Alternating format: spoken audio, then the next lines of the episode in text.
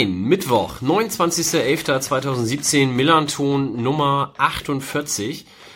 Mein Name ist Mike und wir senden hier heute aus dem Invalidenlager im Konferenzraum der Fanräume im Herzen der Gegend gerade am Millantor, weil es sitzen momentan fünf Leute hier im Raum und ich glaube, mindestens vier davon sind mit schwerer Männergrippe dem Tode nahe. Nur Justus noch nicht, aber das haben wir dann heute Abend vor zu ändern. Sieht so krank aus. Ist Ja. angekommen. Ich fange mal mir gegenüber an. Da sitzt Tim. Und ich habe einen Ricola im Mund, damit ich euch nicht voll husten muss. Fantastisch. Guter Tipp übrigens, den du dann auch gleich an Johnny weiterleiten könntest. Ich nehme sein Ricola nicht. Das, das hattest du schon vorher, das möchte ich nicht. Ja, ich bin auch wieder da. Ich möchte nochmal die, diese infame Anschuldigung zurückweisen. Bei mir ist es kein Männer, kein Männerschnupfen. Ich habe tatsächlich nur ein bisschen Husten. Ich quäle mich auch bereits seit äh, mindestens letzten Sonntag damit. Und äh, bin auch heute trotzdem zur Vollzeit-Vorlesungswoche gegangen. Im Internet. Und bin trotzdem, ja, ich höre auf mit dem Kugelschreiber. Ich bin trotzdem zur Vollzeit-Vorlesungswoche gegangen und habe ja ganz tapfer Unterricht gegeben. Ja, also es ist nicht so, dass ich hier flach liege. Ich wollte euch nur nicht noch anstecken. Darf ich eine Zwischenfrage stellen? Ja. Du gehst dahin und gibst Unterricht. Ich dachte, du lernst da. Nee, Manchmal, also so sollte es sein, aber manchmal habe ich das Gefühl, dass ich dem Dozenten dann erzähle, wie so die Wirklichkeit funktioniert. Äh, okay. So Dozenten hatte ich auch mal. Ja. Vielleicht Und eigentlich ist Johnny nur da, weil es heute Freibier gibt, aber da kommen wir gleich nochmal drauf. Plop, ihr hört es. Zu seiner Linken, Sebastian. Moin. Ich bin im Übrigen nahezu gesund, behaupte ich. Also Ach, hattest du nicht auch geschrieben, du bist erkältet? Hab nein, Ich das? nein, nein. Ah, okay. Gut, dann haben wir zwei Zielobjekte heute. Denn ihm gegenüber endlich wieder in der Runde zurück im Fanladenteam auch Justus. Ja, vielen Dank und schönen guten Abend. Wir haben viel Hörerfeedback bekommen, die sich auch sehr freuen, dass du wieder da bist. Was natürlich überhaupt gar nicht irgendwas gegen Stefan oder Sven sein sollte, die wir auch schmerzlichst hier in der Runde dann vermissen, Schade wenn du da bist. Ja. Hätte mich sehr gefreut. Wir müssen auch noch mal kurz aufs Optische zu sprechen kommen. Wir haben beim letzten Mal drüber gesprochen, dass Grau so eine Farbe ist, bei der man Schweißflecken schnell sieht. Mike hat sich natürlich den Bezug nehmend sofort ein graues Hemd angezogen. Wir werden also sehen, wenn er heute wieder... Das ist kein Hemd. Entschuldigung, ein, ein graues Pullover-Ding. Kaschmir. Im Leben ist das kein Kaschmir. Auf jeden Fall, wenn wir also wieder überziehen und nur Scheiße labern und beim Mike schon die, die hektischen Flecken ausbrechen, dann sehen wir das diesmal auch direkt am T-Shirt. Wann, wann haben wir jemals überzogen und oder Scheiße gelabert? Streich das oder und dann quasi jedes Mal. Am besten gekleidet ist heute wirklich ohne, ich sage das nicht gerne, aber Tim, der hat neben der guten Frisur auch ein schönes Hemd an. Die gute Frisur freut mich vor allem sehr. Ja, ich bin auch neidisch, ich habe ja keine Haare, das Ich versuche mir ja jetzt über den Winter aus so einem Bart wachsen zu lassen wie du. Das lass bleiben. Ist das mit der Brille das eigentlich. Zufall, dass auf dieser Seite des Tisches die drei Jungs mit der Brille sitzen und gegenüber die beiden ohne? Ja, Okay. Das Naja, ist, wir damit wir von diesem, wie heißt das? Dieses Stroboskop. Blinklicht, Stroboskop? Stroboskop. Stroboskoplicht, dass der Dom absondert, weniger geschockt sind als ihr, weil ihr werdet ja durch das Licht in der Brille dann auch noch bestimmt. Siehst du, Doppelt das war verstrahlt. Scheiße labern. Geht schon vorm Überziehen. Ich hab's los. verstanden, ist okay. Okay, äh, was haben wir heute vor? Wir werden nicht hören, Wilko liest aus alten Übersteigern, weil Wilko ist gerade, ähm, haben wir das beim letzten Mal schon gesagt, zum zweiten Mal Vater geworden? Ähm, auf jeden Fall ist er das und hat dementsprechend zu Hause gerade wichtigere Dinge zu tun, als alte Übersteiger durchzulesen. Aber umso bessere Grüße an ihn und die restlichen drei Familienmitglieder. Alles Gute. Da hoffen wir dann zur nächsten Sendung, dass sich das ein bisschen beruhigt hat und wir das vielleicht wieder darbieten können. Dann werden wir einen kleinen Block machen mit Terminvorschauen gleich am Anfang. Wir werden sprechen über die drei zurückliegenden Spiele gegen Union, nein, bei Union, gegen Regensburg und in Fürth. Also ihr könnt euch auf sportliche lecker bisschen freuen. Und im zweiten Teil wird noch eine sechste Person zu uns stoßen als Gast, die da heißt Christoph, ansonsten in dieser Runde auch bekannt ist und er wird uns erzählen von der Ausstellung, die hier nebenan im St. Pauli Museum oder im 1910 e.V. Museum gerade läuft, nämlich der FC St. Pauli im Dritten Reich. Da schleust er momentan noch äh, halb USP durch einzelne Führungen und kommt dann später her und kann uns dann da was zu erzählen. Und dann haben wir noch einen Blumenstrauß an weiteren Leckereien für euch vorbereitet. Seitdem Das meinst du mit Scheiße labern? oder? seitdem hier gebrannte Mandeln auf dem Tisch liegen, ne, dreht er völlig durch. Du. Ja. Aber wir müssen uns auch bedanken. Und zwar haben uns weitere Spenden erreicht. Und zwar diesmal von Johannes und von Klaas. Wir müssen Wir wollen uns bedanken natürlich. Ähm, diesmal müssen wir das auch zusätzlich noch, weil dadurch wurde die Spendensumme, die wir für unser drittes Mikro äh, erreichen wollten, erreicht und wir haben das jetzt endlich bestellt. Blöd ist es noch nicht da, aber ich hoffe dann zur nächsten Sendung wird es da sein. Und als die Summe denn gerade erreicht war, schrieb mich noch jemand über oder schrieb unseren Facebook-Account jemand an und fragte, wie viel denn noch fehlen würde. Da habe ich nachgeguckt und sagte, ach scheiße, wir haben schon alles. Und dann hat derjenige gesagt, ja Mensch, dann bringe ich euch einen Kasten Dithmarscher vorbei. Fantastisch, wie das klappt hier, unabgesprochen. Und deswegen ganz liebe Grüße an den Fanclub Frisante St. Pauli, der uns hier heute vor Sendungsbeginn einen Kasten Dithmarscher vorbeigebracht hat. Und den werden wir uns jetzt hier zu Gemüte führen. Dass wir alle erkältet sind und einige von uns ein Auto fahren müssen, ist natürlich doof, aber das kann uns ja nicht stören. Ich muss beides nicht. Siehst du, Also, ich glaube, ich bin auch der Einzige, der noch fahren muss. Meine Oma hat früher immer gesagt, wenn man krank ist, dann soll man ein warmes Bier trinken, das hilft. Nee, scheiße, muss ist kalt. Da. Das ist total super. Ich habe genau den gleichen, also ähnliche Tipps bereits aus der Familie von meiner Frau bekommen. Meine Schwiegermutter sagte warmes Bier. Nee, Quatsch, mein, Sind wir verwandt? mein Schwager sagte warmes Bier. Meine Schwiegermutter sagte, Mensch, mach dir doch einfach einen Glühwein. Habe ich probiert, hat nicht funktioniert. Und warmes Bier finde ich eklig. Und mein Schwiegervater hat mir dann von seinen Geschichten erzählt, in, du kannst in Süddeutschland ist das ja, kriegst du das auf Rezept. Da gehst du dann zum Arzt, sagst, mir geht's nicht so gut, und dann kriegst du halt, in Bayern gibst du dann Schein ab und kriegst dann so einen Kupferkessel mit warmem Wasser und stellst dann da dein Bier rein. Und in Bamberg kriegst du einen, einen Wärmestab. Das ist auch aus Kupfer, da ist warmes Wasser drin, der ist oben verschraubt und den kannst du dann quasi in dein Bier reintun. Und wenn du denkst, dass das Bier die richtige Temperatur hat, kannst du ihn wieder rausholen. Man nennt es Tauchsieder. Nee, Tauchsieder ist ja mit Strom. Das, das ionisiert ja, das ionisiert ja das Bier. Das Und willst du ja nicht. Und das ist mit? Warm Wasser und Kupfer leitet. Metall leitet. Du, das, du bist wieder so ein Sozialpädagoge, ne? Du hast mit der weltlichen Welt nicht so viel zu tun. Physik. Jetzt aber mal unter uns ein Gerät dafür, Bier zu erwärmen. Wie krank ist das denn? Ja, Mikrowelle kenne ich. Bamberg. ja, wir trinken einfach so fast kaltes Bier. Vielleicht hilft, wir gleichen das einfach durch Menge aus. Ja, absolut. Das wird drinnen ja auch warm. Ja. Mir wird auch warm ums Herz, wenn ich euch sehe. Von daher reicht das. Oh, ist das Das schön. hast du so schön gesagt. Guck doch von draußen aus, die- durch die Tür. Da- Dass du nicht rot wirst, liegt auch nur daran, dass man das durch den Bart nicht sieht, ne? Beim Lügen. Deswegen möchte ich mir so ein Bart wachsen lassen. Ich lüge einfach. Wenn er lügt, wird der Bart immer länger. Oh. Hab nur ich den Eindruck, dass Justus so langsam bezweifelt. Oh, ich das mach wohl irgendwie- am Morgen mal wieder Elternzeit. Ja, wir haben letztens hier auf äh, anderen Wegen festgestellt, dass die Podcast-Kenntnisse in unserem Redaktionskollektiv äh, zu wünschen übrig lassen und deswegen an dieser Stelle einmal Podcast-Grüße.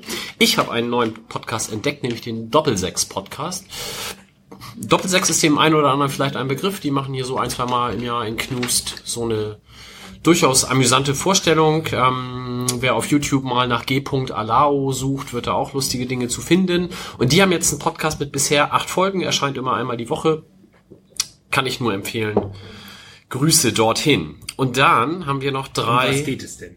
Ah, Fußball. Und äh, es ist eher amüsant, es äh, sind halt die beiden Protagonisten von Doppelsechs, also Ole Zeisler und der andere Henning von, habe ich vergessen den Namen. Und die unterhalten sich sehr launig, ignorieren das aktuelle Geschehen komplett, schwelgen immer in Erinnerungen, äh, zitieren dann Vorgänge aus den 80er und 90er Jahren. Bist du sicher, dass der zweite nicht Christoph heißt? Dann ist das andere sein Künstlername. Das kann sein. Du googelst das jetzt wieder, das ist mir natürlich schwer überlegen. Ja. Aber irgendwas mit H, also Hendrik oder Henning von Schieß mich tot. Die haben auf jeden Fall richtig fancy Fotos auf ihrer Hör mir Internetseite. auf, du. Sekretärin, Chefredaktion, Reporter. Ja, Mama, Chefredaktion. Sei der erste deiner Freunde, dem das gefällt. Henrik von Bützingslöwen. Ja, sag ich doch. Der, ist, der spielt ja auch bei, bei Neues aus Büttenwader mit. Ja. Ist ein guter. Bei wo? Neues aus Büttenwader. NDR, öffentlich-rechtlich. Wofür zahlst du denn GZ? Und Ole Zeisler ist auch beim NDR, aber für Sport zuständig. Aber wie gesagt, ne, hört da mal rein, gibt acht Folgen, kann man zeitlos auch von Anfang an hören, ist durchaus amüsant, ähm, wird nicht schlecht, weil bespricht nicht den aktuellen Spieltag. Dann haben wir drei Termine in naher Zukunft. Ähm, fangen wir mal an mit nächste Woche Mittwoch, 6. Dezember, Nikolaus. Wer nicht sein, in Hamburg läuft man nicht Nikolaus, ne? Muss man eben doof fragen hier. Laufen. Nein. Was ist denn Nikolauslaufen? Wo willst du Justus weiß, wovon ich rede. Digga, wir kommen beide Bremen, ne? Das, was die Kinder hier an Halloween machen, nämlich von Tür zu Tür dengeln, dumme Gedichte vortragen und so, das macht man in Bremen an Nikolaus. Aber nur in Geschäfte. Nur ja, nur in Geschäfte, genau. Und da kriegt man dann Süßigkeiten und solche schlauen Sachen. Ich war ja früher Hammerhü laufen. In, Was? In, ja, das kennt ihr auch nicht, in Kirchwerder. Hammerhü, da war immer so ein Brett und da musste man einen Kochlöffel nehmen und dagegen hauen und so ein Hammerhü-Lied singen. In Ordnung, dann hättest du voll auf die Fresse gekriegt. Hammerhü, give me little Kühe, lob mir nicht so lang stehen, ich muss nach Enhus wieder gehen. Ich komme vom Dorf, wieder- da geht man Silvester. Und Oh. Neu, äh, hier, Neujahr singen. Muss man so ein Lied singen. Ich werde es nicht singen, keine Angst. Ähm, und dann kriegt man was. Ich würde dich verkloppen, wenn du neu bei mir Tür stehst. Bremen bin ich erst hingezogen wegen Mike damals. Wann Neujahr? Morgen, morgens? Natürlich. Und wegen Nikolaus laufen. Äh, die Vorstellung, Justus Neujahr morgens um 10.12 Uhr Nein, man oder macht so es bei mir vor der Silvester. Tür steht man und macht singt. es Silvester. Hör doch mal zu. Man macht Du hast eben Silvester. Neujahr gesagt. Ja, man macht es Silvester und wünscht frohes neues Jahr, aber halt schon Silvester. Guten Rutsch, also quasi. In der, Ja, in der Zone genau. macht man, heißt es Martins singen. Der Text ist ähnlich, bin aber König, gibt mir nicht so wenig. Und Wo wird macht man das? In der Zone. Ostdeutschland. Ah. Das, das macht man aber auch so in katholisch geprägten Gegenden. Ist Woher weißt aber- du das? Wie zum Beispiel Rheinland. Ich komme aus, ich oute mich, ich komme aus Fechter, katholischer geht's nicht. Paderborn. Aber da macht man's, nee, nix da. Oh, hier werden Glaubenskriege am Tisch Nee, ausgetragen. nee, es ist ja so. Ich, ich bin da ja weggezogen. Nicht nur wegen Mike, aber auch. Ähm, aber äh, das ist sehr katholisch kaputt da. Aber da gibt's auch St. Martins. Ja, schön. Es ist ein Heiliger, deswegen ist es in katholischen Gegenden sehr verbreitet. Hat der was mit den Gänsen zu tun? Ja, der hat nämlich die ganz geteilt. Und, äh, die, Leute. Verteilen sie unter den Armen. Ja. Vielleicht hat, ist doch egal. Vielleicht hat die Kirche ja auch irgendwie so einen Podcast hier. Kannst du Ja, aber mal, Paderborn. kannst du mal, kannst du mal googeln, Johnny, da eben. Radio Kirche, gibt's bestimmt. Kirchenpodcast. Das reichste, das eine, das reichste Bis, Bistum Deutschlands irgendwie. 4,2 Milliarden Euro. Kirchensteuer, Schwer. Kirchenaustritt, Kirchenaustritt Hamburg. Das, das Internet ist mir nicht gelungen. Podest. Also jedenfalls ist am 6. nicht nur Nikolaus. Äh, wir, genau, wer also mit seinen Kindern nicht Nikolaus laufen geht, weil ihr ja alle nicht in Bremen wohnt, der kann in die Fanräume kommen. Um 19 Uhr geht's los. Es gibt ein neues Buch, das da heißt Hooligans und der Autor wird da sein, aus dem Buch lesen und das Buch präsentieren. Ähm, ich glaube, das Buch an sich ist weniger reißerisch, als der Titel es verspricht. Es geht unter anderem auch um die rechte Szene. Habe ich das falsch in Erinnerung? Genau, der Autor heißt Robert Klaus. Ähm, der arbeitet bei der COFAS in Hannover auch. Und ähm, ich weiß nicht mehr, für was die äh, Abkürzung steht. Kompetenz, Fan, Kompetenzgruppe, Fan. Ist auch egal. Ist auf jeden Fall ein guter.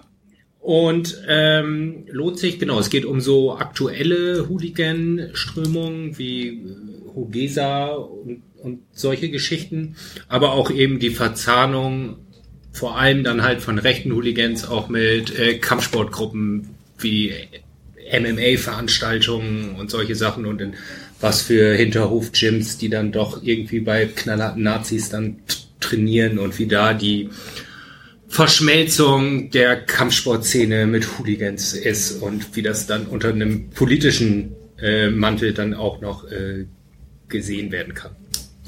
Genau, Mittwoch, 6. Dezember, 19 Uhr, Fanräume, Eintritt frei, Spende gerne gesehen. Dann, äh, circa eine, anderthalb Wochen später, 15.12., 15 Uhr, Freitag, Tag der offenen Tür im Fanladen. Gab's auch noch nicht, oder? Nee, ich glaube auch nicht, dass wir das äh, mal so genannt haben, sozusagen. Dass wir das normal machen. Nee, genau, dass das schon mal gab, obwohl das natürlich auch irreführend ist, weil unsere Tür steht ja immer offen. Genau. Ähm, aber wir haben uns gedacht, das ist ja quasi der letzte Öffnungstag in diesem Jahr, wenn man mal den Heimspieltag äh, außen vor lässt. Und haben uns gedacht, ähm, wir sammeln mal Lob und Kritik vielleicht an diesem Tag und wünschen uns, dass viele Leute kommen. Vielleicht auch Leute, die ähm, Kritik haben und vielleicht auch deswegen sonst nicht so oft in den Fanladen kommen. Also entweder an uns oder an anderen Sachen der Fanszene. Und ähm, sie sind gerne gesehen, uns das auch genauso zu sagen. wir nehmen auch Lob entgegen natürlich, auch das, aber äh, wir stehen auch äh, Kritik offen gegenüber und hören uns sie gerne an. Gibt's denn auch Programm in Anführungsstrichen? Also präsentiert ihr irgendwie eure Arbeit da oder ist das wirklich einfach Tür auf und gucken? Nee, also wir präsentieren das nicht, aber wir haben schon vor, dass man ähm, seine Kritik auch irgendwie hinterlegen kann, sozusagen. Entweder in einer Art Kummerkasten oder Plakaten oder irgendwie so. Das ist noch nicht, ist noch nicht so hundertprozentig klar, aber auf jeden Fall, dass man es da lassen kann. Aber es ist nicht so, dass wir jetzt irgendwie unsere Arbeit präsentieren und daraufhin äh, in einen Vortrag äh, gehen wollen oder in eine Podiumsdiskussion oder so, sondern äh, das soll auch nett werden sozusagen und nicht äh, irgendwie ähm, so wie hier. ähm, also Wir wir, haben keinen Dithmarscher.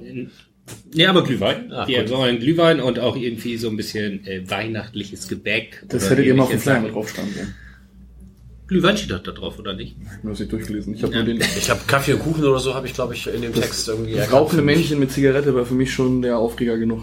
Da habe ich gesagt, das, das unterstütze ich nicht. Dingens Tradition Weihnachten, ich weiß nicht, wie sie Rauchen? heißen. Räuchermännchen. Rauchen ist Tradition. Danke, Weihnachten. Räuchermännchen. Räuchermännchen. Ist das nur in Bremen so mit Rauchen an Weihnachten oder ist das generell so? Ne, ist generell. Nikolaus machen wir das. Ja. Nikolaus rauchen, Auf jeden Fall das alle, alle herkommen, auch wenn ihr weder Lob noch Kritik habt, herkommen und Glühwein, Kaffee und Kuchen zu euch nehmen. Und wenn ihr Kritik habt, gerne her damit. Nicht nur an dem Tag, aber an dem Tag besonders. Ich kann an dem Tag nicht, aber ihr seid toll. Dankeschön. Schlimm, diese Schleimerei hier. Dann ist am 20. Dezember, das ist der Mittwoch, nachdem dann auch das Bochum-Spiel vorbei ist, nochmal eine Millanton-Sendung, die wir dann veröffentlichen werden. Aber danach kommt noch ein Termin, den ich jetzt einfach schon mal bewerbe, auch wenn wir ihn am 20. nochmal bewerben können. Nämlich, Kalender raus, Vormerken, 13. Januar. Das ist ein Samstag, 19.10 Uhr, Fanräume. Dort wird Mirko von den Wochenendrebellen vorlesen aus seinem Buch. Ähm, wer mir auf Twitter folgt und vielleicht auch den Blog so ein bisschen verfolgt, wird ihm sicherlich da schon mal begegnet sein. Jemand, der einen Sohn hat, der das Asperger-Syndrom hat, ähm, eine Form des Autismus und eben irgendwann für sich entschieden hat, also der Sohn, ne, Fußballfans ist mir jetzt als Begriff irgendwie ein bisschen suspekt. Warum sind die das? Ja, weil die den Verein gut finden. Ja, aber ich weiß nicht, welchen Verein ich gut finden soll. Ich muss erstmal alle kennenlernen, bevor ich das entscheiden kann.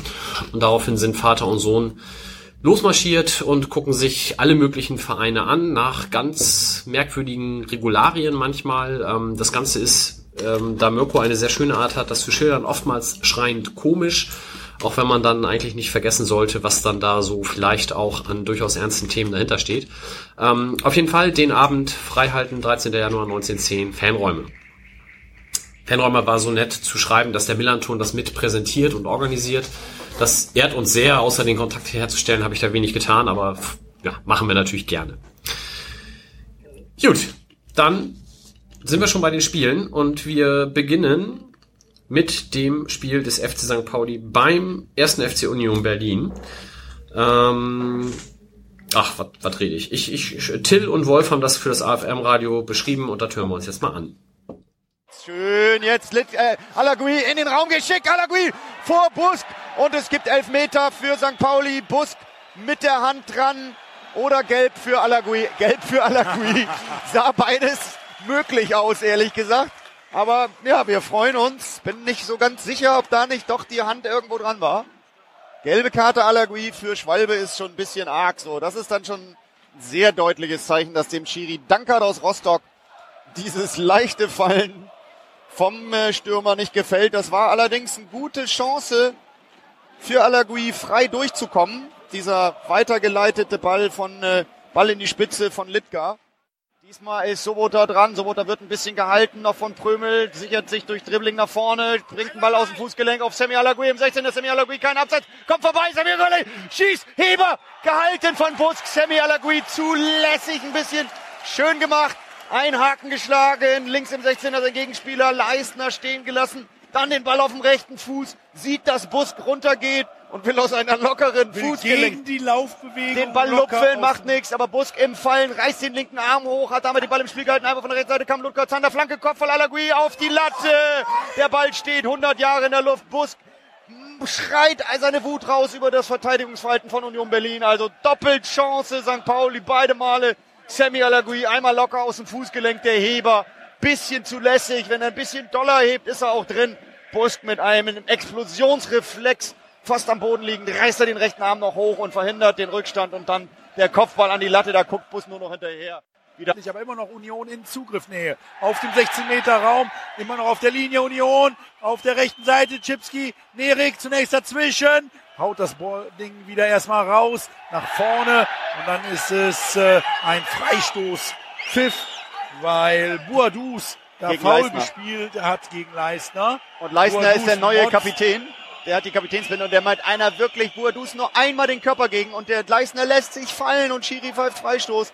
Also da geht der Kapitän voran. Der will die Standard, die wollen es jetzt zwingen. Die Brechstange ist sowas von im Spiel. Absolut. Und der Freistoß ist markiert auf der rechten Seite. Und der Abstand für Buadus ist auch markiert. Und der ist genau kurz vor der Ecke äh, des 16-Meter-Raumes. Und der Schiedsrichter korrigiert da jetzt nochmal. Jetzt ist das Spiel freigegeben.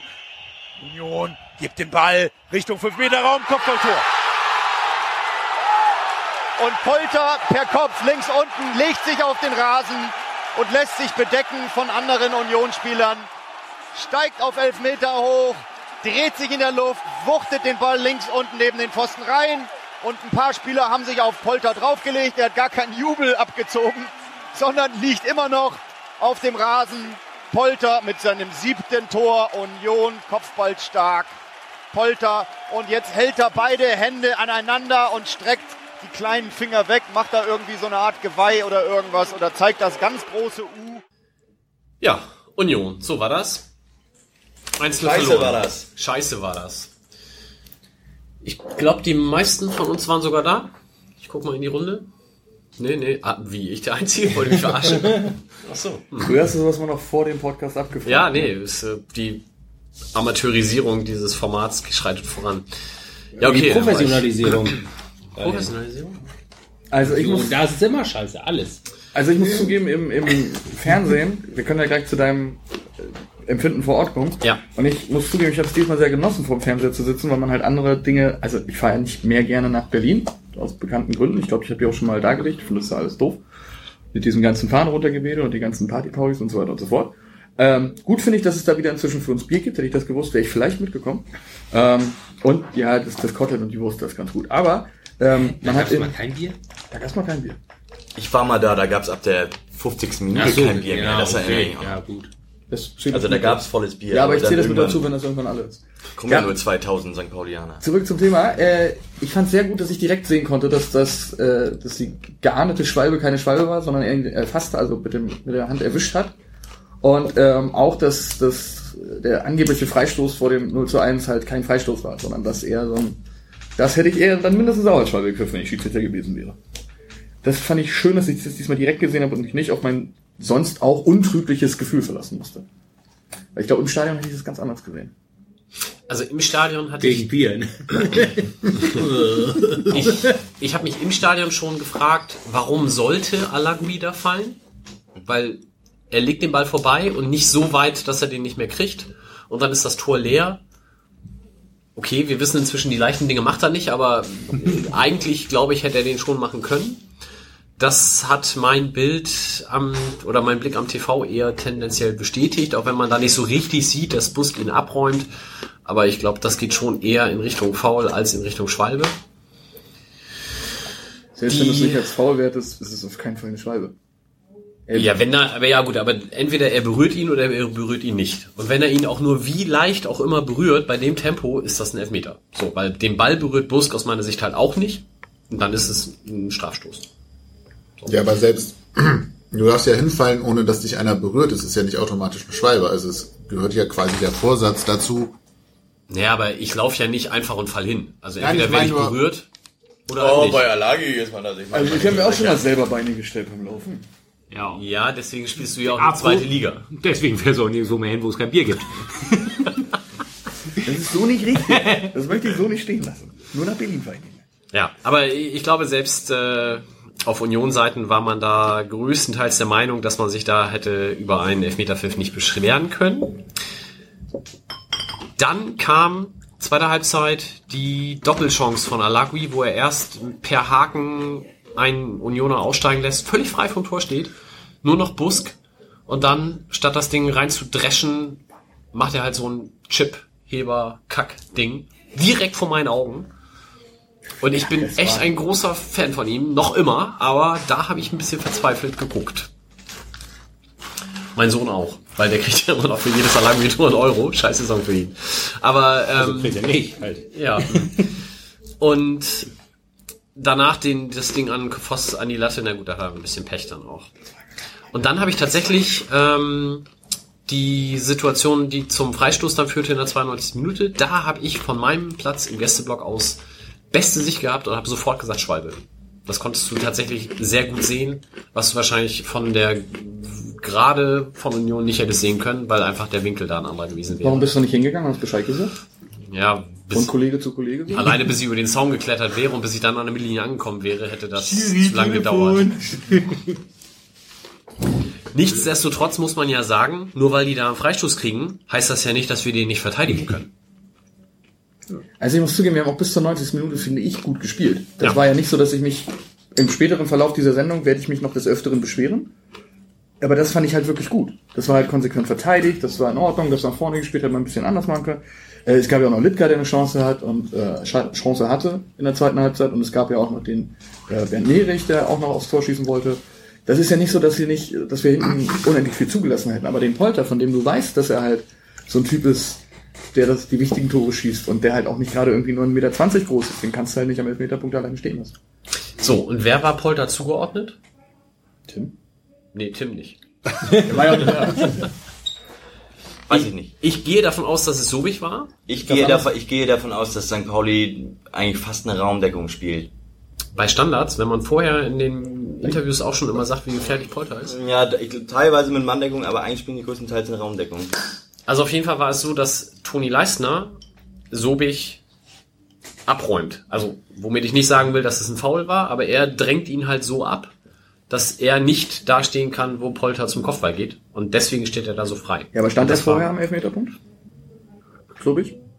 Der stand äh, irgendwie bei Polter, aber halt auch bei Leistner. Polter und Leistner standen sehr eng beisammen. Und Leistner war dann halt so clever, Sobich so zur Seite zu drängen, zu schieben, was auch immer, dass der halt zu weit weg war, um Polter am Kopfball zu hindern. Damit willst du nicht sagen, dass es faul war, aber war es denn faul? Nee, nee, nee, nee glaube ich nicht. Also so gut, ich habe es mir heute noch mal auf dem Handy angeguckt, ähm, so genau konnte ich es nicht sehen, aber tendenziell eher nicht.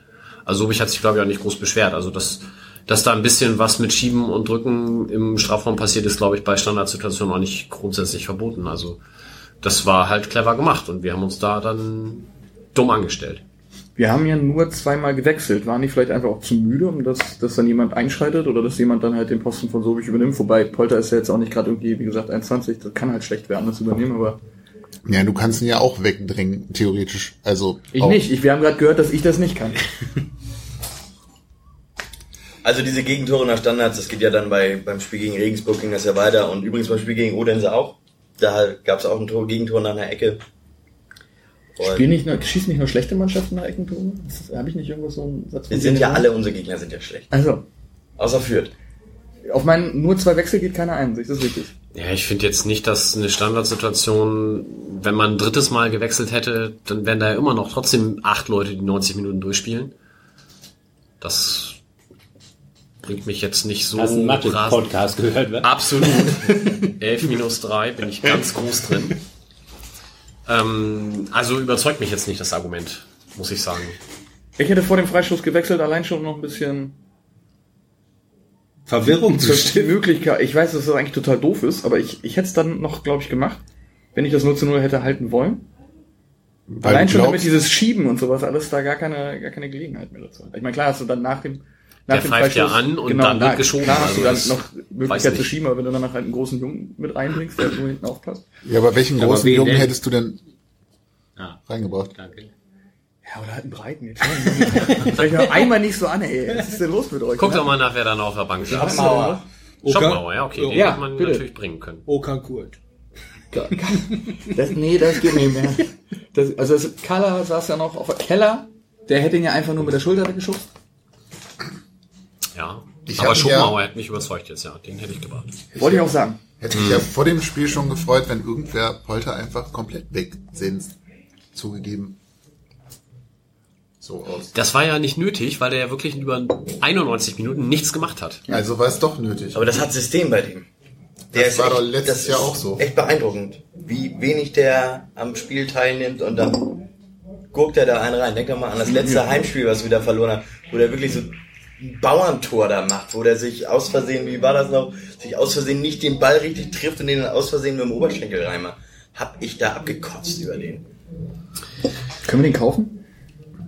Damit er Um ihn dann wegzusperren, oder? Nö, selber. Ach so. Vielleicht funktioniert es bei uns ja dann auch mal. Nee, glaube ich nicht.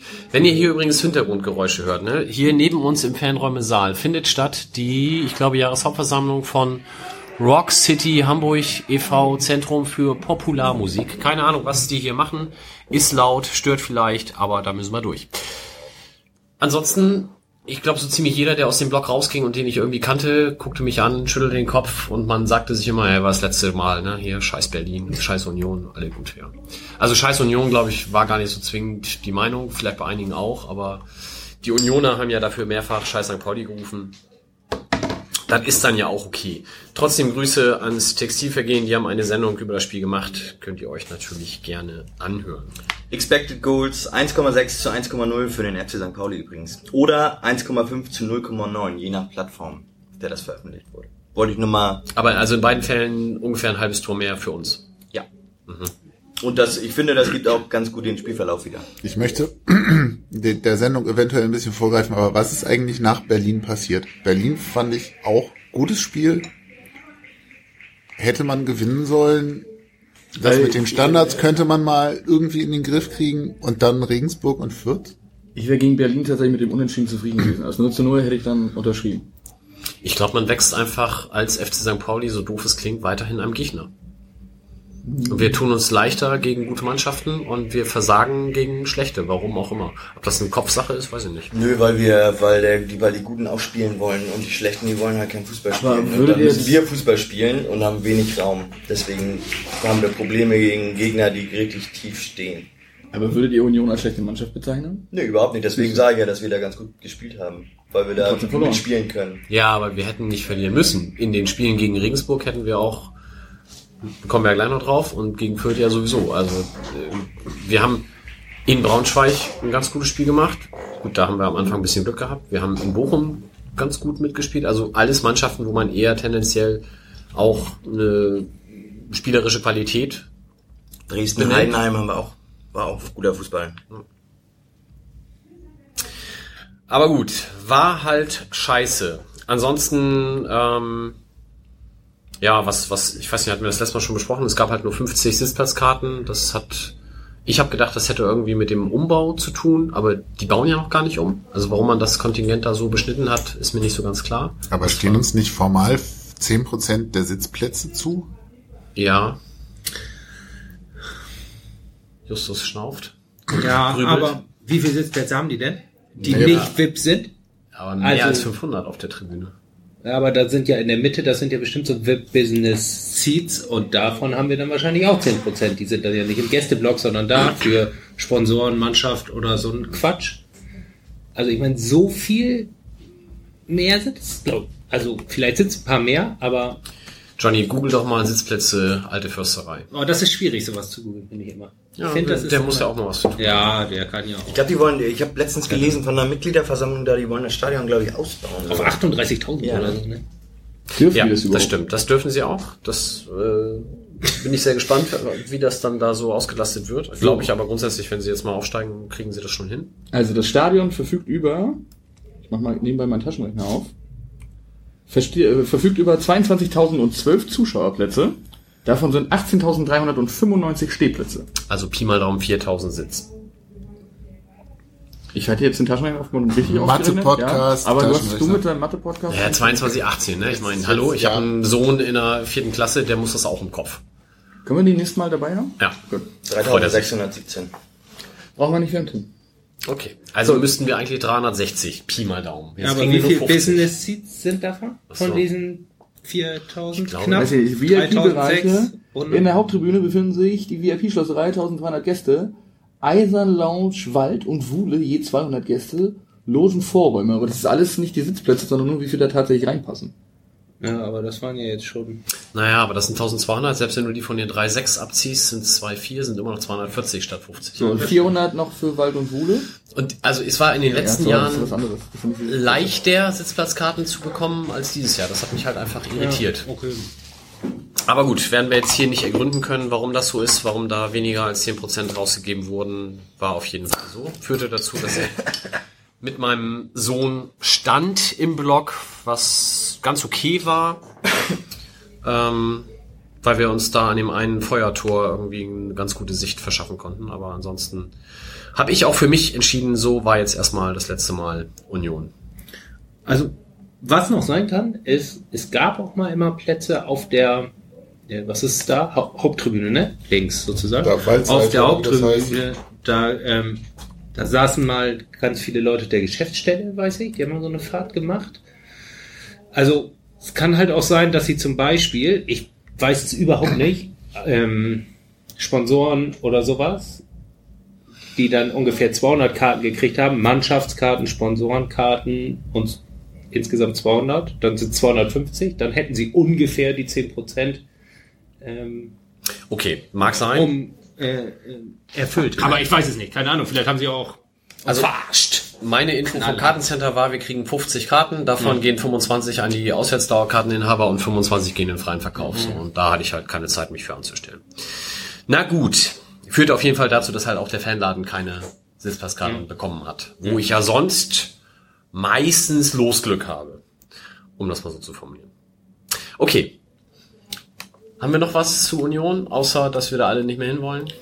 Äh, der Kicker bewertet den Herrn Dankert aus Rostock, übrigens mit einer glatten 5.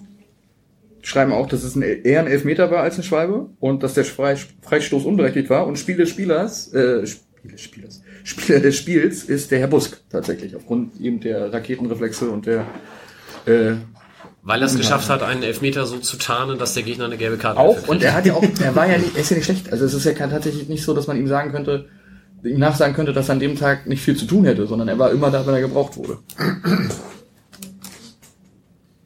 Das als Formulierung in Bezug auf die Elfmeterszene ist auch nochmal ganz gut formuliert. Ja. Grundsätzlich muss man ja sagen, dass Union die Saison mal dran ist, sonst sind die, glaube ich, wieder auf dem absteigenden Ast. Ich glaube, so Leute wie, wie heißt der, Skripski, den Hedlund, ähm, den Prümmel auch und Polter, die kannst du auch nicht halten, wenn du nicht aufsteigst. Und Das heißt, entweder sie steigen auf und wir sind sie los, oder man muss noch ein Jahr durchhalten und dann steigen sie ab. Oh ja, So Union ungefähr, Berlin, ja. das 1860 des Ostens. Oh, da weiß ich nicht so genau, was ich. Nee, die soll mal hochgehen, da jetzt müssen wir da nächstes Jahr auf jeden Fall nicht hin. Das ist schon okay. Ja, aber noch einmal hin und dann vielleicht nie wieder. Ja, das Ja, oder, oder sie gehen hoch, steigen sofort wieder ab und dann durchreichen. So Ja, das Pader- schaffen nur wir. da ist auf Pa- jeden Fall Pa- sehr viel, sehr viel Spielkultur, Ja, sehr viel Paderborn. mehr als bei uns teilweise zu sehen ist. Das ist eigentlich ganz schön. Und ich verfolge sehr Kannst gerne Grüße an der Stelle an den, den eisernen Kette, Kettenblock. Das verfolge ich eigentlich sehr gerne, was da bei Union los ist. Ja, bei allen Animositäten beider Vereine finde ich halt auch, das hat das Textilvergehen ganz schön gesagt, äh, in Bezug auf die scheiß St. Pauli-Rufe. Es sind halt zwei Vereine, die irgendwie doch noch in Bezug auf Fan- und Fußballkultur viel gemein haben. Und auch wenn mich da vieles nervt, die ja umgekehrt genauso, spiele ich halt eigentlich doch noch lieber gegen Union als gegen Sandhausen oder Heidenheim. Ja, das stimmt natürlich. Mein Satz bei Union ist immer, wie sich ein mir sehr gut bekannter Fan. Ich stehe am Einlass, ist sozusagen schon hinter den Ordnern und guck mir da alles an. Und der kommt durch diese, naja, ihr kennt das alles an diesem komischen Fluss da vorbei und dann da rein und alles nervig und dreimal kontrolliert und so. Und meinte, ey, dieser Präsident, dieser Fanpräsident von denen, der soll einmal in seinen eigenen Gästeblock gehen und dann mir noch irgendwas erzählen, wie toll das hier alles ist. Und ich finde, da hat er verdammt noch Das mal stimmt, recht. ja. Also, damit will ich auch nicht sagen, dass bei Union alles scheiße ist, aber das ist auf jeden Fall total scheiße. Wie Das ist denn der Einlass bei uns eigentlich im Gästeblock? Hast du da mal was gehört? Ja, da bin ich ja auch häufig. Dann, nachdem ich hier zugemacht habe, eine Stunde vom Spiel, gehe ich eigentlich immer in den Gästeblock. Und ein Kollege oder eine Kollegin von uns ist ab Stadionöffnung eigentlich immer da, damit wir da auch Ansprechpartner für die Fanbetreuung des Gastvereins sind. Und ähm, es ist eigentlich so wie im Heimbereich, kann man sagen. Also das gibt keinen großen Unterschied. Man muss natürlich ein bisschen mit den Strömen so ein bisschen anders, weil wenn, keine Ahnung, die sich vorher auf dem Kiez treffen, die Gäste, und dann meinetwegen zu 800 auf einmal kommen, muss man das ein bisschen organisatorisch anders handeln, als wenn im Heimbereich so das eingespielt ist, wann ist da der Peak und wann nicht und so. Muss man so ein bisschen mit einer Vorkontrolle und so ein bisschen anders machen, damit nicht auf einmal 1000 Leute bei drei Schleusen stehen und irgendwie vom Bodycheck sind. Aber im Großen und Ganzen ist das, ist, finde ich immer, ist das ähm, sehr angenehm. Ist halt auch räumlich nicht ganz so eng. Und das ist das, wo ich mich halt frage, wenn Union jetzt auf 38.000 geht, wie sie das auf der Seite des Stadions mit dem Einlass machen. Also Ja, wobei, Brücke, eine Brücke könnte man machen. den Fluss kannst du ja auch zuschütten, so viel fließt da nicht. Ja, Oder per genau. Hubschrauber die Leute reinbringen. Ja. Wenn du schon auf, acht- wenn du auf 38.000 ausbauen kannst, dann kannst du die Leute auch per Hubschrauber einfliegen lassen. Okay, ich würde sagen, wir machen zwei Also, Aufrufe. Wir fragen einmal nach Bräuchen, wie Kinder Nikolaus, Halloween, sonst wie in den verschiedenen Regionen Deutschlands Süßigkeiten einsammeln und nach Ideen, wie man den Gästeblock-Einlass bei Union bei doppelter Kapazität besser steuern könnte. Soll denn das Stadion genau so bleiben? Also soll das da An sind der Gäste Stelle, ja. und so? Ja, ja. Also Stadion. Bei laufendem Betrieb Äh. umgebaut? Ich glaube ja. Warte. So ähnlich wie bei uns, Tribüne für Tribüne. Aber ich Ah, okay. bin da nicht ganz sicher. Ich habe da gerade einen schlauen Artikel aufgemacht. Geschlossenen Tab wieder öffnen. Weil die wollen halt auch nicht ein Jahr ins Olympiastadion oder so. Das wäre ja auch tödlich. So, zum 100-jährigen der Vor Stadion. allem das wäre doof. Ja, bis ins Jahr Scheiße, falsches Stadion gemietet. 2020. Heißen beide so. Was soll ich denn machen? Das in Brügge heißt auch so übrigens. Ja? Obwohl die nie eine Olympiade hatten. Im Olympische Spiele so. hatten die nie. Das ist jetzt Schlaumeier Podcast. Ja, ist gut, ich Es sind die weiß. Olympischen Spiele, Olympiade sind die vier Jahre dazwischen. Danke. Aber hatten sie auch nie. Der Ist Umbau, egal, darum geht's doch jetzt gar nicht. Aber wenn zum Beispiel das griechische Restaurant an der Ecke ein Stadionsponsor wird, könnten wir auch ein Olympiastadion heißen haben. Puh, Johnny, du hast die Seite gefunden? Ja. Rohrkrepierer, wie fast alles bei dir. So, die geplanten Kosten für die Umbaumaßnahmen belaufen sich auf 38 Millionen Euro. Der Umbau wird Stück für Stück und während des laufenden Spielbetriebs erfolgen. Der Baubeginn ist für das Frühjahr 2019 geplant. Gästefans werden per Helikopter eingeflogen, das musst du auch noch folgen. Es ist, es ist ein Video bei. Es ist Wir wollen jetzt Video kein. Video gucken, John. Kann ich. Großbaustellen in Berlin, das ist ja eh so ein Thema für sich. Das funktioniert. Das funktioniert, schon erfahrungsgemäß. Ja, aber da vielleicht noch eine Ergänzung. Ähm, für nächstes Jahr eine Dauerkarte bei Union kann sich nur mit Vorkaufsrecht jemand kaufen, der dieses Jahr eine hat und Vereinsmitglied ist. Also das haben sie für die nächste Saison zusätzlich eingeführt, was dann quasi ja eine Erhöhung der Dauerkarte um schlanke 120 Euro, Pi mal Daumen, bedeutet, weil ich glaube, es kostet auch ungefähr 10 Euro Mitglied zu sein pro Monat. Ach, das heißt, wenn du jetzt zwar eine hattest und dann noch eine kaufen willst, geht das nicht, weil du kein Mitglied bist. Genau, dann, Mitglied also da, du hast dann kein Vorkaufsrecht. Du kannst dann hoffen, dass nicht genug Karten weggehen und du dann deine wieder kriegst. Aber das Vorkaufsrecht kriegen nur die, die A, Dauerkarte und B, Mitglied sind, aufgrund der Verknappung durch den Umbau. Also das ist jetzt, glaube ich, nichts Dauerhaftes. Ähm, aber jetzt für die Zeit, wo jetzt die Ka- Kapazität durch den Umbau dann ja runtergeht, Aber wenn jetzt alle die Dauerkarten Ja, dann noch Mitglied werden, dann haben sie Werden die halt Rechnung kriegen. ohne den Wirt gemacht. Aber das Video ist total schön, weil sie zeigen nichts vom Stadion, sondern irgendwie Ja, nur warte blöden doch. Fußball. Jetzt warte doch auch mal. Das ist vier Minuten lang und wir sind gar Können wir mal weitermachen? Also im Radio sich darüber unterhalten, Oh, natürlich dass zeigen drei Leute im Video Polter, gucken. Also, nächstes zeigen sie Spiel kein Tor gegen Regensburg. Ist das jetzt das alte? Reden wir über die ersten 20 Minuten oder die danach? Genau, also Regensburg, äh, der FC St. Pauli gegen Jan Regensburg, Spielende 2 zu 2. Ich habe leider keine AFM-Reportage dabei, weil die nicht online war bisher. Daher kurz die Zusammenfassung der Tore. 21. Minute 0 zu 1 Marco Grüttner. Kopfball nach Ecke. Können wir gleich nochmal im Detail drüber reden. 24. Minute 0 zu 2 Adamian, da war so ein Ping-Pong im Strafraum und der macht den halt rein. 40. Minute 1 zu 2 Lasse Sobich, auch da gleich nochmal mehr im Detail. 22, äh, 2 zu 2, dann 45. Sami Alagui. Soweit die Fakten. Kommen wir zu den einzelnen Dingen. Gegentor nach Ecke. Ja, das war äh, Regensburg. Lass mal Gegentor nach Standard machen. Regensburg, dann äh, Union, dann hatten wir Kaiserslautern, Aue Sandhausen, das war das fünfte Gegentor in Folge. Wenn man das Spiel gegen Odense, das Testspiel mitnimmt, da haben die Ontoner, war das das sechste Gegentor in Folge nach dem Standard. Und davon ja fünf Ecken und dieses Union-Gegentor war ja so eine quasi Ecke, also Ja. eine Flanke von außen halt. Ja, war toll. Ich habe mich tatsächlich beim zweiten Gegentor, habe ich mich fast schon gefreut, dass es endlich mal aus dem Spiel heraus zumindest geklingelt hat. Wir können uns gleich bei Fürth nochmal richtig freuen, weil da gab es kein Gegentor nach Standard. Aber gut, lassen wir das. Ähm, ja, Führt vielleicht eine gute Mannschaft? ja. Der Also Gäste- 0-1, Kopfball nach Ecke. Ich habe mich ja, also abgesehen davon, dass es total ärgerlich ist, dass wir wieder nach Ecke, wo doch jede Mannschaft nur alle 14 Spieler ein Tor nach Ecke macht, wie wir gelernt haben. Äh, 15. 15, Entschuldigung. Und dann frage ich mich, ähm, ist es auch nicht das erste Mal, ich würde sagen sogar das zweite, dritte, vierte Mal, dass der Ball dann im langen Eck einschlägt. Und zwar da, wo man jemanden an Pfosten hätte stellen können. Wo ich weiß, dass in der Vergangenheit, letzte Saison, auch Mölle-Dali oder früher Schatkowski, weil immer die Kleinen dahinstellen, ähm, schon mal geklärt hat von der Linie. Ja, ich habe da auch länger drüber nachgedacht, aber Mölle, Dali und Schetkowski, das sind dann auch genau die, von denen du sagst, das sind auch genau die Konterspieler dann, die dann eben fehlen. Momentan ist ja so bei der Eckenaufstellung, dass Shahin, Sobota, Shahin, wer auch immer da mit außen spielt, also dass die beiden äußeren Mittelfelder, die positionieren sich auch relativ hoch, schon Richtung Mittellinie an den Außenbahnen, um eben mögliche Konter direkt mit, also direkt mit einleiten zu können.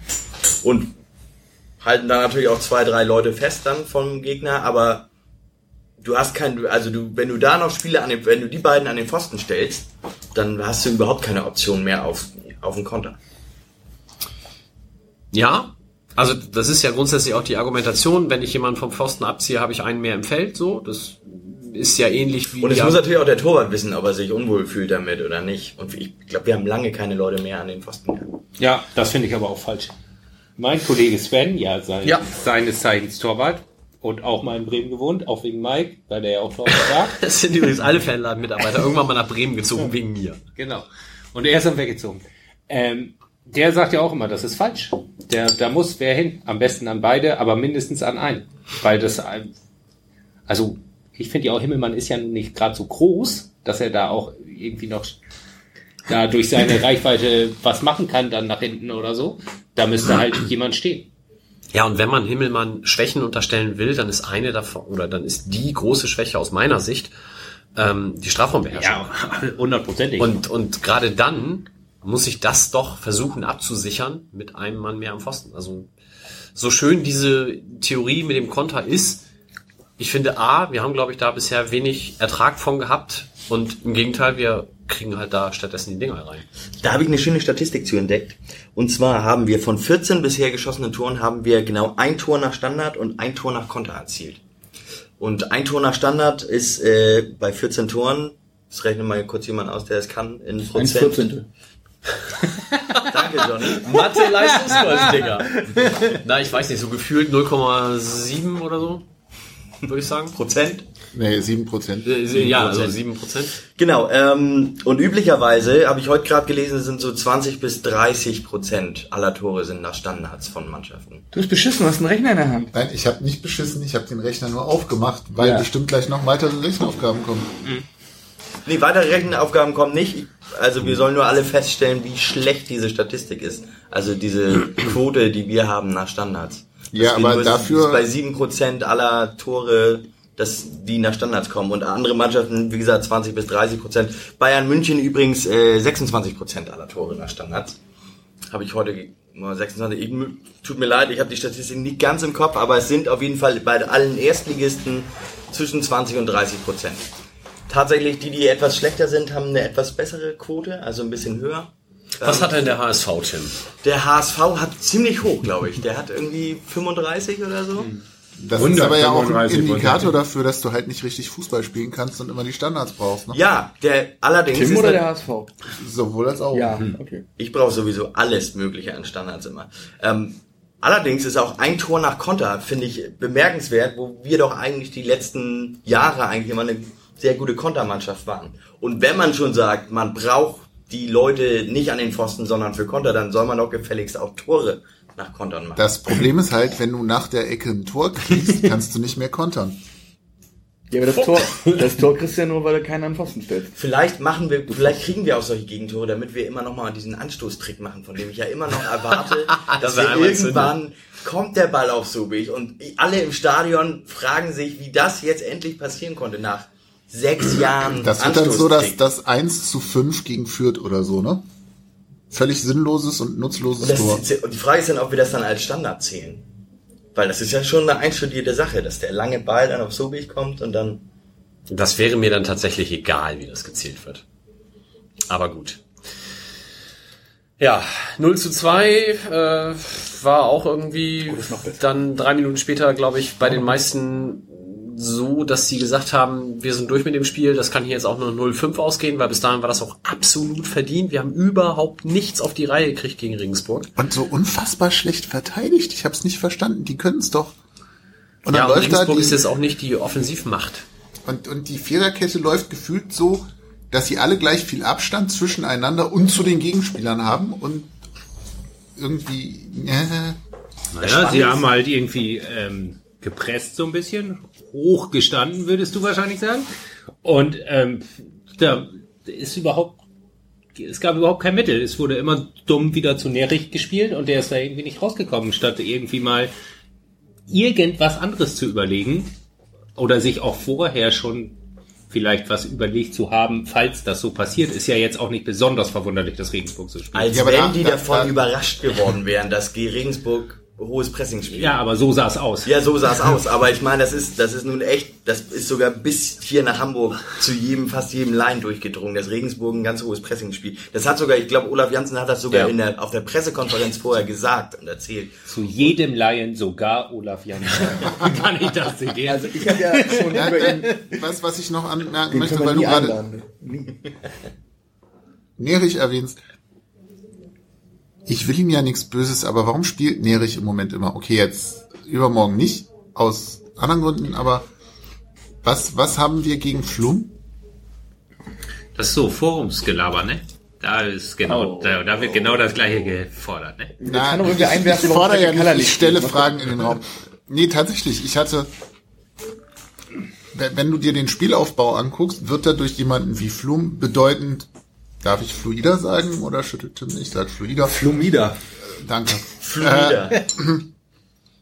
Es sieht alles noch ein bisschen mehr nach konstruktivem Fußball aus. Nerich ist halt als Kampfsau sehr wertvoll, aber im Spielaufbau finde ich ihn in letzter Zeit, sagen wir mal, mit ausgesprochen vielen schlechten Tagen gesegnet. Aber wenn du das 4-1-4-1 spielst, was gemacht wird, dann brauchst du eine klassische 6, wie Nerich sie darstellt und Flum eben nicht. Im 4-1-4-1 kannst du nicht mit Flum statt Nerich spielen. Ja, dann lass mich die Frage umbauen, warum spielen wir 4-1-4-1? Das passt meiner Meinung nach auch nicht so ganz zum Kader. Ähnlich wie ein 4-4-2 leider. Gefühlt, weil irgendwie unsere beiden Stürmer sich da irgendwie äh, nicht so richtig einpassen. Und dann, äh, Ja, ich meine, das wird natürlich immer dann an, an den Gegner angepasst, irgendwie so ein System. Ich kann auch nicht sagen, warum da jetzt gerade ein 4-1-4-1 gespielt wird. Ich kann nur sagen, dass äh, Nerich da spielt, weil er eben diesen einzelnen Sechser spielen kann, den Flum nicht unbedingt alleinig abdecken kann. Eben die, die, die Anforderung an die Position.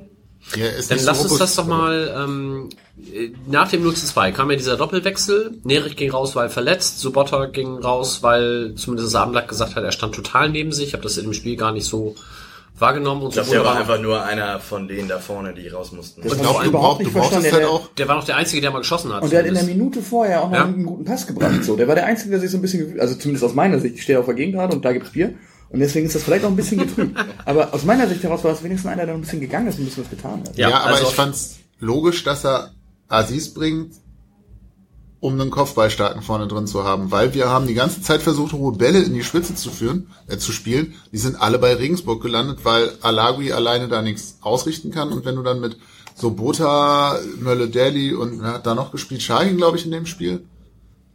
Äh, Das sind halt alles nicht die Kopfballungeheuer. Kaum war Boadus auf dem Platz, hat der relativ viel Bälle da vorne festgemacht Der und auch Alago verteilt. Kopfballtor gemacht, stimmt. Aus zwei Meter Abseits, aber da kommen wir noch drauf. Nein. Willst du? Ja, und du machst natürlich auch, wenn du mit zwei Stürmern spielst, machst du natürlich auch, also dann ist ja allein von der, von dem Überzahl, Unterzahlverhältnissen fixierst du die Gegner natürlich auch ganz anders. Das heißt, die, wenn die dann ein hohes Pressing spielen, dann ist, äh, sind die Räume dahinter richtig offen. Ne? Also das es waren gar nicht so, die, aber- so sehr die hohen Bälle auf Buadus, sondern es war einfach, dass, dass Regensburg auch nicht mehr ganz so hoch gepresst hat, was auch daran liegen kann, dass die schon 2-0 geführt haben. Aber ja, absolut. Mich hat es auch gewundert. Ich meine, Buadus war auch vorher verletzt, glaube ich, äh, war auf jeden Fall nicht ganz so fit. Aber dass, also, dass auch nicht so die langen Bälle überhaupt gekommen sind, beziehungsweise dass dann mit Alagi gespielt wird, wo das ja bekannt ist, dass der nicht das Kopfballungeheuer ist und der sich alle langen Bälle runterpflückt irgendwie. Ich glaube, der Spielertyp, also der Ersatzspieler für Boadus, den gibt es momentan nicht im Kader. Wenn jetzt die beiden reinkommen, Flum und Buadus für Nerich und Subota, wie ändert sich denn dann die, taktische Formation bei uns? Ist das dann 4-4-2 schon? Das ist dann 4-4-2 mit einer flachen, also mit einer mm, 4-4-2 flach nennt man das dann. Mit den beiden Sechsern, also sozusagen zwei Sechser, die sich dann, also das waren dann glaube ich Buchtmann und Flum, die sich dann beide Tick zurückfallen lassen und dann eben zwei Stürmer hat man dabei und dann Shahin und Mölle Dali auf den Außenbahnen. Ich spiele ja FIFA und da gibt's tatsächlich auch 4-4-2 flach. Ich weiß zwar nicht mehr, wie das 4-4-2 das andere heißt, aber Es gibt ja dieses 4-4-2 Raute, was, womit Werder Bremen Meister geworden ist. Das kennst du vielleicht, Mike. ja, Ähm, und Dieser dann verklärte Blick gerade. Ah. nee, es war mehr so der ein- verliebte Blick in Das haben schon wieder alle gestöhnt, weil du schon Klaus wieder Raute gesagt hast. Ja, okay. Johannes Flum ist übrigens zwei Zentimeter größer als Aziz Boadus. Nämlich, wie groß ist der? Flum oder Bu- Boadus? Ja, Du kannst zurückrechnen oder vorwärts rechnen. Wie wir gelernt haben, sind wir alle Mathe. Plus ist immer Nee, leichter. Boadus ist 1,88 und Flum ist 1,90. Zierers ist 1,89, der dazwischen. Hornschuh auch, aber der ist leider verletzt. Nehmen wir Flum. Der hat nämlich dann in der 40. Minute einen schönen Seitenwechsel gemacht. Auf die rechte Seite rüber zu Lasse Sobich, der den Ball annimmt. Und da gehen die Meinungen jetzt auseinander. Einige haben gesagt, in der Abseitsposition. Ich habe das nicht nochmal... Nee. Kein Fall. Ne? Okay. Wer hat Hieß das es, Äh, mich erreicht ein SMS mit beide Tore abseits. Schläge. Direkt Ja, Schläge. werde ich, werde ich Das, das ausrichten. zweite Tor war abseits. Ja, danke. Echt? Den, den, so wie ich dann wunderbar erstmal annimmt, dann noch unfassbar virtuos einen Haken schlägt um den Verteidiger herum, der gedacht hat, das kann kein Verteidiger sein, der mich da gerade vernascht hat. Und dann den Ball mit links in den Winkel drischt. Das war so ein Robben-Move. Ich dachte, ich wollte gerade eigentlich, sagen, ich dachte kurz, das wäre Arjen Robben auf dem Platz. Dann habe ich gesehen, Haare und groß, das funktioniert nicht. ne? Und, Und kurze Hose. aber richtig gut. Der andere hat auch eine kurze Hose, aber eine Leggings drunter. Das war, das war richtig Fußball. Ich, ich, Also ich möchte behaupten, der ist nur reingegangen, weil er den gewollt hat. Das hat er im Training nicht so geübt. ja, wenn das du ihn er auch nicht willst, schießt du ja gar nicht erst. W wann will Also ein Fußballer den- das Tor nicht? Bei, da geht's so, wenn Das du Geldscheine durch die Gegend schickst und so. Und bei manchen von unseren Stürmern würde ich behaupten, die wollen das einfach.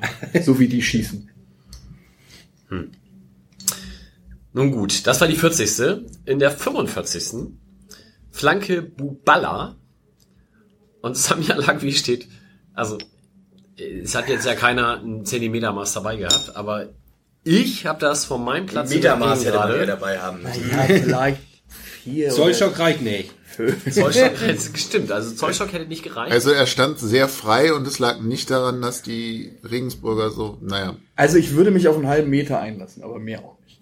Ich, Ich fand das übrigens, ich fand das übrigens sehr schön. Ich stand so Höhe ähm, Meckerecke Skinheads und da fand ich es ganz schön, wenn äh, also auf der Gegengrade und da fand ich es ganz schön, dass das Tor ist gefallen. Alle haben gejubelt, nur so eine Schneise Haupttribüne Gegengrade nicht. Nämlich alle, die auf der Linie standen, wir auch, wir standen da auch und haben nicht gejubelt. Alle haben sich umgedreht und gesagt abseits und versucht andere zu beschwichtigen und dann irgendwann die Song tun, da hat man irgendwann gemerkt, so okay, es war jetzt tatsächlich ein Tor, aber Aber das ist ja das Schöne an der zweiten Liga. Irgendwie, ich habe tatsächlich die ersten paar Sekunden noch auf den Videobeweis gewartet und dann gedacht, nee, warte, kann hier nicht passieren.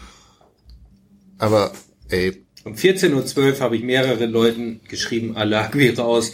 Um 14.15 Uhr hat er das Tor gemacht. So viel zu meinem Fußballverstand. solltest du dich nicht aufs Spiel konzentrieren und nicht irgendwie Nachrichten? Ja, habe ich ja, aber dann, Hab ich ja! Da ist ja nichts passiert! Scheiße! Witzig fand ich auch, Regensburg macht das 1 zu 0 und jemand an der, an der Tafel hat sich gedacht, oh, 1 zu 0 schnell machen. Und hat dann das 1 zu 0 für St. Pauli aufgeschrieben und rings um mich rum zuckten die Leute die Handys und ich habe dann gefragt, was ist denn los mit euch? Wir haben gerade ein Gegentor gekriegt. Nee, nee, guck, guck, haben wir Guck, nicht. haben wir gar nicht. Total lustig. War das, war das das erste Spiel, wo du wieder gearbeitet hast, Justus? Ja. War toll? Ja, war super. 20 Minuten habe ich gedacht, scheiße, ey. Mal hier. Ich muss zugeben, wenn ich nur die erste Halbzeit gesehen hätte, dann hätte ich das Unentschieden gefressen, hätte gesagt, ja, okay, kannst nicht meckern, nach 0 zu 2 nochmal zurückkommen, 2 zu 2 ist in Ordnung. Und dann kam ja die zweite Halbzeit, in der wir gefühlt hätten noch mindestens zwei machen müssen. Ja, 52. Buchtmann von halb links, Zentimeter am rechten Pfosten vorbei. Hast du das ausgemessen? Habe ich an meinem Handy, als ich das gerade nochmal nachschaute, messen können. Da hätte auch ein Zentimeter Maß gereicht. Und 74. dann Bourdous völlig frei durch nach Traupass Buchtmann. Und dann haut er den übers Tor. Der wollte das nämlich nicht. Das wird sein. Er hat sich gedacht, boah, die Regensburger waren so nett zu mir. Ich kann denen nicht wehtun. vielleicht wollte er es, aber er wollte es nicht genug. Das ist ja ein Slogan von der, von der Wolters Brauerei in Braunschweig, ne? Wolters oder Wolters nicht. Sag mal, liegt das an dem an Dittmarscher geschnuppert haben, dass ihr alle gerade so ein bisschen klingt wie Wilko? Wir haben jetzt endlich oft mal, oft genug Dittmarscher gesagt, dass wir mal einen Kasten von Ja. kriegen. Das ist, man muss das ja auch nur feiern. Liebe Firma Dittmarscher, wenn ihr uns eine Kiste pro Sendung sponsern wollt, Kontakt über die blog at Übrigens übersteiger.de nicht die Adresse. Firma Dittmarscher, siehst du, wollte? Wie heißt die Firma denn? Das ist die Privatbrauerei Karl, Karl Hinz aus Mahnen-Holstein. Ja, dann halt die. Das ist schön. Name Bemerkenswert bei dem Regensburg-Spiel, um mal wieder auf die wirklich unwichtigen Themen zurückzukommen. Der war mit seinem Kugelschreiber. Wie so ein Lehrer. Das ist ein Rohrstock. Immerhin tippt er nicht daran rum und macht komische Geräusche. Genau, diese hier nämlich. Oh ja, ich habe doch meinen Kugelschreiber jetzt weggelegt. Nein, aber Ewald Lien war ja hier, als er, und da hat er auch erzählt, dass dieses, ähm, dass sie eine Zeit lang ein Problem hatten mit, dass sie den Start verschlafen. Die Mannschaft. Aufwachen! Ja, Aber das genau. war Stani.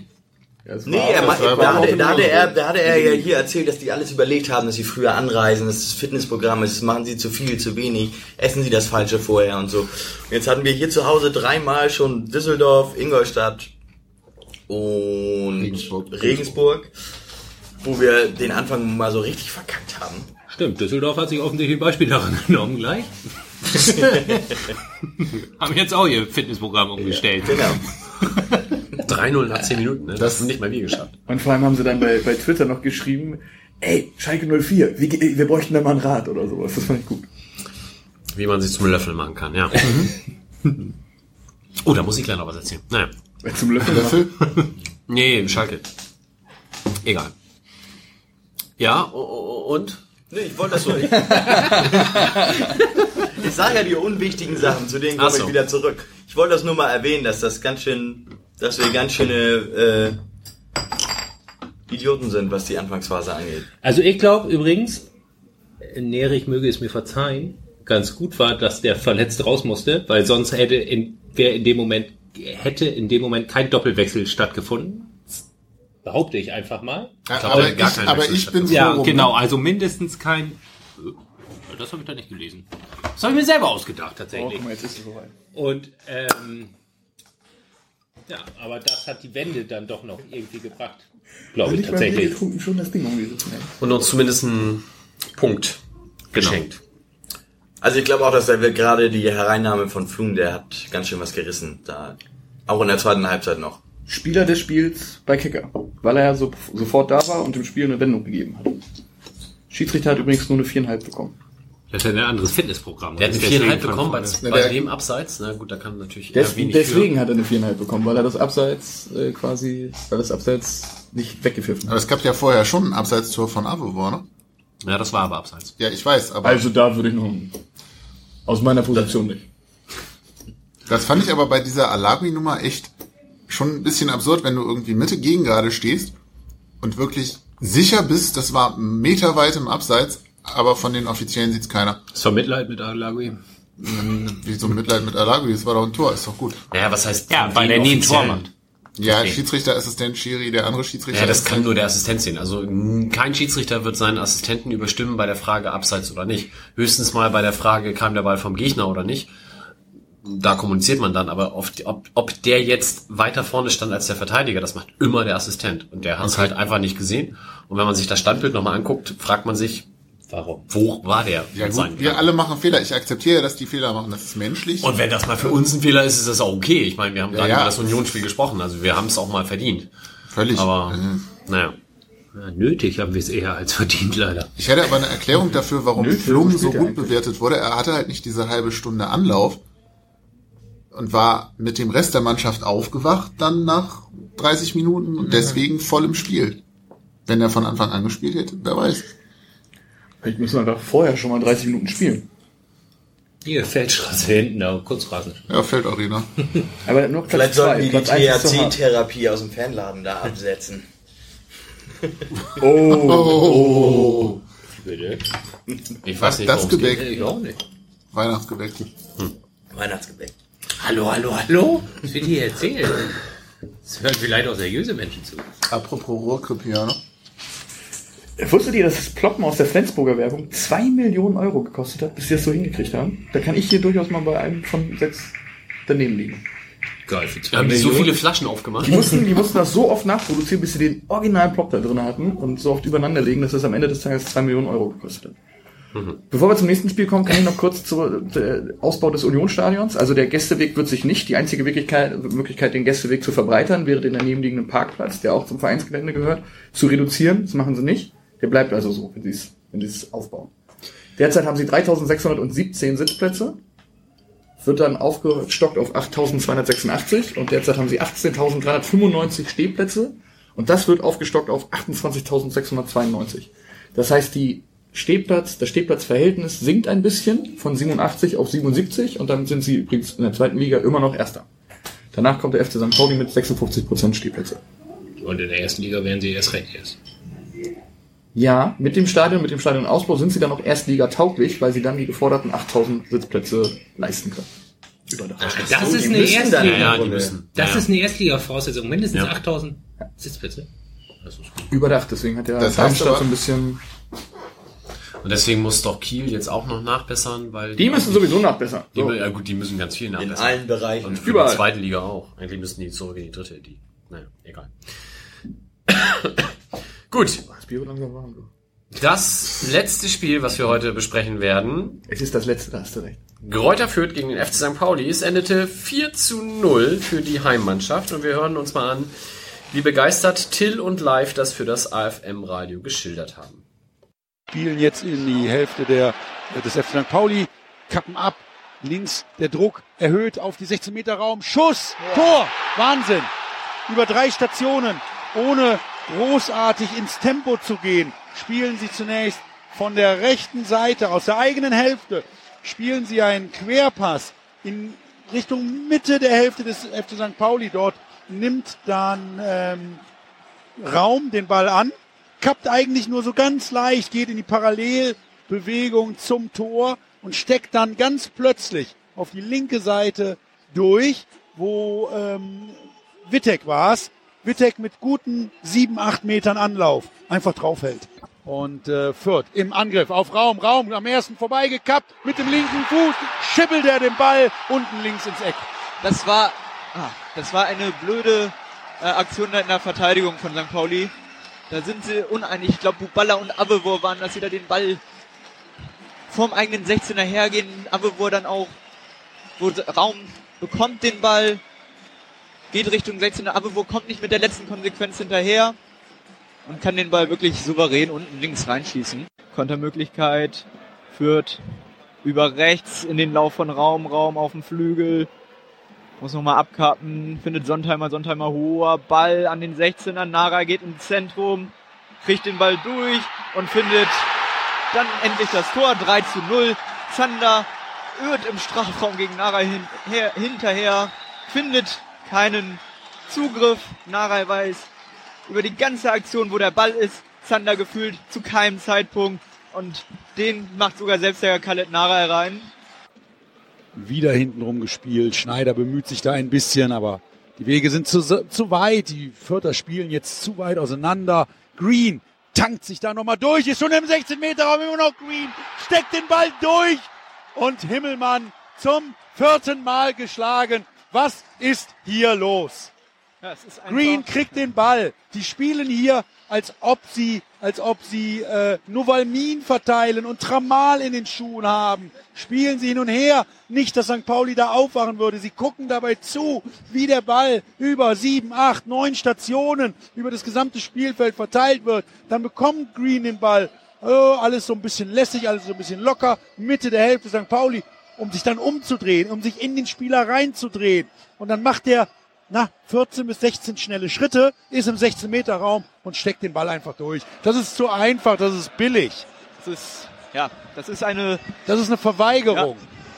Ja, schönen Gruß an Till. Das mit den medizinischen Fachbegriffen musst du uns nochmal genauer schildern, welche Medikamente da jetzt im Einsatz waren. Die wollen wir auch haben. Wir auch haben. Der in den Schuhen? Tramal ist ein Opiat. Und Novalin ist laut Stofflexikon ein Futterstoff. Pflegeleichter Futterstoff aus Acetat, also zum Nähen, nicht was ihr jetzt denkt. Ach so, ach so. Ach so. Ich dachte, Futter für Pferde oder was? Novalgin, aber das ist ein Schmerzmittel. Also da müsste man vielleicht nochmal nachfragen. Okay. Ja. Fragen wir vielleicht nochmal hier die taktische Ausrichtung. Alagui und Boadus von Beginn an. Litka auch noch in der Anfangsformation. Ja, so haben die gespielt, das ist korrekt, Mike. Ist das auch wieder 4-4-2? Ja? ja, roch zumindest nach dem 4-4-2. Ich habe dann auch ein paar Szenen gesehen tatsächlich, aber dann nicht zu viel, weil dann hatte man ja auch schnell keine Lust mehr und ich hatte dann eine kleine Tochter, mit der ich mich lieber befasst habe. Und ähm, ja, das ist das 4-4-2 gewesen, was schon zu Saisonbeginn, als beide mal fit waren, nicht so richtig funktioniert hat. Ja, gehen wir beim 1-0. Das war dieser Schuss dann von so halb links. Himmelmann eine Mitschuld? Oder ist es eigentlich noch, also er sieht halt deswegen doof aus, weil er halt noch an den Ball rankommt und der dann unter ihm durch und das Tor glitscht, unter die Latte glitscht. Wenn er gar nicht rankommt, ist es vielleicht kein Torwartfehler. So sieht's halt immer so ein bisschen doof aus, wenn er noch rankommt und die nicht klären kann. Aber ich finde schon, den kann man halten. Einfach. Oder? Egal, ob er da rankommt oder nicht. Also ich finde, den kann man schon halten. Also Den muss man vielleicht nicht unbedingt, aber also so unhaltbar war der nicht. Okay. 2-0. Bubala lässt sich von Green wegschubsen, so ein bisschen. Dadurch kommt die Situation überhaupt erst zustande. Habt ihr das noch so vor Augen oder war ich der Einzige, der es sich nochmal angeguckt hat? Ich habe tatsächlich das gemacht, was laut Johnny Boadus im Spiel davor, ich hatte keine Lust. Ich wollte es nicht richtig, ich habe nicht geguckt. Ja, gut. Dann kam zur Halbzeit Flum für Alagui. Und das Spiel ist plötzlich besser geworden. Und deswegen Zumindest haben wir beide Halbzeiten 2-0 verloren. bis zum Platzverweis. Ach so. Ja, wir hätten tatsächlich in der 60. durch Shahin nochmal zum Anschluss kommen Durch können. Boadus vor allem hätten wir. Boadus in der 68. Das war aber dann schon nach dem Platzverweis. Ja, aber das war, also wirklich, was macht er denn da? Ich Den weiß kann er sich nicht. ja auch nochmal auf den anderen Fuß legen, wenn er das mit links, glaube ich, nicht schießen will oder was. Er wollte ja irgendwie tunneln oder so. Ja, aber ich meine, der kann, er kann, er vor kann allem alles machen. Er kann vor allem rüberspielen zu Zander, Ja, der dann das vor dem kann er leeren auch. Steht. steht. eher, ja. Aber er stand im Abseits, ne? Also er hätte Zander? dann, ja, er wäre dann im Ja, Abseits, er hätte dann im Abseits gestanden, war zumindest auf dieser, ich habe mir nochmal diese hier Tore da bei The Zone irgendwie angeguckt. Da Von denen jetzt auch ein Kastenbier? wurde das gesagt, von The Zone. Ja. Ja, die machen ja Bier. The Zone Craft Bier. Dem ist es ja fast egal. Also. Aber da wurde es gesagt, er, er, aber ich glaube nicht, dass er deswegen nicht abgespielt hat. Sondern weil er einfach, er, Er wollte, wollte es es. nicht. genau. Und hier sind wir wieder bei, er wollte es nicht. Der will das nämlich immer nicht genug. Ja. 63. Minute, Gelb-Rot-Nerig. Erster Platzverweis seit März 2014. Damals Sören Gonter, oder? Tom nee, Triebold. Tom Triebold. Ach ja. Übrigens, Auch ein Ex-Fürther. Genau. Alle Ex-Fürther bei uns fliegen ständig vom Platz. Ständig finde ich schön. Haben wir nicht eine, eine Wette zu laufen gehabt, wie viel gelbe Karten Bernd Nerich kriegt? Oh, zählt die Gelb-Rot jetzt doppelt, meinst du? Das weiß ich jetzt nicht. Haben wir Ja, gelb und zwei gelb? Ja, aber wie ist es denn in der Statistik für die Nee, das zählt nicht doppelt. Für die Gelbsperre zählt doch nur die erste. In der Gelb Wenn du, wenn, du eine, wenn du eine vierte gelbe Karte hast und kriegst eine fünfte und kriegst im gleichen Spiel gelb-rot, dann wirst du ein Zählt sie gar aus. nicht. Und dann zählt sie gar nicht, dann hast du wieder vier. Aber da müssen wir uns jetzt einigen, ob sie gar nicht zählt, Gar ob nicht. sie doppelt zählt oder ob sie einfach Ich zählt. glaube, ich habe sieben gesagt oder so. Also ich für gar Kann nicht. mich nicht erinnern. Also ich wäre ja für doppelt, weil eigentlich ist ja die gelb-rote eine Ja. zweite gelbe. Finde ich Aber du formal 24 richtig. oder so gesagt hast. Ja, natürlich. Ich Ja, aber es ergibt Bescheid. ja auch Sinn. Er hat ja zwei gelbe gekriegt, deswegen musste er vom Platz. Also Okay, das halten wir fest für die Nachwelt. Also da ich nicht mitgetippt habe, Ich auch nicht. Ich bin auch für zwei Gelbe. Oh, was ist denn los mit euch, ey? Das ist, weil du immer so doof zu den ganzen Leuten Euch bist. beide die immer, alle wenn ihr nicht dich. da seid und, verteidige euch, wenn die anderen hier lästern. Ne? Und jetzt sowas, da fallt ihr mir so in den Rücken. We- Wen hast du wann verteidigt? Ich habe gesagt, dass Tim eine schöne Stimme hat.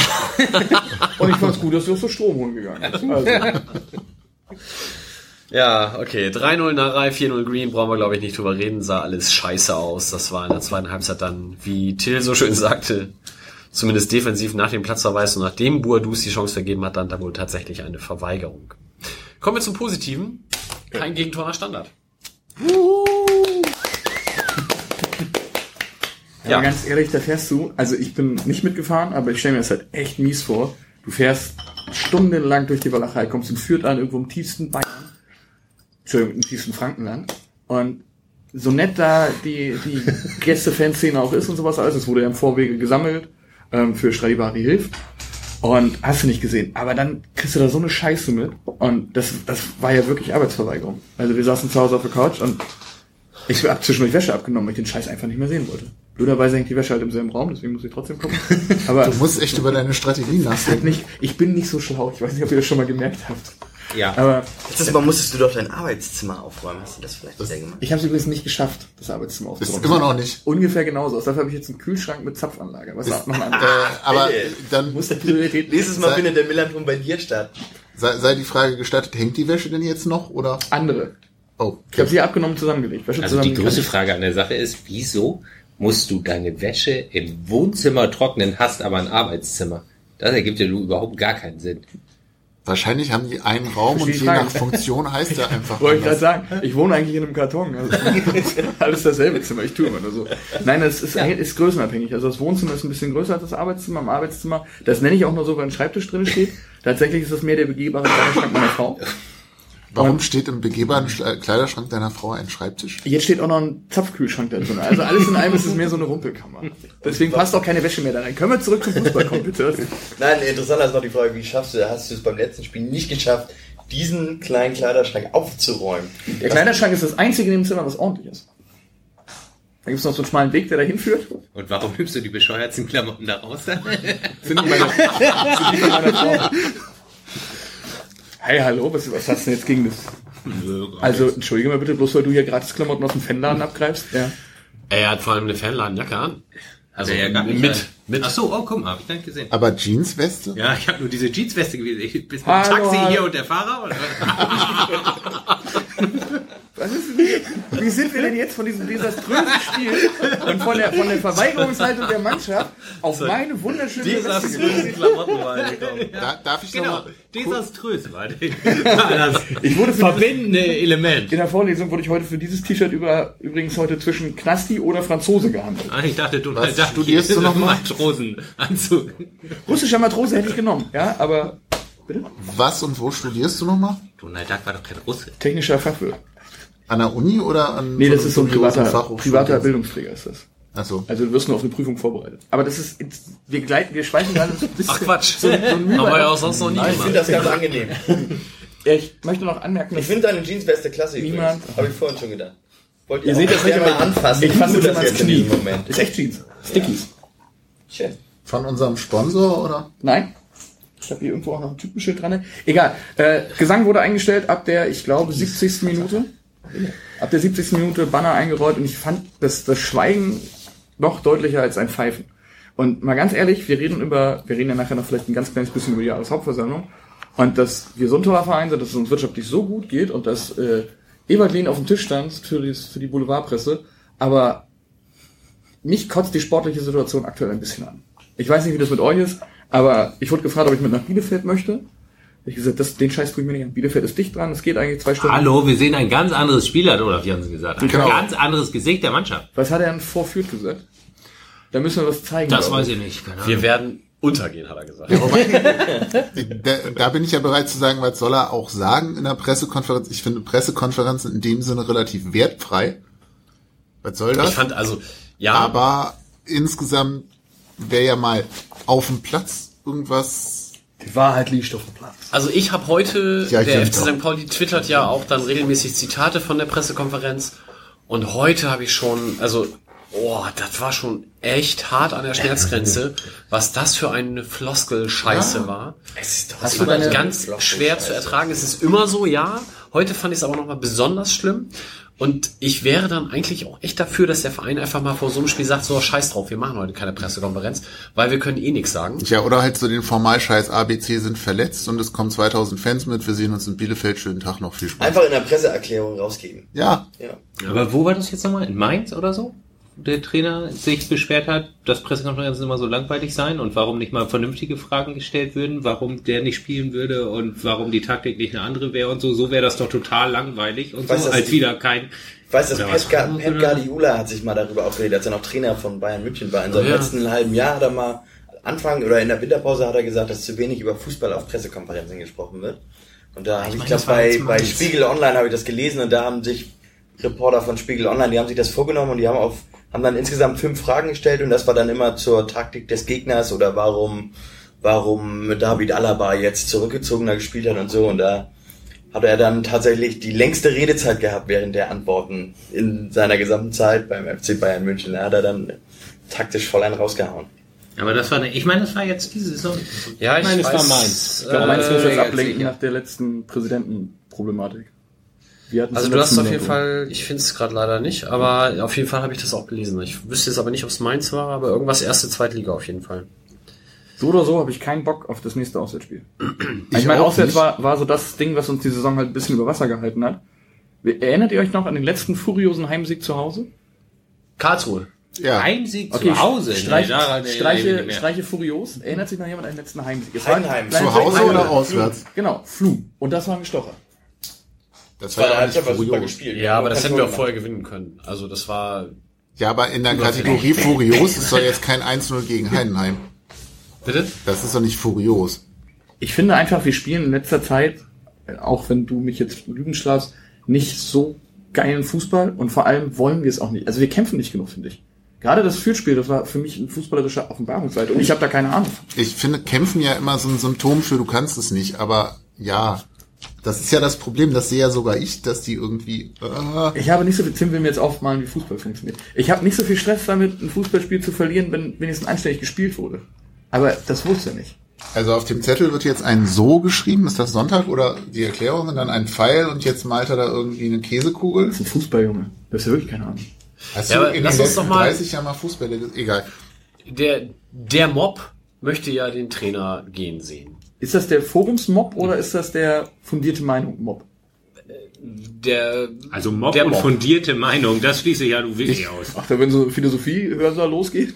Also unter anderem auch, äh, schöne Grüße, Guido Schröter hat äh, auch von sich gegeben, dass er jetzt Jansen nicht zum Welttrainer des Jahres vorschlagen wird, vorsichtig formuliert. Also es gibt ja schon Leute, die das an ihm festmachen würden. Wie seht ihr das denn? Ich finde, ich fordere erstens nicht, dass der Trainer entlassen wird. Ich würde mir trotzdem wünschen, dass er möglicher, das ah, Dass er vielleicht lange krank wird. Oder so. ihr könnt mich echt. Äh, nein, erstens habe ich, habe ich jetzt nach wie viel Spielen? 14, 15? Technischer Direktor soll frei werden. Musst du nicht mal auf Klo oder sowas? Wie ein Stier, aber ich warte noch bis Äh, ich habe tatsächlich den Eindruck, dass mit diesem Kader das 4-4-2, was Olaf Jansen ja Anfang der Saison quasi als neues Go-To-System ausgelobt hat, irgendwie nicht funktioniert. Ob das nur am Trainer oder am Kader liegt oder an irgendwelchen Kommunikationsschwierigkeiten, mag und kann ich nicht beurteilen. Ich fänd's halt ganz schnafte, wenn wir das machen, was wir können. Und das hieße für mich sowas wie Mölle Daly wieder mehr in die Mitte, äh, vielleicht eher mit einem Stürmer spielen, vielleicht bisschen mehr Fokussierung auf Pfosten bei Standards des Gegners. Ich traue ihm das durchaus zu. Ich glaube nicht, dass Jansen prinzipiell ein Problemtrainer ist. Von daher, hm, aber irgendwie so, wie es im Moment aussieht, ist halt sehr unbefriedigend. 15 Spiele übrigens, um deine Fragen noch zu beantworten. Dankeschön. Also wenn wir sagen, dass Jansen ein Problem ist, dann verkennen wir die ganze Rückrunde, überragende Rückrunde, die wir letzte Saison gespielt haben. Ich glaube auch, dass ähm, Weil, und das möchte ich kurz ergänzen, wir sind ja nicht dank Ivalin drin geblieben, sondern wegen Olaf Jansen. Das möchte ich damit sagen, äh, oder? Nee, weil die im Team so gut funktioniert haben. So vielleicht. Vielleicht ist es, vielleicht fehlt Evalin, da kann auch sein. Ich glaube aber nicht, dass es, ähm, Ich glaube, wir sollten, ja, ich würde fast sagen, es ist eine leichte Ergebniskrise. Wir nehmen, führt mal außen, lassen, führt mal außen vor, das war scheiße, auch, also, Die das erste war halbe unwürdig, Stunde so, Regensburg so, auch. Ingolstadt. ja, sagen wir mal, Ingolstadt, Düsseldorf, Regensburg, da waren, Düsseldorf nicht. da Düsseldorf waren, war, Moment, da waren da, war, 20 da Minuten. waren die ersten 20 Minuten scheiße, bei allen Spielen. So, und den Rest haben wir ganz gut hingekriegt. Gut. Die Sache ist halt, also ich würde tatsächlich eher von einer Ergebniskrise sprechen. Wir haben die, wenn wir an die Spiele davor denken, Regensburg, gut, die ersten 20 Minuten sind scheiße, die andere Zeit haben wir Regensburg an die Wand gespielt. Union Berlin waren wir die klar bessere Mannschaft. Kaiserslautern, Aue waren wir die bessere Mannschaft. In Sandhausen waren wir die bessere Mannschaft. Da haben wir, wir haben nur die Tore nicht gemacht. Das ist, für mich ist das ein klarer Fall von Ergebniskrise, wenn man das so schön nennen kann. Und ich würde, klar, wir haben jetzt sechs Spiele in Folge nicht gewonnen, aber wir haben von diesen sechs Spielen haben wir fünfmal so gespielt, dass wir das Spiel gewinnen könnten, außer in Fürth. Da haben wir jetzt das sechste Spiel, das haben wir halt richtig verkackt. Von den anderen fünf Spielen hätten wir auch locker drei gewinnen können. Da würden alle sagen, ja gut, dann haben wir jetzt einmal verkackt. Aber jetzt sagen, da wir jetzt sechs Spiele in Folge nicht gewonnen haben, natürlich haben wir jetzt alle Druck, weil es sind auch nur noch drei Punkte zum Relegationsplatz. Aber es ist nicht so, dass wir scheiß Fußball spielen. Könntest du als Titel aufschreiben, könnte, könnte Fahrradkette. Das ist nicht schlecht. Äh, dazu eine Frage, weil mir das vorhin durch den Kopf ging und ich mich das schon mal gefragt habe, kann es nicht auch sein, dass diese weltbeste, allerbesten Rückrunden der Vereinsgeschichte auch so eine Art Problemrückrunde inzwischen wird, weil irgendwie alle oder sehr viele diese Erwartung haben, ey, 34 Punkte in einer Runde, das müssen wir doch jetzt irgendwie mit dem Kader müssen wir aufsteigen. Ähm, und verkennen, dass das möglicherweise einfach auch bei 133 Prozent Performance war und möglicherweise einfach auch eine ganz große Tüte Glück dabei war. Naja, aber wenn du nach neun Spielen, ich weiß nicht, was hatten wir da, 15 Punkte oder sowas, dann setzt das ja den Trend schon fort. Jetzt sind es halt sechs Spiele, wo du halt nur fünf Punkte holst, ähm, wo du, wie ja Tim aber auch sagt, schon auch in vielen Spielen eine gute Leistung gezeigt hast.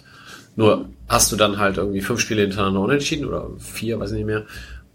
Und dann lieferst du halt im Anschluss daran ein absolutes Streichergebnis. So, und jetzt so sehr ich dieses Floskel-Bingo, was Jansen heute in der PK abgelassen hat, auch inhaltlich bescheuert finde, so sehr bleibt ihm ja auch nichts anderes übrig.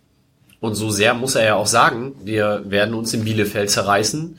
Und ich war irgendwie der neutrale Beobachter soll sehen, dass wir mit einer ganz anderen Einstellung da rangehen, was auch immer er da gesagt hat. Ja, und ich glaube, er hat auch gesagt, wir müssen den Sieg wollen. Das, das soll der neutrale Beobachter sehen. Und genauso wird es ja sein. Nur wenn wir hier in drei Wochen wieder sitzen und wir dann gegen Bielefeld, Bochum und Duisburg auch wieder nur zwei, drei Punkte geholt haben, dann wird das mit der Ergebniskrise langsam eng, weil dann musst du einfach diese Spiele auch mal gewinnen. Aber ich bin da eigentlich bei Tim. Und das hat nur bedingt etwas mit meiner Bremer Historie zu tun. Äh, ich bin 1983 das erste Mal zu, zum Fußball gegangen. Da war Otto Rehagel Trainer. Ich habe mich dann irgendwann vom SV Werder abgewendet. Da war Otto Rehagel immer noch Trainer und das war 14 Jahre später. Ich tue mich schwer mit Veränderungen und Trainerwechseln. Habe ich, glaube ich, schon mal erzählt.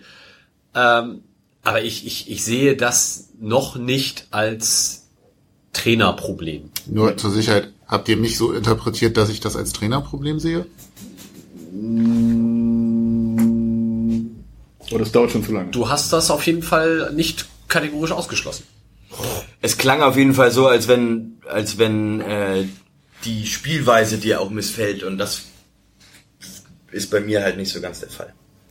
Ich muss, man muss auch dazu sagen, dass der Jansen war seinerzeit ja Jahrgangsbester im DFB-Lehrgang. Ne? Das ist ja, das ist ja nicht so, dass der Mann, Tedesco auch, ne? dass der, äh, wie heißt der aktuell? Kofeld, der Kofeld auch. Ah. In Bremen. Ähm, aber ja, der, der Mann hat ja was auf der Kirsche und ich glaube auch, dass das mit dem Trainer durchaus funktionieren kann. Weil, wie du schon sagst, der Grund, warum wir nicht abgestiegen sind, heißt halt unter anderem auch Eberglin, aber halt auch zu einem großen Teil Olaf Janssen. Und ich hoffe einfach nur, dass es jetzt irgendwie mal wieder ein bisschen Schwung reinkommt. Und nach so einem Ding, nach dem letzten 4 zu 0 haben wir 1 zu 0 auswärts gewonnen. Äh, seinerzeit gegen Kiel. Ich hoffe, dass das ja vielleicht, oder eventuell klappt es ja auch diesmal. Das wäre total schön. Ich würde gerne mit einem 8 zu 0 gewinnen. Ja. Ja, ich auch. Ich bin in Bielefeld, das wäre super. Ich auch. Ich nehme aber sowohl 1-0 als auch 8-0. Ich bin da leidenschaftslos. Bielefeld noch diese, als ich mal in Bielefeld war, das war aber ist aber auch schon sechs Jahre her oder sieben Jahre, da hatten die diesen diesen ein, in der Ecke da dieses eingefärchte super steile Ja. Ja. ja. das Da ist auch noch, da ist auch noch Aber es ist nicht mehr das ganz alte mit dieser Plexiglasscheibe, dass man auf der Geraden stand. Das ist es nicht mehr. Ja, aber schon dieses, dieses Ja, du bist in der. Kurve, aber da, Treppe. Ja, aber früher stand man so auf der Geraden mit Das so war einer. Plexiglasscheibe. das war super. Das erinnert konnte ja die, ein- ein Viertel des Spielfelds gar nicht sehen, weil diese Brauchst du auch nicht. Plexiglas- Das war aber geil, weil direkt an der Plexiglasscheibe dran standen immer so aufgeregte Kiddies, die immer äh, Scheiße Pauli, Scheiße Pauli gerufen haben und dann haben wir immer Bielefeld, Bielefeld geantwortet und St. Pauli, St. Pauli. Das war total lustig und haben uns bestimmt 20 Minuten beschäftigt. Ah, kommt vielleicht jetzt nicht so rüber. Die haben noch, aber die, die ist da nicht die, ähm, die Anzeigetafel auch noch in der Ecke? Wo der Gästeblock ist? Ich habe in Bielefeld, glaube ich, noch nie eine Anzeigentafel gesehen. Wahrscheinlich, Ja, weil sie beim gegenüber, Gästeblock glaub hängen. Über ist eine? Haben die nicht zwei? Eine, ja, doch, eine über dem aber die andere würde man nicht sehen, dann sozusagen. Das kann sein. Das eine ist, das Äh, ich nicht genau. Jedenfalls, um nochmal kurz zu dem Thema, Trainerthema zurückzukommen. Ich habe tatsächlich das Gefühl, dass wenn wir mit zwei nominellen Stürmern spielen, es auf dem Platz irgendwie etwas unglücklicher aussieht, als wenn wir es anders machen. Regensburg so ein bisschen als Ausnahme, wo dann ja irgendwie als umgestellt wurde, das plötzlich wie Fußball aussah. Deswegen habe ich da vielleicht eine Systemkrise, aber ich glaube schon, dass Jansen das hinkriegt. So. Ja, die Frage ist ja, was, was ist das für eine Mannschaft? Ich, ich, wir hatten letztens über für einen Übersteiger, für einen Print, der übrigens bald erscheint, den ihr natürlich alle kauft, haben wir ein längeres Interview mit Ewald Lien geführt und da haben wir ihn auch gefragt, ob, ob die Mannschaft so eine Handschrift von ihm bekommen hat. Und wenn ich, er hat das zwar, das hat er nicht geantwortet, aber wenn ich sagen müsste, was die Handschrift von Ewald Lien ist, dann ist es dieses defensiv kompakte 4-2-3-1, was auf Konter ausgelegt ist und was halt naja, er war wie lange Trainer? Zweieinhalb Jahre? Was auf jeden Fall da mit drin ist in der Mannschaft. Und das ist auf jeden Fall so eine, so eine Formation, bei der ich, bei der ich mir sicher wäre, wenn man dahin zurückgeht, das wird auch wieder funktionieren. Weil es auch das Spielermaterial dafür gibt, mit den, mit den schnellen Außenspielern, die das, äh, die das spielen können und dann Malagi vielleicht nicht unbedingt, aber mit Buadus hätte man immer noch einen Stürmer, der sowas auch spielen könnte. Also da, es ist, glaube ich, es ist halt so ein, so ein schwieriger Pfad, wenn man, wenn man aus einem Team ist, was eigentlich nur um die Klasse kämpft oder um den Klassenerhalt kämpft und versucht ähm, drin zu bleiben und versucht Punkte zu sammeln, zum Team zu werden, was Fußball spielen möchte und andere Teams dominieren möchte. Das ist so ein Schritt, vor allem in der zweiten Liga, der nicht richtig funktioniert oder ganz schwer nur funktioniert. Selbst in der ersten Liga, ich meine, wie viele Mannschaften spielen noch Fußball oder sind interessiert am Spielaufbau? In der zweiten Liga ist das eigentlich fast kein Team mehr, möchte ich sagen. Also außer die, die ganz oben stehen, beziehungsweise einige Teams, die dann immer Fußball spielen möchten, die fliegen halt richtig auf die Fresse. Siehe 1860 KSC letzte Saison, die sind damit abgestiegen, weil sie Fußball spielen wollten. Und dementsprechend ist es, glaube ich, immer hilfreich, wenn man, wenn man so Probleme hat, auch spielerische Probleme oder so eine Ergebniskrise, zurückzukommen auf, in diesem Fall wäre es wahrscheinlich das 4-2-3-1. Würde mich nicht wundern, wenn wir gegen Bielefeld so spielen würden. Aber was wollen wir eigentlich? Also jetzt mal so aus Fansicht, wollen wir Hauptsache gewinnen oder wollen wir eine Entwicklung sehen? Und wenn wir eine Entwicklung sehen wollen, ist nicht das... Dann müssen wir da durch, dann müssen ja, wir, eben. Also, Und wenn ich mir dann überlege, dass ich glaube ich hier auch schon mal irgendwie gelobt habe, dass sie versuchen, hinten spielerisch rauszulösen, dass sie nicht mehr so viel nach vorne bolzen. Äh, Diese Ansätze sind ja zu sehen, mal mehr, mal weniger. Jetzt, okay, Fürth raus, irgendwie erste halbe Stunde Regensburg raus, aber da müssen wir vielleicht auch damit leben, dass wir jetzt irgendwie bis zum Winter noch so ein bisschen rumgurken und vielleicht noch drei oder sechs Punkte holen und hoffentlich dann sowas wie Zehnter sind und dann mal gucken. Aber Na, wir müssen vor allem damit leben und das war hoffentlich die meisten vor der Saison klar, dass wir nicht irgendwie der Aufstiegskandidat schlechthin sind. Dass, dass wir Achter werden. Das war ja hoffentlich. Also das ist ja so das Hauptthema. Gucke ich nochmal in unsere Tipps von der Saisoneröffnungsfolge. Stimmt, ich habe auch gedacht, dass Kiel nach 15 Spieltagen erst ist. Ja. Ich habe 100 Euro draufgesetzt. So. Nein, habe ich nicht. ach so, das. Ja.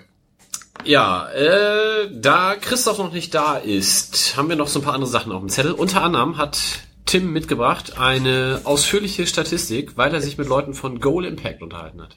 Das ist korrekt. Das habe ich. Ich hole auch kurz meine Unterlagen. Goal Impact, für die, die es nicht kennen, und da gibt es bestimmt einige, Goal Impact ist eine, ähm, ist ein, äh, oder die Firma Goal Impact äh, vertreibt einen Algorithmus, der ähm, einen Wert für einen Spieler angibt, und zwar die Qualität eines Spielers. Da ergibt sich aus dem, aus den normalen Spielberichten, ähm, in dem, also, also aus diesen Kickerspielberichten, wo die Aufstellung drin ist, die ähm, Tore und äh, Platzverweise mit drin stehen.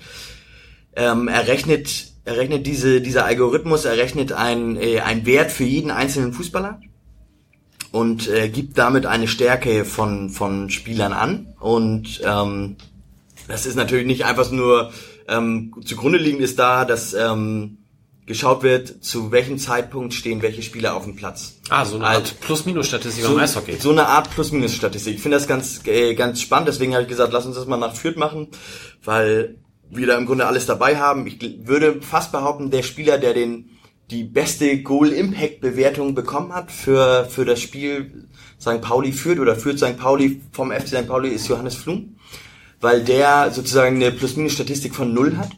Der ist nämlich raufgekommen, da stand es schon 0-2, für ihn aber 0-0 und ähm, als Bernd Nerich dann vom Platz geflogen ist, hat das ja das Spiel verändert. Das geht auch in diese in diesen Algorithmus mit ein. Der Platzverweis 10 gegen 11 auf einmal Unterzahl ähm, führt natürlich zu, zu, einem ganz, zu einer ganz anderen Bewertung. Und der Goal Impact wird natürlich nicht einfach nur, also diese Plus-Minus-Statistik, das stimmt, das ist im Grunde das, also dem liegt das zugrunde, dass so Tore gewertet werden und dann entschieden wird, welche Spieler stehen wie auf dem Tor, äh, auf dem Platz meine ich, zu welchen, zu welchen Zeiten, wann fallen da die Tore. Aber es wird auch noch eine Erwartungshaltung rangebracht an Spiele. Das heißt, wenn zum Beispiel Bayern München gegen, gegen den HSV spielt, dann äh, wird zum Beispiel ein, ein höherer Sieg vom HSV vorausgesetzt. Und wenn werdet der, jetzt sehen müssen, wie alle Leute die Augenbraue lupfen und warten, was jetzt wohl kommt, wenn Tim den HSV Er hat erwähnt. schon blaue Raupen auf Ein, seinem ein höherer Sieg vom HSV. ähm, Äh, wir- Entschuldigung, dass wir dich unterbrochen haben. Christoph, komm rein, setz dich hin, wir reden einfach weiter. Ähm, be bevor Tim jetzt weiter erklärt, subjektives Empfinden ist jedes Mal, seitdem Tim dabei ist, hast du auch Goal Impact erklärt. Ich habe gerade überlegt, ob wir ein Trinkspiel machen, in dem Tim erklärt Goal Impact, oder Expected Goals. ja oder Expected Goals, eine Rolle Trinkspiel hört sich gut an. Worum geht's? Ist mir scheißegal. Erstmal trinken, warte, ich trinke auch mal. Prost. Jedenfalls, als ich über diesen Gedanken Trinkspiel stolperte, fragte na, Mike nach, ach, so funktioniert das? Und ich dachte so, warst du die letzten Sendungen nicht dabei oder hast du ihm nicht zugehört? Nein, nein, nein, nein, nein, Moment. Aber Impact- Plus-Minus-Statistik ist was ganz anderes als äh, Expected Goal Ratio. Korrekt, also Das ist wie Goal Impact Tischtennis Algorithmus und Marathonlaufen. erkläre ich Was zum ist aus ersten dem Mal. Millanton geworden? Ich komme hier nichts an als Einwechselspieler rein. Und so ein bisschen so, ist ein bisschen so, als irgendwie, wir- ich denke an den guten alten Rumpelfußball, wo ich mit meiner rustikalen Grätsche noch was anfangen konnte. Das Und ist super, ich- nichts und es wird mitbekommen und noch was Impact sagen. Ratio, also es ist so ein bisschen so, als ob du, als ob du 80er irgendwie vom Cuxhavener Sportverein bei, bei, bei, bei, bei Barcelona eingewechselt wirst oder so. Geht das jetzt so hochklassig weiter, dann muss ich ja wieder gehen. Also, Hallo, mal, lass uns das mal, lass Okay. uns das mal ordnen. Expected Goal Ratio Ich ist nach dem Spiel, da wird Da werden quasi die Torschüsse gewichtet. so. Und diese Plus-Minus-Statistik beim Eishockey ist ja so, da, beim Eishockey wechseln ja die Spieler ständig und da wird halt, wenn das Spiel 4 zu 2 ausgeht, kann es sein, dass da ein Spieler von der Mannschaft, die 4-2 gewonnen hat, bei keinem eigenen Tor auf dem Platz war, aber bei Gegentoren, dann hat er halt eine Minus 2. Und es kann sein, dass einer, der verloren hat, vielleicht bei beiden Toren auf dem Platz war, aber ein Gegentor nicht, dann hat er halt plus 2 und diverse zwischen. Also das sind ja komplett getrennte Inhalte. Ja. Okay. Genau, und aber Goal, den Goal Impact, den habe ich in, wir haben uns über Goal Impact schon mal unterhalten, weil die Holstein Kiel in ihrer Saisonprognose als Genau. Tabellenführer hatten. Okay, Darüber dann haben wir nicht so oft über. Goal Impact gesprochen. Aber über diesen Algorithmus haben wir uns noch nicht unterhalten. Und der, bei dem Algorithmus ist aber nicht einfach nur dieses Plus-Minus-Verhältnis vom Eishockey, sondern es wird halt auch noch eine gewisse Erwartungshaltung an jedes Spiel und jeden Spieler gebracht. Kommen wir wieder zum Beispiel Bayern München gegen HSV. Da wird natürlich erwartet, dass Bayern München gewinnt und zwar mit 7-0.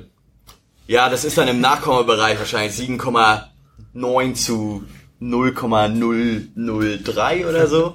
Und ähm, wenn Bayern München dann nur 1-0 gewinnt, dann ist es positiv für, für vor allem für die Abwehrspieler des HSV. Die, und dementsprechend wird dann ein Goal Impact erstellt, der ähm, ein Wert ergibt sich erst nach 100 Spielen, aber ähm, ich durfte mich mit den ähm, mit den Betreibern dieses dieses dieses dieses Algorithmus unterhalten und ähm, die haben halt können halt bis in den Jugendbereich sich schon Spiele anschauen und im Grunde auf der ganzen Welt ähm, Spielberichte in ihre Datenbank reinlaufen lassen und haben dann halt ähm, Goal Impact Werte erstellt von einzelnen Spielern. Der beste Spieler ist übrigens ähm, Paul Pogba von Manchester United momentan mit einem Goal Impact Wert von 200 Man sagt so, dass ab 160, das sind 160, 162 sind die Top 200 Spieler, liegen bei 100 m, Goal Impact von 162. Ähm, Thomas Müller ist der Beste in der, in der ersten Liga mit 196 und ich war völlig erstaunt.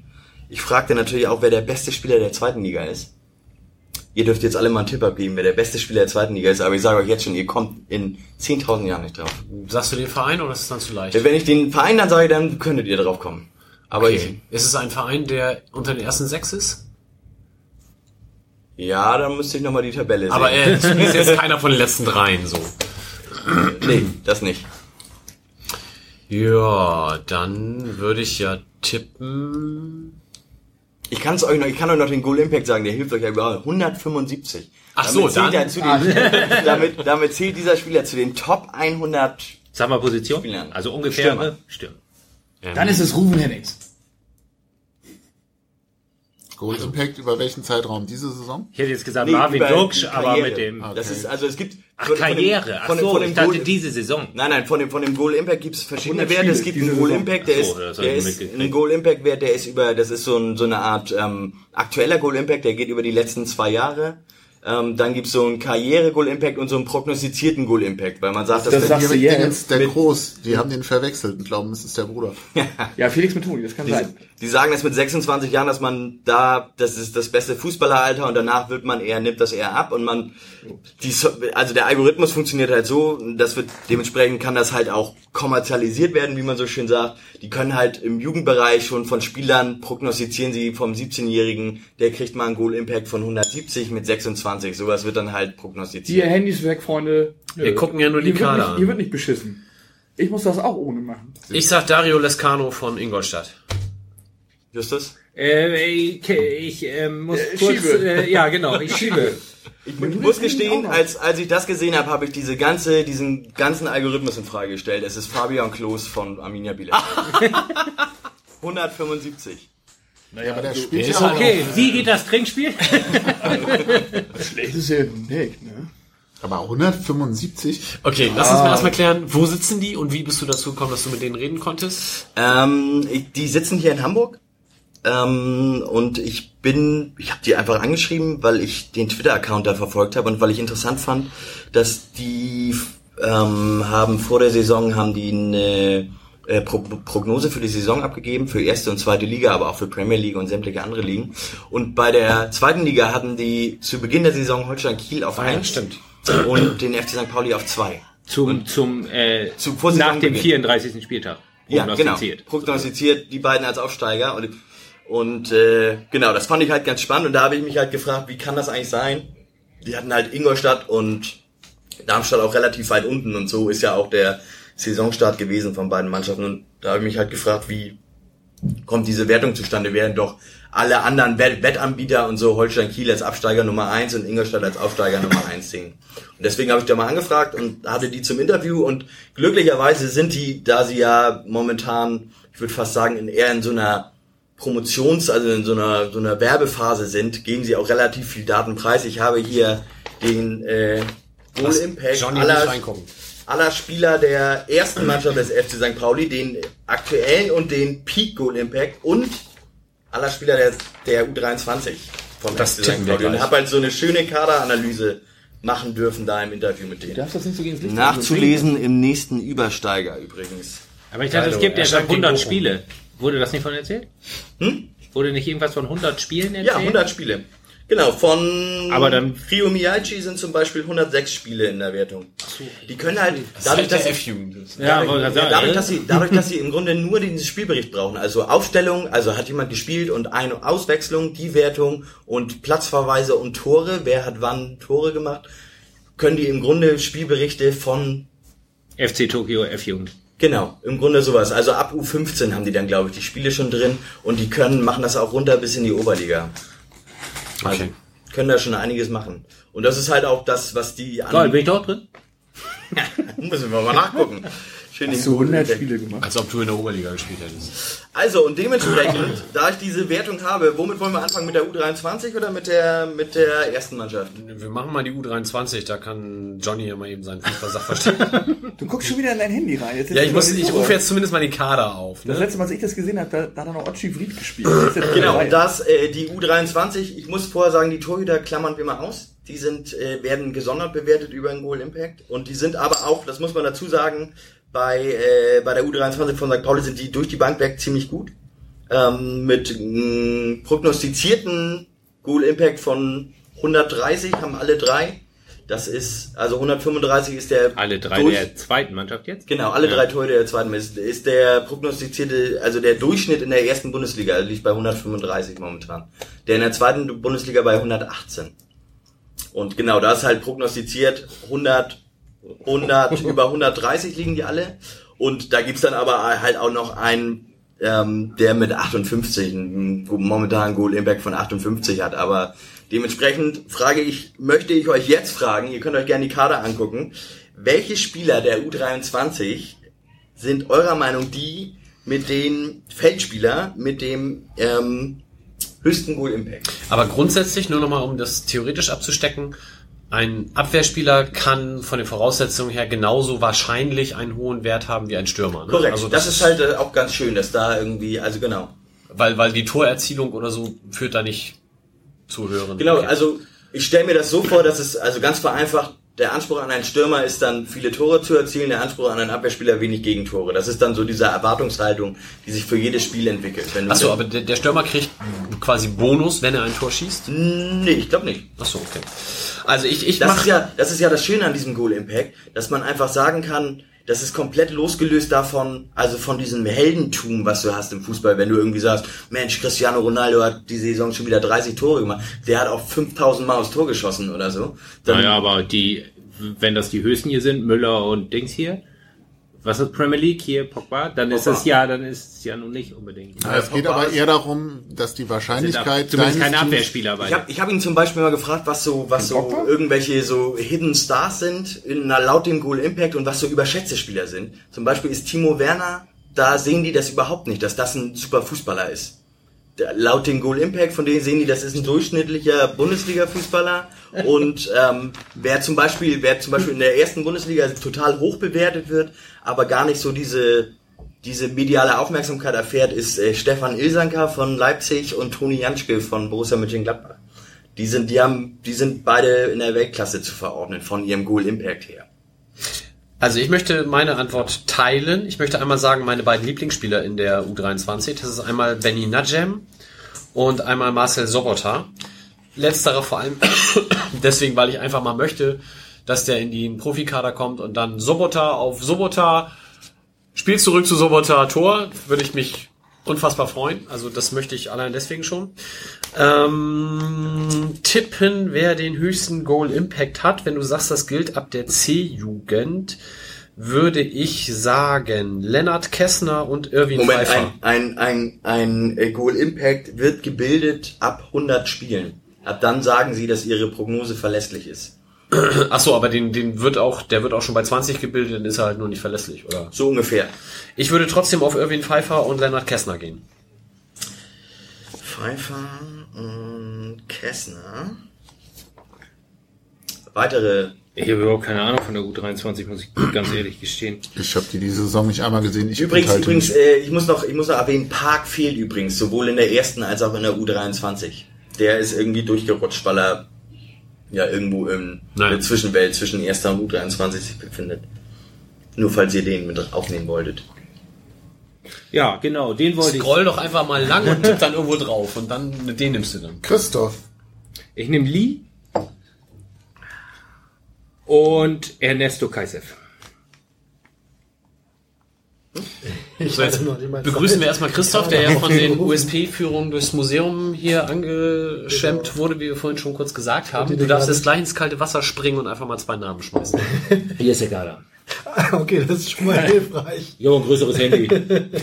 Ah, ja, ja, ja, ja, ja, stimmt. Das ist also der also hier. Ups. Und schon wieder guckst du auf dein So viel. Screenfläche, dass unsere Spieler sich darauf sofort verlaufen würden. Ähm, Meine Frau schreibt mir, ich muss vielleicht gleich los. Geil, da steht ja auch nicht, welche Position. Ah, doch, doch, immerhin. Nee. Moment, Moment. Bruder.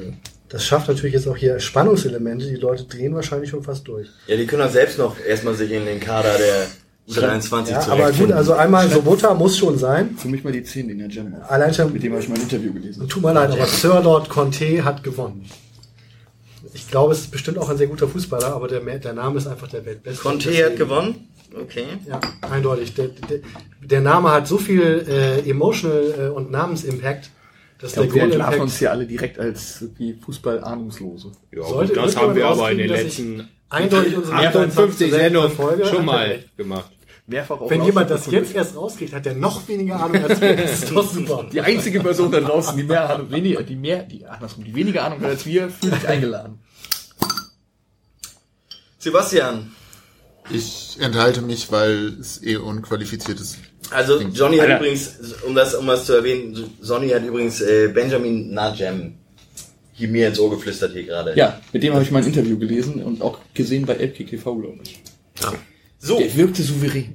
ich lese euch vor jetzt die ersten, äh, die Top 5 lese ich euch mal vor. Ne? Ja, okay. Ist, glaube ich, fast für jeden was dabei. Prognostizierter äh, Goal Impact von 126,6 und damit äh, bester Spieler der U23 momentan, Ernesto Kaisev. Justus. Hervorragend. Also die Methode, ich mache die Augen zu und zufällig dann auf dem großen Handyscreen funktioniert ganz gut, ne? Ich dachte nur wegen Ernesto habe ich. okay, nächster. Joel Keller mit 125,8. Ah, die der war nicht so klein, der Profikader. Ja, deswegen geht das auch nicht ganz in die Wertung rein. Und deswegen sage ich gleich den nächsten, das ist Marcel Sobota. Den Yeah. Mike ja wieder zurückgezogen hat. Habe ich doch immer schon gesagt. Ja, ja, ja. Ich habe aber gesagt, das ist einer meiner Krügemeier, dabei. dann, Ja, die Krügemeier, das Genau. mich ja nun gar nicht. Dann kommen, und das finde ich persönlich ganz interessant, wo wir vorhin über Abwehrspieler gesprochen haben, Florian Carstens und Edin Tanovic mit 122,9 und 122,2. Schauen. Schau mal einer an. Und dann wird's auch schon, äh, dann kommen wir auch schon zu Christoph, nämlich mit äh, Celot Conti mit 122,7. Kommt hier rein, haut einfach mal einen raus. Genau. Aber man muss auch die Kunst des Understatements machen. Und Ich gehe gleich, ey. dann endlich kommen äh, die 119,8 von Benjamin Najem und Johnnys Tipp sowie die 119,4 von Justus mit Song Won Lee Du hast ja zwei genommen, stimmt. und äh, prognostizierte 111,2 und 111,8 für Lennart Kessner und Irwin Pfeiffer. Naja. Wann wird denn der Unterschied zwischen zwei Spielern aussagekräftig? Haben die dazu was gesagt? Also ist einer, Der der Unterschied zwischen 120,9 und 121,2 hat, sind die wirklich schon leistungsunterschiedlich oder ist das noch in so einem Zufallskorridor? Ähm, nee, das kann ich. Also, da gibt's mit Sicherheit einen, einen Bereich. Ähm, dadurch, dass sie richtig viele Spiele in der Wertung haben, ich guck mal kurz für, für ich sag mal kurz, für wen die was drin, so drin haben. Für Bernd Nerich haben die schon 374 Spiele drin und selbst für Philipp Ziereis haben die schon 119 Spiele drin. Also, das ist mit Sicherheit schon sehr signifikant und die Unterschiede, ähm, ob das nun einen Unterschied macht, ob das 119,4 oder 120,1 sind, das vermag ich jetzt nicht Naja. zu sagen, aber es ist halt ein Unterschied, ob es 100, 0, äh, 101,8 oder 126,7 sind. Ich fand es nur ganz spannend, weil irgendwie gefühlt die doch in einem relativ engen Korridor von teilweise so paar Punkten waren. Also es ist ja schon relativ dicht. Das stimmt, das sind natürlich, die sind alle, also der Kader, deswegen arbeite ich nicht mit dem aktuellen Goal Impact, weil der aktuelle Goal Impact des Kaders der U23 ist mit über, mit 90,7 ist das der niedrigste in der, in der Regionalliga Nord mit Abstand, weil die Mannschaft halt so jung ist und da haben sie halt einen relativ, haben die so. Spieler einen relativ niedrigen Goal Impact. Deswegen arbeite ich, habe ich jetzt hier in der Tipprunde mit dem Prognostizierten gearbeitet und das ist natürlich auch das, was die Vereine an dieser, an diesem Algorithmus interessiert. Zu sehen, okay, was ist denn die Prognose für Lennart Kessner zum Beispiel mit 111,2 118 ist der Durchschnitt für einen Zweitligakicker. Das kann sich natürlich alles noch ändern und die können natürlich brutal daneben liegen. Ähm, mir wurde gezeigt, bei Pogba haben sie das zum Beispiel immer und immer wieder Jahr für Jahr nach oben korrigieren müssen. Bei anderen allerdings sind die sich relativ, also das ist schon relativ verlässlich. Bei, bei vielen Spielern sagen die schon weit vorher, äh, sagen die schon weit vorher, dass das richtig gute Fußballer werden. Okay.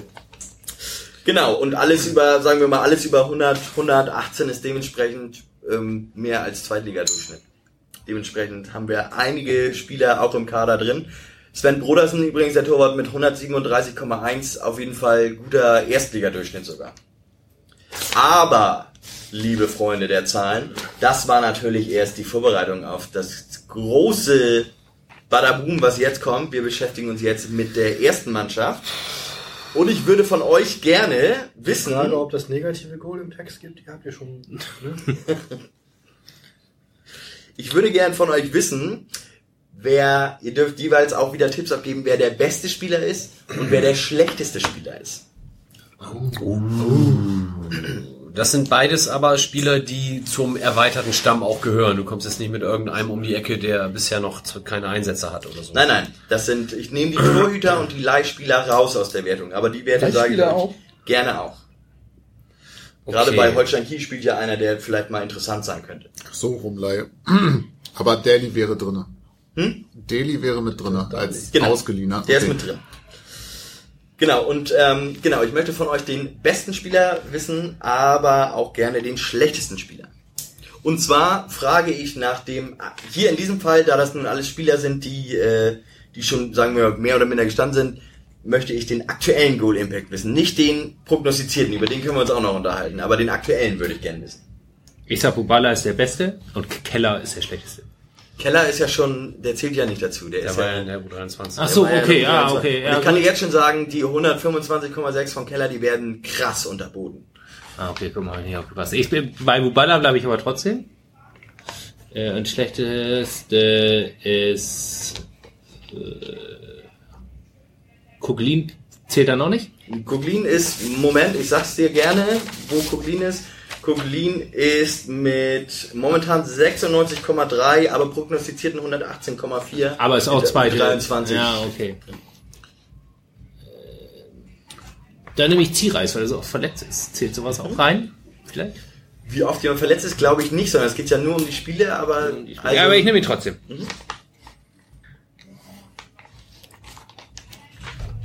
wer wagt sich aus der Deckung? Ah, ich behaupte, Buadus ist der stärkste.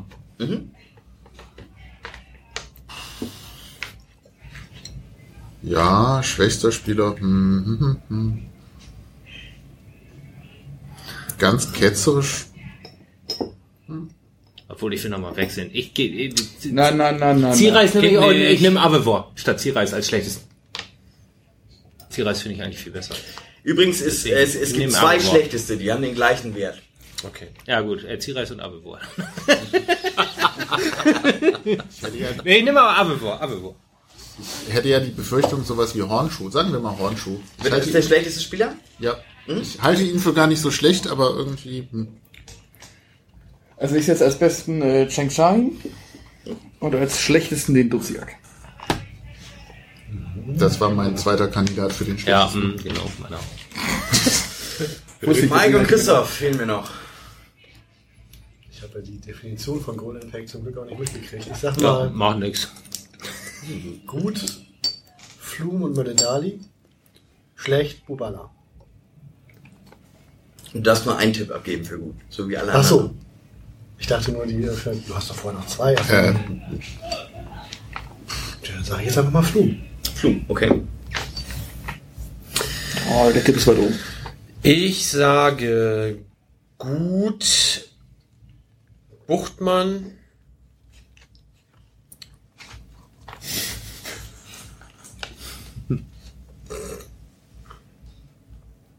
Schlecht Schopenhauer. Schopenhauer, muss ich mal reingucken, ob ich den, ob der überhaupt schon. das ist der auf dem Zettel, muss ich gucken. Dann ist das wohl, der muss ich korrigieren, dann ist es Der ist nicht mit drin, Schopenhauer. tatsächlich. Äh, ist drin? Nee, ist nicht hier mit Ja, drin. dann muss ich ja jemand anderen Vielleicht nehmen. hat er noch nicht genug Spiele, ist ja interessant. der wird auch 100 Spiele in seiner auch Karriere in irgendeiner Jugend gespielt haben. Dann nehme ich stattdessen wäre da hinten gespielt oder so, ne? Werder, ja. Ist wegen Mike dahin gegangen. Dann nehme ich stattdessen Sobota. Mike mit AI. Als schlechtesten. Ja. Hey, Haben wir noch einen anderen? Ich sage ja nicht, dass der schlecht ist, aber diese Goal-Impact-Wertung, die vor der Saison schon gesagt hat, Kiel steigt auf, die ist halt so ahnungslos, dass sie Sobota so schlecht bewertet. Oh, das ist geil. Du hast mindestens drei Ecken gedacht. Sehr gut. So, was wollt ihr zuerst wissen? Die wirkliche Wertung oder eure, eure Position da drin? Ja, ich will auf jeden Fall meine Position wissen. Also ich sag, ich sag einmal, ich sag einmal vorweg, keiner von euch hat den besten und keiner von euch hat den schlechtesten Spiel oder die schlechtesten. Das ist doch schon mal super. gesundes Mittelmaß. Warum? Wir, wir konzentrieren uns Der aufs beste Trinkspiel. Fußballer beim FC St. Pauli und da, Der also, Beste. Das habe, das, also dem, mit dem besten, Goal- der, mit dem höchsten Goal Impact, das ist sogar, also, Walter Frosch. Sie haben einfach, sie haben einfach die Jahre ein bisschen ich vertauscht. möchte, ich möchte nicht prahlen, aber das habe ich bei, beim Interview selbst durfte ich raten und habe es richtig geraten, ist natürlich Lasse Sobic, Leute. Okay. Aber, aber Mit einem Der war Goal beim Impact- HSV, hallo? der hat bei Dortmund auch nur auf die Nase. Mit einem Goal Impact von aktuell 163. Also fast Weltklasse. Weltklasse. Und ein Peak Goal Impact, den hat er allerdings schon überschritten, weil er 26,7 Jahre alt ist zum Zeitpunkt der Auswertung, von 164, also sogar noch ein Tick besser gewesen ist. Die beiden, die beiden schlechtesten Spieler, der eine hat noch Entwicklungspotenzial nach oben, der andere entwickelt sich nur noch nach unten. Der schlechteste Spieler beim FC St. Pauli mit einem entsetzenden Goal Impact von nur 96, Sami Alagi. So, jetzt beenden wir die Sendung. Muss ich mir nicht anhören. Gibt das eigentlich so eine Und der Statistik andere? auch für Trainer? Du kannst jetzt nicht meinst weggehen. zwei, ich würde ja. grad- ja, ich, Ja, ich muss auch auf Klo. Ich würde Wir gerade warten die ganze ausgewertet. Zeit auf die Pause, du. müssen alle, mein Gott, nochmal man Buchstaben. Und der zweite? Also der, Der zweite, und das hat, mich, das hat mich sehr entsetzt, und da wurde ich allerdings noch verwiesen auf das mögliche Entwicklungspotenzial, Maurice Littger. Zweitbester den- oder zweitschlechtester? Den hatte ich auch Zettel als Schlechtester. schlechtesten. Zweitschlechtester, Maurice Littger.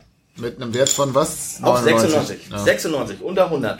Sami Alagü hat in, auch in seiner ganzen Karriere einen maximalen Goal-Impact von 102 erreicht. Warum noch? Ach, egal. Der hat doch so. Hm. Hertha.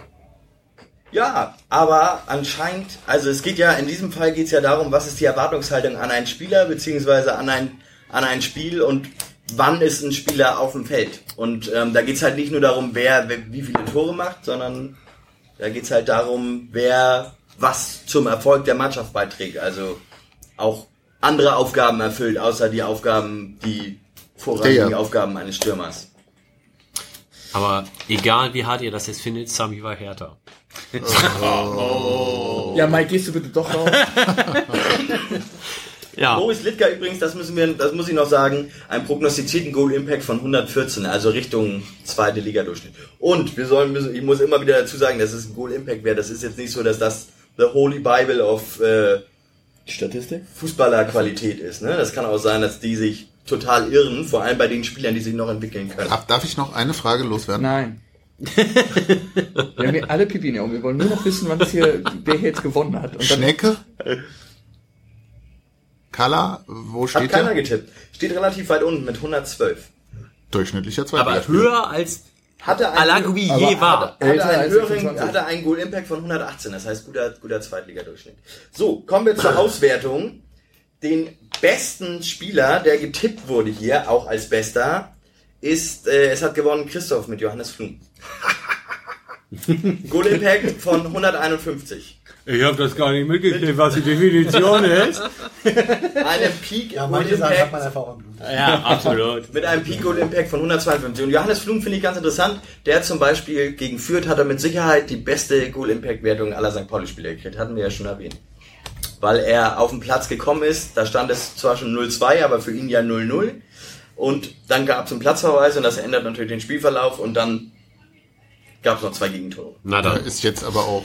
Dann kommt, das ist übrigens, äh, Johannes Flum ist übrigens hinter Lasse Sobich im aktuellen Kader der beste Spieler mit dem besten Goal Impact. Dann kommt der Tipp von Sebastian, aber der schlechteste Spieler, Marc Hornschuh. Äh, das war dein Tipp, der, der schlechteste Spieler ist, ist äh, der Ja. drittbeste im aktuellen Kader. Knapp vorbei, will ich Mit sagen. 144. Ich muss erklären, warum ich ihn getippt habe, weil nee, musst du nicht. musst du nicht nach Hause? Ja, eigentlich schon. Äh, wenn man, man muss ja offenbar die komplette Karriere berücksichtigen für Korrekt. diesen Wert. Und ich nahm Ja, das fällt dir erst jetzt auch klar. Nein, Hab ich deswegen. ja nicht erzählt, dass 100 Spiele FC Wertung F-Jugend hatten wir ja auch gar nicht drüber gesprochen. Ja, ich meine, ich habe auch viel über Flums Jugend nachgedacht. Nein, So Hintergrund war tatsächlich, tatsächlich- das war vielversprechend. War ja mal bei Frankfurt. Ähm, Frankfurt als ich damals zum ersten Mal mit seinem Vater telefoniert habe, der war so ungefähr fünf, und da hatte ich auch das Gefühl, dass er auch zu Hause die Rückendeckung bekommt, die man als Fußballer einfach braucht, wenn man sich durchsetzen Ich habe dich gerade Also wenn man diese Recherchen natürlich nicht leisten kann, weil man jetzt sagen wir mal irgendwie, irgendwie die, die Passion nicht hat und so, wir müssen ja auch hier ein bisschen mehr so reden hier, dann kann man natürlich beim Telefon euer Dauer nicht mithalten. Ist nicht schlimm, Sebastian, du hast nämlich mit Aziz Boadus den zweitbesten Tipp abgegeben, was den besten Spieler angeht. Der hat man nämlich momentan einen Goal-Impact von 141, das heißt 141 ist immer noch mehr als Erstligadurchschnitt. Ja, Deswegen als fährt er auch 139 zur zum. Beispiel. Oh ja, schön. Daniel Buballa, was ja auch getippt wurde, hat übrigens einen Goal-Impact von 127 und ist damit im oberen Drittel zu verorten. Der St. Pauli-Mannschaft. Hast du Daniel Justus, als das ist schlechtesten Spieler? der Tipp von Justus gewesen. Das Nein, stimmt. als besten habe ich ihn äh, getippt. Mit dem schlechtesten war. Und der Als schlechtes habe ich Abelbohr getippt. Der schlechteste Tipp von Christoph gewesen. Das stimmt. Christopher Buchtmann, der beste Tipp von, äh, der Tipp des Besten von Ich glaube, ich Mike. Er hat übrigens einen Goal Impact von 121 und steigt auf 123 noch, weil er ja erst 25 ist. Von Daniel Buballa, der hat übrigens sein, momentan seinen Peak erreicht. Ja, ja, deswegen. Deswegen. Geht ja auch getippt. Christopher Abelbohr, lieber Justus, hat einen Goal Impact von 118 und den überschreitet er aber auch nicht mehr, weil das ist aus seinem Peak. Und der ist damit im gesicherten Mittelfeld. Also spätestens jetzt für dieses Programm, kann man das kaufen als Verein oder womit, womit machen die Geld? Womit Das kannst du Geld? kaufen als ja, Verein, ja, ja. Genau, also bitte. Sollte man, meinst du? Ey, sag mal, das ist doch nicht euer Ernst hier, die ganze Geschichte. So, mal fertig. Ich, ich, ich, ich mach auch, hier, guck mal, ich hab gewürfelt auf meinem Handy, hier. Abelbohr 63. Wir haben immer noch nicht meinen besten Tipp gehört. So, jetzt kommen wir zu Das ist doch nicht der Johnnys besten Tipp. Shanks Shahin. Momentaner Goal Impact von 117, geht allerdings noch auf 127 hoch.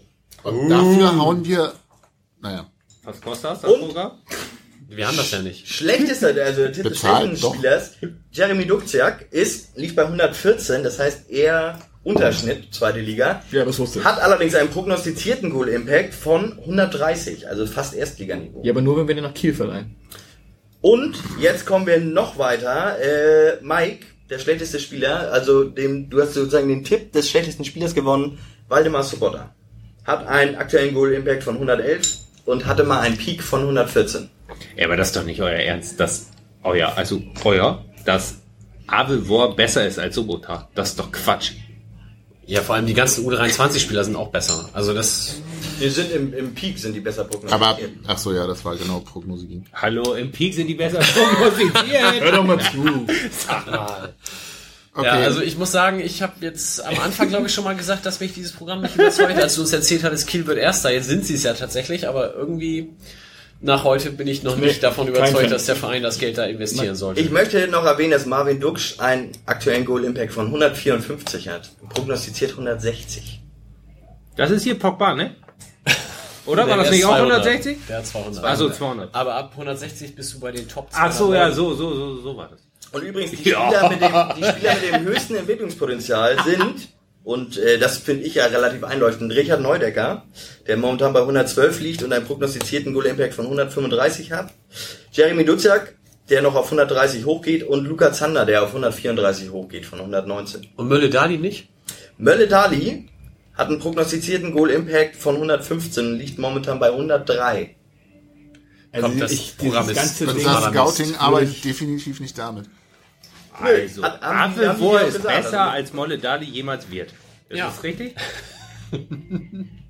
Also, man muss dazu Ich werde das nächste Mal wieder mit Rettich meiern. um jeden Spieler. Und dann nehmen wir wieder Alagui. um den ganzen die Krone aufzusetzen, Timo Schulz hatte einen Peak Goal Impact von 147. Das würde mich freuen, wenn er das hört. Ich sag ja, das mit den Meiern hat mehr Humor zumindest.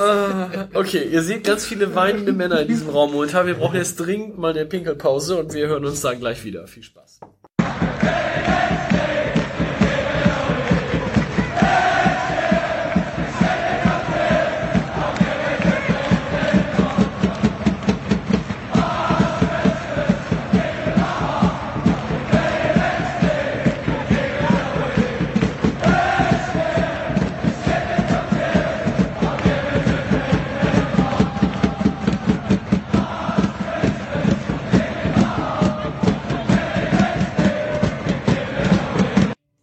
Da sind wir wieder. Johnny musste uns verlassen, äh, Familienfeierlichkeiten. Dafür begrüßen wir nochmal ganz herzlich Christoph in der Runde. Ja, guten Abend. Du bist ganz schön busy gewesen im letzten Jahr. Wir haben dich hier, glaube ich, gar nicht oder einmal oder so nur zu Gast gehabt. Ja, viel zu selten. Schade. Aber äh, Umzug und Ausstellung direkt nacheinander, das war schon ziemlich viel. Das eine davon, die Ausstellung, ist ja auch äh, das Thema, über das wir gleich noch mal ein bisschen ausführlicher sprechen werden. Wir wollen aber den sportlichen Teil jetzt noch kurz rund machen. Zum einen mit dem Hinweis, all das, was ihr eben über die fantastischen Zahlen von Goal Impact gehört habt, könnt ihr dann noch mal detailliert nachlesen im nächsten Übersteiger. Geschrieben von Tim und der erscheint zum Heimspiel gegen Bochum am 18.12. Nee, der erscheint früher. Was? Zum Heimspiel gegen Duisburg. Ach echt? Ja, damit wir gegen Bochum auch noch verkaufen können.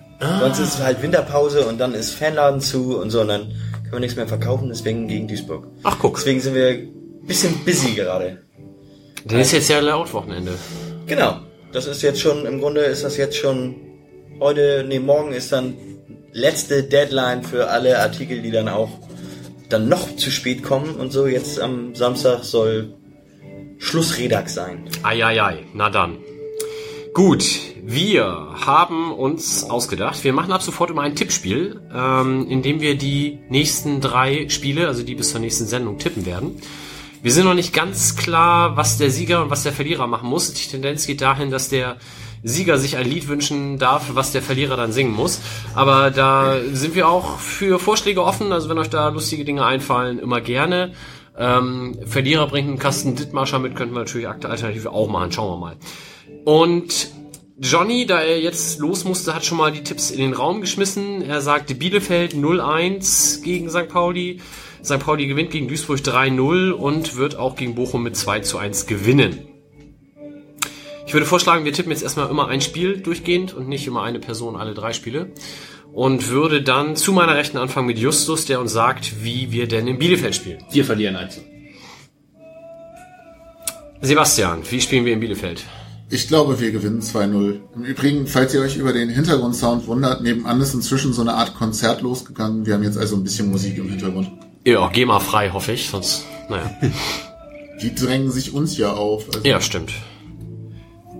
Tim, wie spielen wir in Bielefeld? Wir gewinnen 3 zu 0. Wow. Samir Lagui drei Tore, nehme ich Ah, da ja, Goal das Impact hat er Statistik. Ja, Christopher Abelbohr spielt mit seinen 118 Golden Pack. Das Spiel da Moritz, Moritz Littger legt alle Tore auf.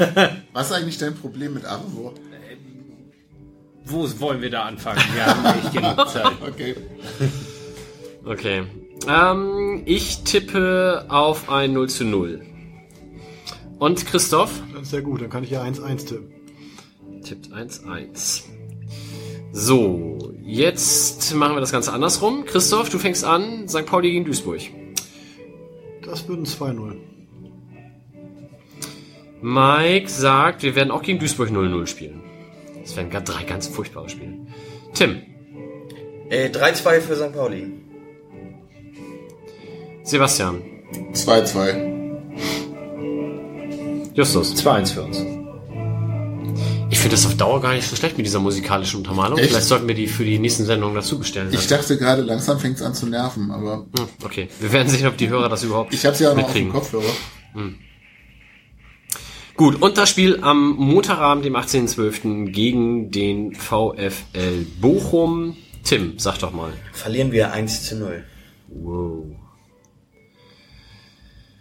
Sebastian, Gewinnen wir 1 zu 0. ich sag, wir spielen 0-0. Ich bleib mir da jetzt treu.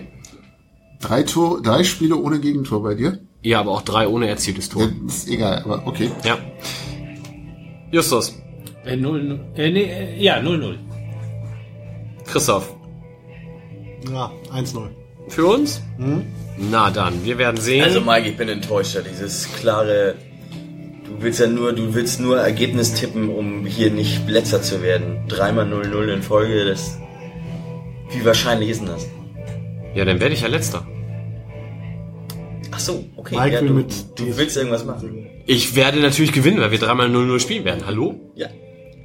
Spätestens nach dem ersten 0-0 werde ich äh, Das wird alle stimmungstechnisch sehr meine Worte interessant. zurückziehen. Dreimal 0-0. Wir werden sehen. 20.12. hier, Auswertung, feierlich. Feierlich? Vielleicht laden wir den Sänger dann noch ein, dann kann er da. Der wird mal lauter, ne? Wir würden gerne die Tür zumachen, aber die ist schon zu. Ist auch nicht so die ganz passende Untermalung für das Thema, was wir jetzt haben, nämlich der FC St. Pauli im Dritten Reich. Christoph, es gibt eine Ausstellung hier im St. Pauli Museum oder im, wie heißt das FC jetzt St. Pauli eigentlich? Museum, ja. FC St. Pauli Museum oder Ja. heißt das 1910 e.V. Museum? Nö, das äh, Museum heißt tatsächlich das FC St. Pauli Museum. Ähm, Millantor Museum fände ich persönlich auch nicht schlecht, aber mittlerweile hat sich FC St. Pauli Museum so eingebürgert, dass verschiedentliche eher äh, aus dem Kopf kommende, also ne, von Kopfargumenten kommende interne Umfragen ergeben haben. Also mit Millantor Museum wären wir nichts mehr viel. Ähm, das mit dem Millantor äh, Museum äh, kam unter anderem daher, wir werden tatsächlich manchmal mit dem St. Pauli Museum, damals ja initiiert von Günter Zint, verwechselt. Ähm, das äh, St. Pauli Museum ist ja hier Friedrichstraße, Ecke Davidstraße und erzählt über den Stadtteil. Und wir erzählen ja hauptsächlich über den FC St. Pauli, was du natürlich nicht kannst, ohne über den Stadtteil zu erzählen. Trotzdem, wenn also das macht die Mopo zum Beispiel gerne mal äh, dann nur St. Pauli Museum in irgendeinem Artikel hinschreibt, mag das durchaus sein, dass der eine oder andere dann irgendwann falsch landet.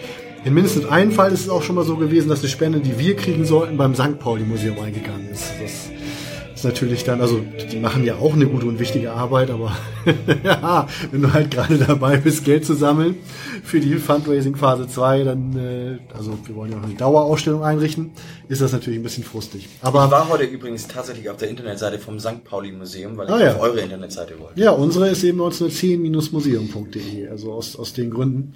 Das ist tatsächlich in Sachen Search Engine Optimization nicht so ganz ohne. Man muss dann, also ja, man muss ein, wenn man dabei bleibt, muss man ein bisschen darauf bauen, dass die Leute zumindest nach ein bisschen Lesen zu dem Schluss kommen, dass vermutlich dies nicht, dass du bist ja zu diesem Schluss gelangen, gelangen. Ja, weil ne, nur Millantor Museum wäre eindeutig. Ist ja auch am Millantor, beinhaltet den Ort. Aber dafür beinhaltet es natürlich dann die Marke FC St. Pauli nicht und die meisten Leute reden eben schon vom FC St. Pauli Museum. Deswegen wird es wahrscheinlich beim FC St. Pauli Museum bleiben.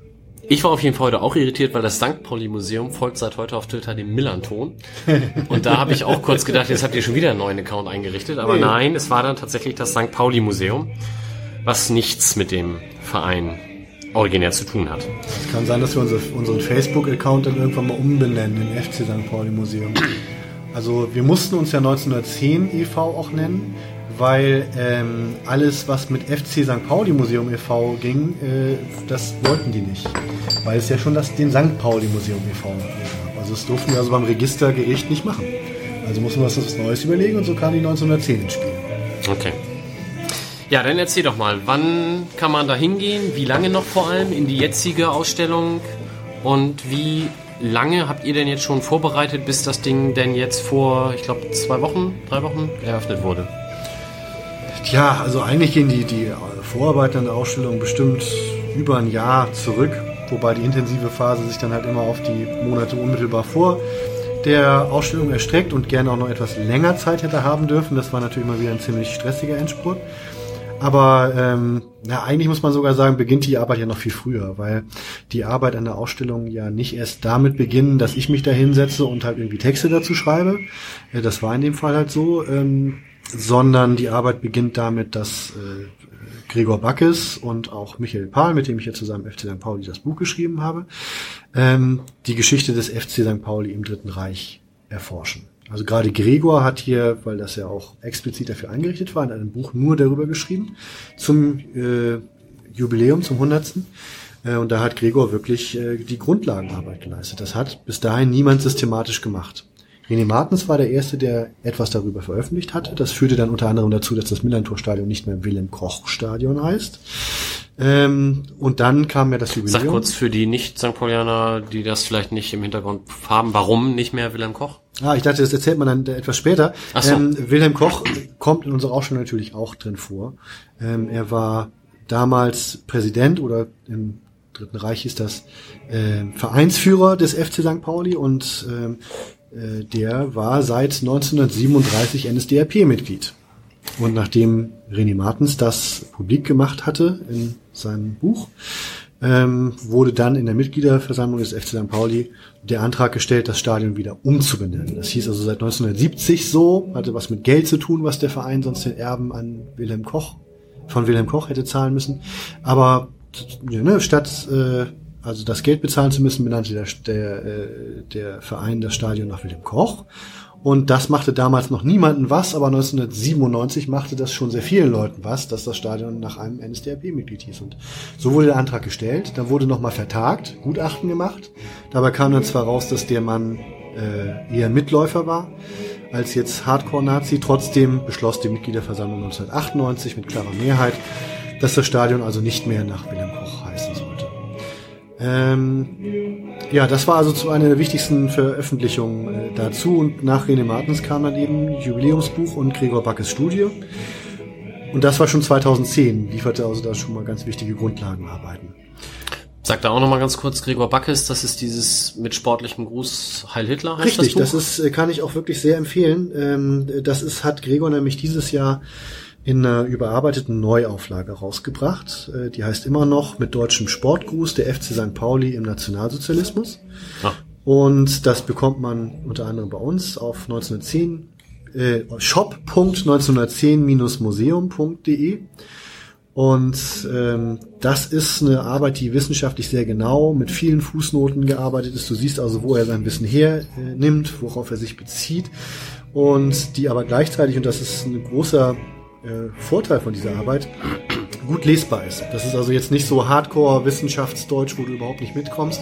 Das kann man tatsächlich an einem äh, Tag gut durchlesen, hat wirklich eine Menge dabei gelernt, weil Gregor auch immer, er setzt nicht voraus, dass du halt wirklich jedes Detail vom äh, Nationalsozialismus noch im Kopf hat, sondern erzählt also sehr kompakt die Geschichte drumherum auch noch mit. Also du wirst also als Leser sehr gut mitgenommen und kannst das immer einordnen. Ähm, und in der Ausstellung erzählen wir jetzt natürlich ganz anders, weil wir räumlich andere Mittel haben und äh, erzählen wesentlich stärker auch in Bezug auf Personen, als Gregor das äh, macht in seinem Buch.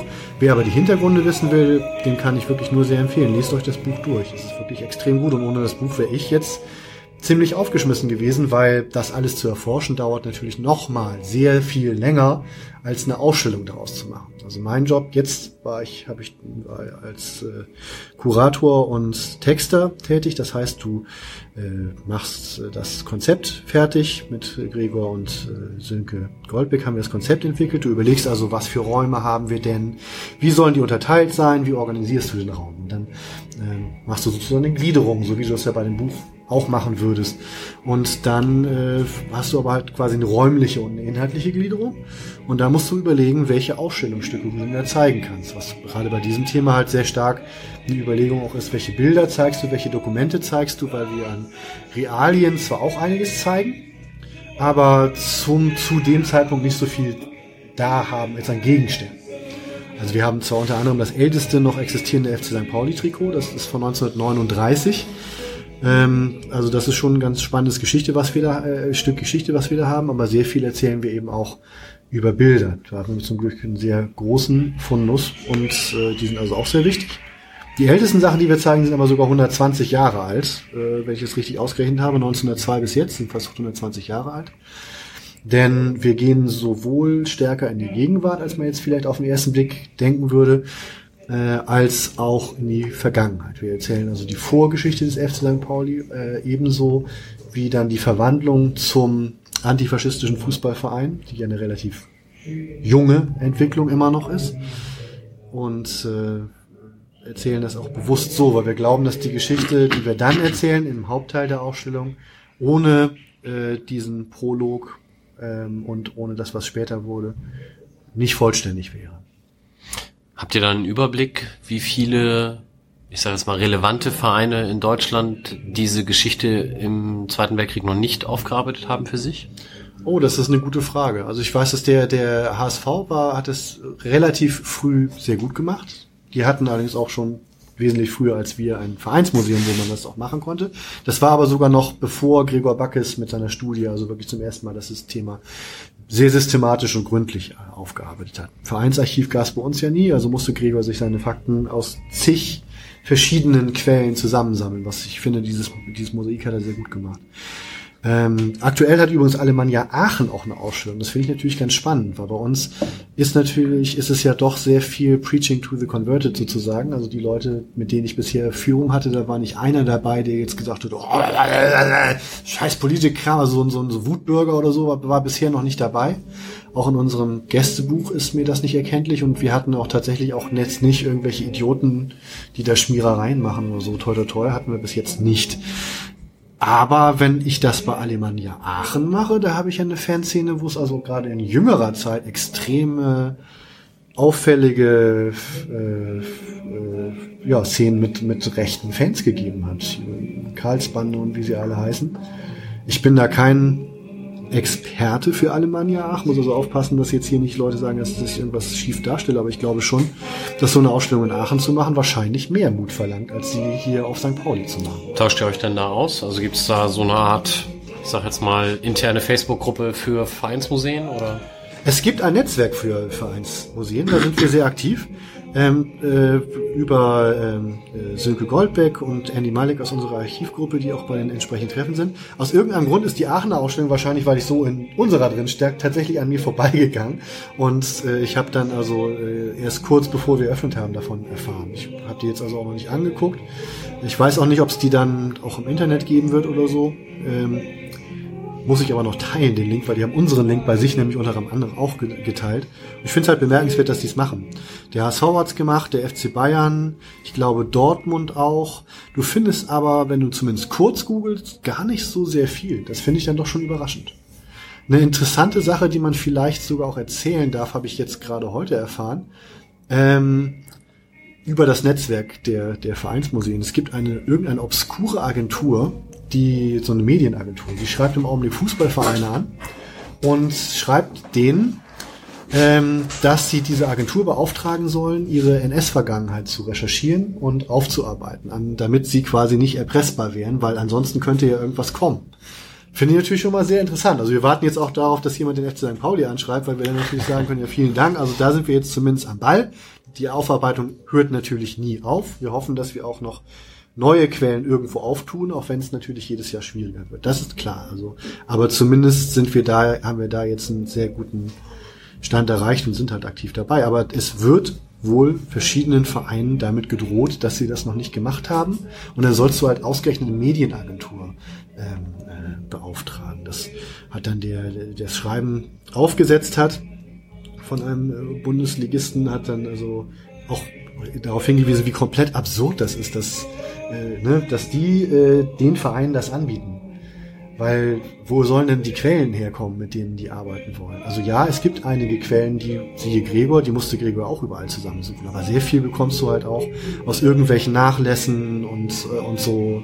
Äh, und das kriegst du eigentlich nur über die Vereine. Also äh, da wird eine externe Medienagentur überhaupt nichts anfangen können. Aber wirklich interessant, dass jemand denkt, da ist ein Geschäftsmodell. Also dass du irgendwie Leichen im Keller von Fußballvereinen ausgäbst und da haben viele welche. Wir, der FC St. Pauli, haben auch welche. Äh, nur gehen wir damit halt ziemlich, also jetzt so offen wie es irgend geht, um. Wir haben ja nun nicht das Problem, dass irgendwer, also wir sind ja sowieso unabhängig, insofern könnte uns das Präsidium nicht mal was sagen, aber im Gegenteil, wir haben hier ein Präsidium, was darauf drängt, dass wir gründlich arbeiten sollen, dass wir alles darstellen sollen, dass wir das auch schonungslos kritisch darstellen sollen, wie der FC St. Pauli sich im Dritten Reich verhalten hat und äh, was dann danach wurde. Die, wobei die Nachgeschichte, kann man jetzt schon mal sagen, zu den besonders unrühmlichen Kapiteln gehört. Ja, aber wenn die Medienagentur noch Objekte sucht, vielleicht kann man da mal sagen, die sollen Kühne und Nagel anschreiben oder so. Das wäre zum Beispiel eine sehr interessante Sache, ja. Ich weiß nicht, wie das damals in der HSV-Ausstellung aufgearbeitet wurde, nur hatte damals natürlich auch noch keine Ahnung, wie sehr die Rolle von Herrn Kühne im Verein anwachsen würde. Damals war der wahrscheinlich ein ganz normaler Lachsschnittchen-Konsument irgendwo im VIP-Bereich beim HSV, als die ihre Ausstellung gemacht haben. Erzähl doch mal ganz kurz, man kann so ein Thema ja auf ganz unterschiedliche Art und Weisen angehen. Ihr habt euch da äh, daran orientiert, einzelne Personen darzustellen. Wie ist da so grob das Konzept? Ja, es war uns wichtig, dass die Sache halt anfassbar wird und äh, vorstellbar wird, weil wir äh, immer bei allem, was wir machen, die äh, idealistische Vorstellung haben, da irgendwas in Menschen auszulösen und die auch zum Reflektieren zu bringen. Auch gerne dieses so, was hättest du gemacht und äh, was dann natürlich dann auch gerade in der NS-Zeit dann dazu motiviert, dass du halt die wird immer deutlicher, wenn du die Lebenswege bei uns auch siehst, wie gering die Handlungsoptionen überhaupt noch sind, wenn es erstmal so weit gekommen ist. Was natürlich also auslösen soll, dass man sich besser jetzt engagiert. Ähm, äh, und was das wirklich bedeutet, was ja viele Leute, die jetzt hier so durch die Kommentarspalten von Facebook guten Bürgern, ähm, können sich das ja überhaupt gar nicht mehr vorstellen. Dass also auch, auch ihr Arsch möglicherweise äh, ziemlich dran wäre, weil äh, diverse Meinungsäußerungen, wo sie sich nicht mal vorstellen können, dass die dann nicht mehr gehen, einfach nicht mehr gehen. Gut, also ähm, und wir wollten es konkret vorstellbar machen. Das kannst du natürlich am besten, wenn du an realen Personen erzählst. Und dank der Arbeit von Gregor, auch von Michael Pahl, der das Thema Drittes Reich bei FC St. Pauli das Buch hatte, hatten wir da bei einer Reihe von Personen einen guten Quellenbestand. Heißt also ein, wo du jetzt nicht nur drei Sachen weißt oder so, wo du schon äh, mehrere, eine Reihe von Entscheidungen und Wendepunkten im Leben von diesen Menschen klar dokumentiert hast. Du hast Dokumente dazu, du kannst nachweisen, dass das wirklich passiert ist. Du weißt, was aus den Leuten dann wirklich wurde. Also das haben wir halt nicht nur von Wilhelm Koch, sondern äh, die Bandbreite ist sehr groß. Ne? Du hast äh, genauso den äh, Vereinsführer, wie es damals hieß, Wilhelm Koch, wie die Verfolgten, ähm, Otto und Paul Lang, die Gründer der Rugby-Abteilung im FC St. Pauli. Du hast den ganz normalen Fußballer wie Herbert Müller, der lange dann später auch im, aktiv, äh, im Verein aktiv war. Du hast aber auch den zwölffachen Nationalspieler Karl Miller. Du hast den Widerständler, der aber dann doch keine eindeutige Widerstandsbiografie in dem Sinne hat, der ähm, Wehrmachtsdokumente gefälscht hat, aber halt für Geld. Trotzdem hat er vielen Leuten das Leben damit gerettet. Und du hast auch den absolut rein, ja, in dem Wort immer schwierig von reinrassig zu sprechen, ganz schrecklich eigentlich. Bei dem dürfte man es mal, weil ähm, äh, Otto Wolf hat wirklich alles daran gelegt, eine, ein rein rassiger NS-Karrierist zu sein. Und auch Otto Wolf war Mitglied des FC St. Pauli, war sogar Spieler der ersten Mannschaft, ist in die erste Liga aufgestiegen mit dieser ersten Mannschaft und war im Verein angesehen. Ähm, unsere Geschichte hat, also wenn du diese Lebenswege siehst, du hast halt keinen Helden in dem Sinne. So, so eine braun-weiße Rose sozusagen hat es nicht gegeben, ist jedenfalls historisch nicht nachweisbar, eine so klare Widerstandsbiografie. Ähm, die Geschichte hat keinen Helden, aber man könnte schon sagen, dass sie einen Schurken hatten. Das wäre eben dieser Otto Wolf. Bei, bei ähm, Wilhelm Koch wurde damals ja auch, hat ja schon erzählt, er wurde als Mitläufer eingestuft von den Briten, genauso wie von Frank Bajor, dem Historiker, der damals das Gutachten gemacht hat. Äh, Otto Wolf war äh, ganz klarer NS-Karrierist. Das war der wichtigste Mann der Wirtschaft damals. Es gab den Reichsstatthalter, das war Karl Kaufmann, und der hatte eine rechte Hand für Wirtschaftsfragen, den sogenannten Gau-Wirtschaftsberater. Und das war dann, nachdem sein Vorgesetzter nach Norwegen ging, Otto Wolf. Und äh, das war also ein Mann, der entschied, was aus zum Beispiel den Existenzen jüdischer Geschäftsleuten wird.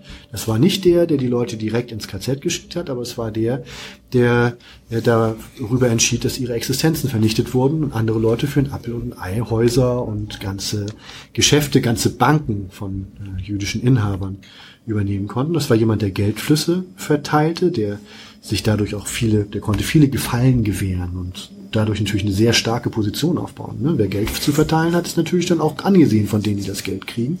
Es war jemand, der Zwangsarbeit mitorganisiert und befördert hat, der sich immer wieder dafür ausgesprochen hat, Zwangsarbeiter möglichst hart raus äh, ranzunehmen. Ähm, äh, es war jemand, der jüdische Geschäftsleute, also der den Unterschied zwischen einem sogenannten Volljuden und einem sogenannten Halbjuden an der Form des Ohres erkennen wollte, was dann also in solchen Gesprächen darüber erkannte, entschied ähm, ne, wie sehr wird die Existenz von diesen Menschen nun ruiniert und hat also auch sehr gerne dann verschärfend eingegriffen. Ähm, Otto Wolf hatte nichts, was man an seinen Handlungen als gut bezeichnen konnte, bis auf die Gefallen, die er dann offenbar auch den St. Paulianern immer wieder getan hat. Weil eben Otto Wolf ähm, 1945 bis 48 drei Jahre interniert wurde. Dann kam er zurück zum FC St. Pauli und wurde mit offenen Armen in die Altliga des Vereins aufgenommen. Das blieb unser lieber Otto. Das war unser lieber Otto, als er 1972 einen runden Geburtstag hatte. Und das war immer noch unser lieber Otto, als er 1991 starb. Er bekam einen offiziellen Nachruf in der Fall 1 Zeitung, wo drin stand, wie segensreich er für die braun-weißen Farben und das Land gewirkt hätte. Und seine goldene Vereinsnadel, die wurde ihm erst 2010 aberkannt. Also gerade im Bereich Epilog, den wir haben in der Ausstellung, ähm, äh, muss man da dann schon ziemlich schlucken. Da hat der FC St. Pauli sich alles andere als mustergültig verhalten. Das muss man natürlich ganz klar auch so benennen. Das war jetzt kein Mechanismus, der den FC St. Pauli einzig war. Also diese Art, dass so die Leute nach dem Krieg, dass dann nicht groß geguckt wurde, das gab es ja nun wirklich deutschlandweit. Deswegen ja auch äh, ganz wichtig, was in den 60er Jahren dann auch angestoßen wurde. Muss man dazu zwar auch sagen, aber äh, so wie man den FC St. Pauli heute kennt, überrascht das viele Leute, dass das also dermaßen äh, loyal zu NS-Größen gehalten wurde, die lebenslang Vereinsmitglied blieben und immer wohlgelitten waren. Wobei ich das jetzt so aus der Halbinnenperspektive nicht so überraschend finde. Ne? Irgendwie, ich meine, die, sagen wir mal, neuere politische Ausrichtung gründet sich irgendwann Mitte der 80er oder so. Mhm. Bis das dann in den Verein, ich sag mal, offiziell eingeflossen ist, bist du wahrscheinlich irgendwo Mitte der 90er. Klar, so ein paar Sachen oder was du jetzt mit der Ehrennadel zum Beispiel sagst, finde ich sehr kritis Mhm. kritikwürdig. Ähm, aber gerade das Verhalten in den 40er, 50er, 60ern entspricht da ja wahrscheinlich einfach dem mehr oder minder üblichen Verhalten in der Gesellschaft, was erschreckend genug ist. Also so, ich finde die Erwartung an diesen Verein im Zweiten Weltkrieg quasi schon antifaschistisch gewesen zu sein, halt eigentlich eher überraschend dann so von außen. Nee, im Zweiten Weltkrieg ja sowieso nicht. Und es ist ja auch nicht das Ziel der Ausstellung, jetzt zu urteilen. Das bringt ja sowieso nichts. Wenn man dann da rausgeht, hat man natürlich aber trotzdem dann so das ein oder andere Ausrufezeichen oder Fragezeichen im Kopf. Wir erzählen die Ausstellung, um mal kurz zur Gliederung zu kommen, was wir da eigentlich machen. Wir be- beginnen ja bewusst nicht etwa 33 oder 45, sondern wir beginnen ja fast im Jetzt. Also die Ausstellung erzählen wir am Anfang mit einem Prolog, der die Verwandlung zum antifaschistischen Fußballverein zeigt. Und zwar deswegen, weil wir halt zeigen müssen, möchten Leute, das ist keine Selbstverständlichkeit, sondern das hängt auch wiederum vom Engagement und den Entscheidungen von vielen Leuten ab. Das ist also eine positive Entwicklung, sieht man hier, ist aber auch eine Entwicklung, die natürlich auch wieder zurückgehen kann. Und da kommt dann genau sowas da drin vor. Ne? Also wie, da, da siehst du halt auch, auch, kann man wunderbar auch im Bild nachvollziehen. 75 Jahre Feier FC St. Pauli. Ne? Das war also ein, ein spießiger Schwurf, der also mit Punkrock und Politik überhaupt nichts zu tun hatte.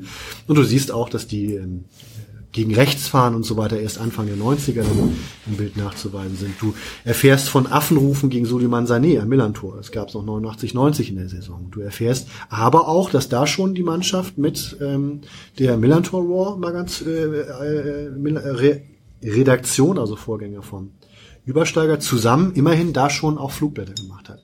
Also äh, es war ähm, also so um 85, 86 hin Ende der 80er Jahre rum war genau diese Verwandlung, dass die linken und gegen rechts eingestellten Fans allmählich wirklich eine klare Mehrheit im Verein darstellten. So klar, dass Anfang 91 der rechte Fanclub United erfolgreich aus dem Millantor vergrault werden konnte. So klar, dass eben wenn Sven Brooks und äh, andere Leute zusammen dann also eine Reichskriegsfahne im Auswärtsblock runtergenommen haben, es nicht mehr zu Auseinandersetzungen kam. Und die Leute wussten dann offenbar schon, dass sie da nicht mehr viel zu gewinnen hatten. Aber es gab sie noch bis zu diesem Zeitpunkt. Das hast du also schon zeitlich ein bisschen zu sehr in die Mitte der 90er Jahre verortet, aber grundsätzlich hast du schon recht. Aber eben genau, ne? Also es war schon eine Zeit, wo schon sehr nachgedacht wurde. 91, als dieser Nachruf erschien. Du hättest da schon was merken können. Hättest da auch schon mal fragen können, wurde aber noch nicht. Man war ja noch damit äh, beschäftigt, den Verein umzukrempeln. Aber ich finde das Beschreibende, dass du einfach mal sagst, wie es war, ist in dem Zusammenhang mir auch wichtiger, als jetzt irgendwen, also dafür verantwortlich zu machen. Also die Frage, wer ist daran schuld, dass Otto Wolf 91 noch so abgefeiert wurde, ähm, darf man stellen, ist aber nicht der, der Kern der Ausstellung. So habe ich dich auch gar nicht verstanden. Wir waren halt nicht besser. Das Lustige ist, wenn jetzt hier so Proll-Kommentare unter, es gibt ja relativ viele Artikel auch über die Ausstellung und dann die, der, der, auch da kommen die Trolle dann. Das ist dann ganz interessant, weil die trollen dann quasi aus, aus so einer, so einer ganz komischen Richtung. Weil der Verein sagt ja hier ganz klar, ähm, wir waren da nie besser und wenn wir nicht aufpassen, dann kann das auch durchaus wieder so sein, dass wir auch kein bisschen besser und politisch bewusster sind. Politisches Bewusstsein kannst du auch verlieren. Sagen wir eindeutig. Mit dem Ziel, ne, den Bewussten den Rücken zu stärken und weil er noch nicht so viel weit war, ein bisschen was Neues mitzugehen. Und dann kriegst du dann so Kommentare, ja, die tun ja immer mehr so, als ob die irgendwie was Besseres wären. Sind die ja überhaupt gar nicht. Dann, dann, dann steht da also, als ob quasi die Welt in ihrem Artikel über unsere Ausstellung gerade aufgedeckt hätte, dass der FC St. Pauli nicht immer eine, eine klare Kante gegen rechts hatte. Dabei handelt genau davon die Ausstellung. Ich glaube allerdings, dass die Leute, die da rumhupen, vermutlich eher nicht unsere Ausstellung besuchen werden. Ja, ich habe sie sogar im Verdacht, nicht mal den Millanton zu hören. Also, äh, Nicht mal das. Ja, nicht mal das. Das ist schon, schon erstaunlich. Jetzt könnten wir wahrscheinlich ja hier noch vier Stunden sitzen und du würdest weitere Details der Ausstellung preisgeben können. Ist viel zielführender wäre es ja, wenn zumindest die, die das zeitlich einrichten können, die Ausstellung selber besuchen. recht, ja. Wann können die das denn? Das geht noch bis zum, bis mindestens 10.12. Bis dahin haben wir noch regulär auf. Also insofern macht euch mal auf den Weg. So lang ist das ja nicht mehr. Wir haben jeden Tag ab 11 Uhr auf. Ganz großes Dankeschön an die vielen äh, tollen Aufsichten, die das ermöglichen. Im Moment ganz besonders Rainer. Wenn er das hört, wird er genau wissen, welcher Rainer es ist. Ähm, der, ohne den wir das jetzt nicht schaffen können, weil ne, jeden, jeden Tag eine Ausstellung äh, äh, für aufzuhalten, das ist äh, schon ziemlicher Aufwand. 11 bis 19 Uhr ist mindestens auf und donnerstags 11 bis 21.30 Uhr. Wenn dieser Millanton rauskommt, haben wir wahrscheinlich gerade eine Veranstaltung zum Thema Antifaschismus in den US-amerikanischen Fußballfanszenen. Das ist am 30.11. Am 7.12. zeigen wir den Film Liga Terezin. Das kann ich also auch nur sehr empfehlen, 18.30 Uhr. Das ist auch ein Donnerstag, da kann man also auch lange die Ausstellung sehen und zusätzlich gibt's also auch noch Rahmenprogramm. Das ist ein Film über äh, Fußball im KZ Theresienstadt. Das wurde damals tatsächlich dort gespielt und äh, von den Nazis sogar für ihre Propaganda ausgeschlachtet. Sie wollten mit Bildern von diesen Fußballspielen also nachweisen, dass in den KZs eigentlich alles viel humaner zuging, als es in Wahrheit eben so war. Und davon wird man viel erfahren in diesem äh, Dokumentarfilm, ähm, äh, den wir da also bei uns zeigen, mit zusammen mit einer Einführung auch von einer Berliner Wissenschaftlerin. Ähm, ja, ich glaube, ich habe auch eben angefangen, die Gliederung der Ausstellung darzustellen, habe das gar nicht so richtig zu Ende gemacht. Aber ne, wenn man halt weiß, die hatten auch einen Vorspann und geht dann auch wieder zurück in die Vergangenheit, dann weiß man noch mal zwei wichtige Sachen, die man sonst nicht weiß. Also wir erzählen auch, dass der FC St. Pauli zum Beispiel eben kein Arbeiterverein ist in dem Sinne. Klar waren Arbeiter im FC St. Pauli, aber die Wurzeln des FC St. Pauli liegen nicht in der Arbeitersportbewegung, sondern in der Turnerschaft. Das musst du den Leuten auch erzählen, weil du sonst das Verhalten des FC St. Pauli später kaum erklären kannst. Der Turner war, Arbeitersport war ganz klar links politisch verortet. Die Turner dagegen kamen ja eher aus der nationalen Ecke, also Disziplin und so weiter. Ähm, das war auf St. Pauli zwar wohl nicht so schlimm und zackig wie anderswo, aber das erklärt, warum die Nazis den FC St. Pauli jetzt etwa nicht als linken politischen Verein auf dem Schirm hatten. Alles andere als, als das. Ähm, ist natürlich bei uns in der Ausstellung mit den entsprechenden Bildern und Dokumenten auch noch spannender zu sehen, aber ähm, wir gehen halt bewusst über 33 bis 45 hinaus und erzählen auch über die Lebenswege hinaus sehr viel. Die werden also zum Beispiel in die ganzen Ereignisse eingebettet, die diese Lebenswege dann geprägt haben. Das können wir in unserer Fläche auch sehr gut tun. Weil ne, in der Mitte die Lebenswege, drumherum die Ereignisse, das macht also auch räumlich sehr viel Sinn und das war jetzt auch gerade gut umsetzbar, weil wir ja noch die Dauerausstellung noch nicht haben. Also können wir die gesamte Fläche einsetzen für unsere Ausstellung. Deswegen ist es wahrscheinlich die räumlich größte Auseinandersetzung speziell mit der NS-Zeit eines deutschen Profifußballvereins. Also auch aus logistischen Gründen. Die anderen Mhm. hatten natürlich dann eher noch eine kleine Ecke dazu. Wir nehmen das ganze Museum, sogar das Foyer, weil das Rahmenprogramm gehört ja auch mit dazu. Also bis zum 10. Dezember kann man da noch hin. Wie viel Zeit sollte man denn im Idealfall mitnehmen? Ich würde schon empfehlen, sich mindestens zwei Stunden mitzunehmen. Ähm, vielleicht auch ein bisschen länger. Ähm, was jetzt auch ganz spannend ist, ist, ähm, man kann die Ausstellung jetzt auch hören. Ähm, wir haben nämlich eine Hörfassung der Ausstellung hergestellt, äh, zusammen mit keinem geringeren als der Stimme von Millantor, Rainer Wulff. Äh, diese Fassung ist natürlich sehr nützlich für Sehgeschädigte, die die Ausstellung ja sonst auch gar nicht sehen könnten. Sie ist aber auch durchaus Sehenden zugänglich. Also wer ähm, äh, die Ausstellung dann auch noch erzählt äh, haben will, der kann das dann mit einer mobilen Hörstation dann bei uns auch machen, mit dem unverkennbaren Timbre von Rainer Wulff. Das haben wir jetzt also auch neu bei uns eingerichtet.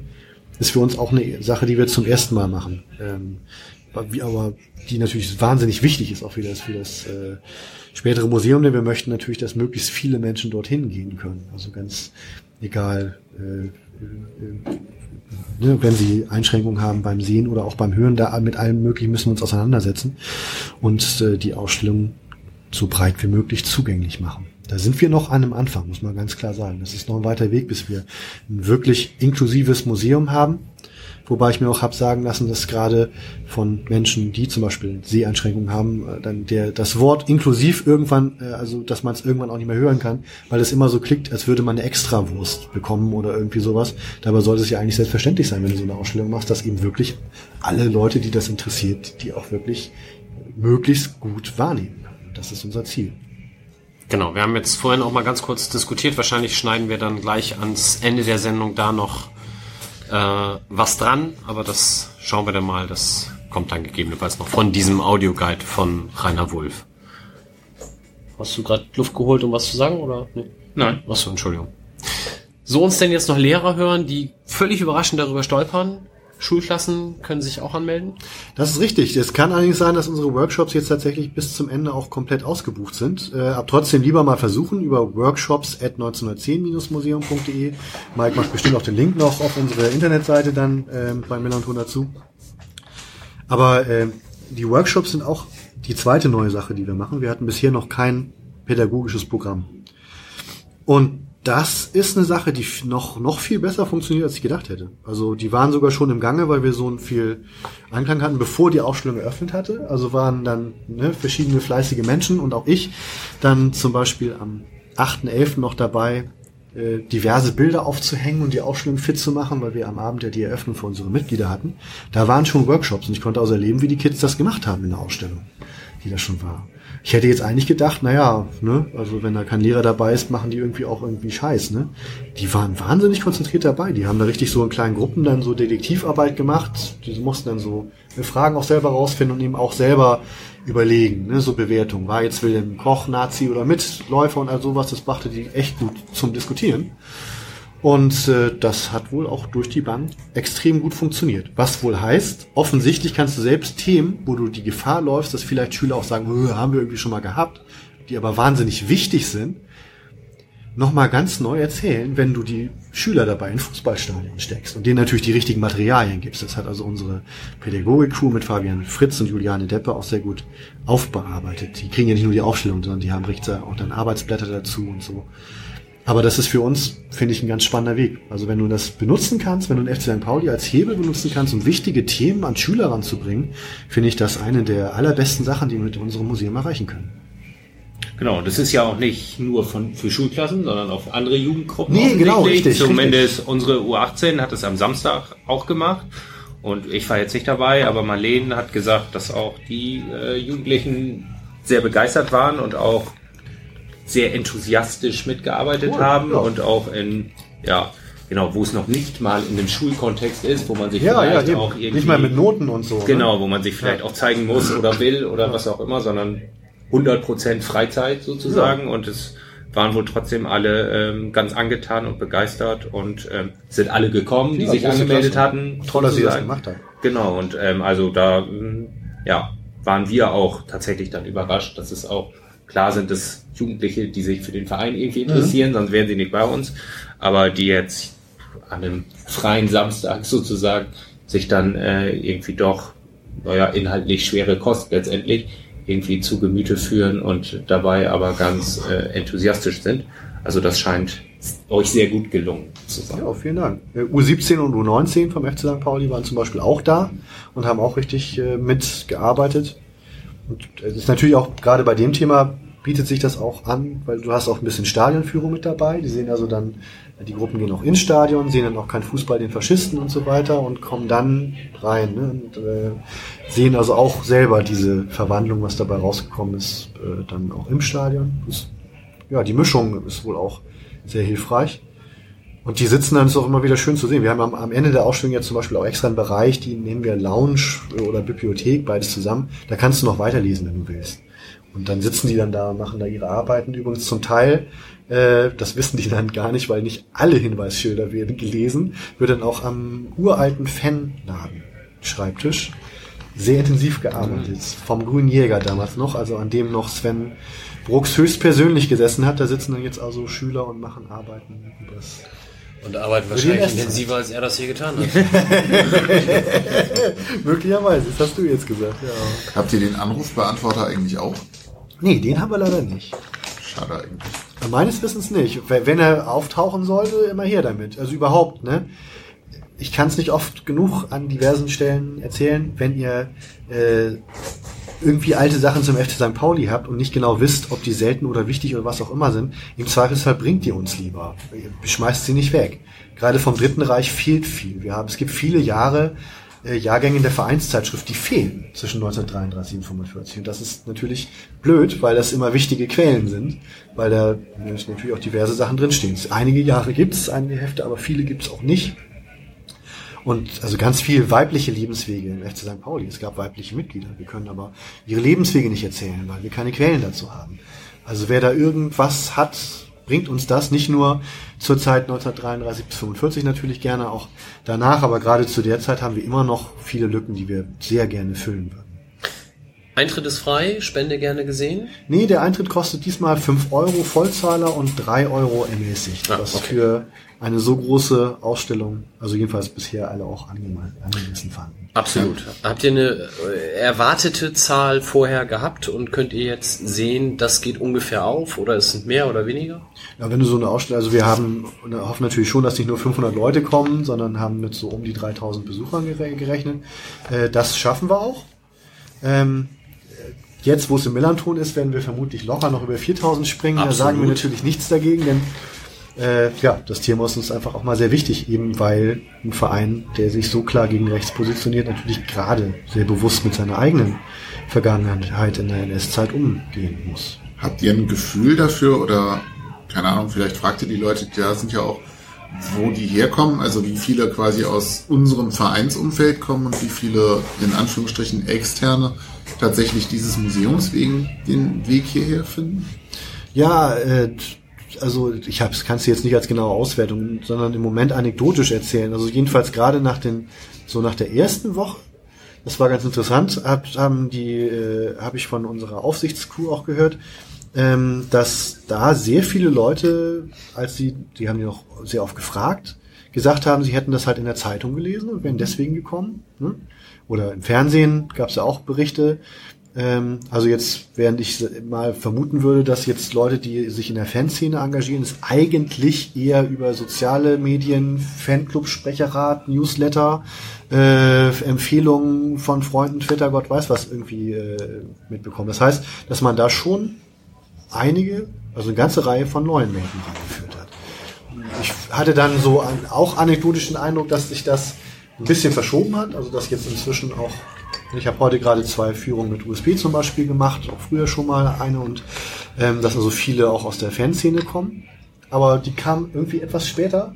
Zuerst mal kamen auch viele Leute von außen. Das bleibt aber auch so. Also wir haben viele Leute in der Fläche, die wir sonst so am Millantor noch nicht gesehen haben, schaffen es also offenbar über den Kreis der üblichen Verdächtigen hinauszugehen, bis hin so weit, dass der eine oder andere übliche Verdächtige, der sonst überall immer hingeht, Vielleicht gerade in der Quo verflixt, diese großartige Ausstellung habe ich ja noch gar nicht gesehen, obwohl ich ja sonst eigentlich immer alles mitmache.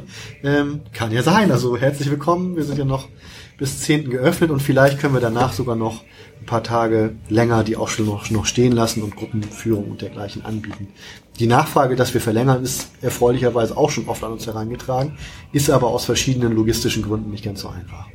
Genau. Also man merkt das auch im Fanladen, dass Leute entweder morgens irgendwie klopfen, wenn wir auch noch nicht aufhaben, aber schon da sind, oder auch nachmittags reinkommen, dass das Fremde, in Anführungszeichen, Leute sind, die sich hier nicht auskennen und äh, das Museum Das äh, ja, suchen tatsächlich und jetzt nicht genau wissen, wo sie hin müssen. Okay, das sind ja wirklich alles Zeichen, also das macht mir dann auch natürlich Mut und bestimmt auch vielen anderen, die sich bei uns engagieren, weil ge- genau da willst du ja auch hin.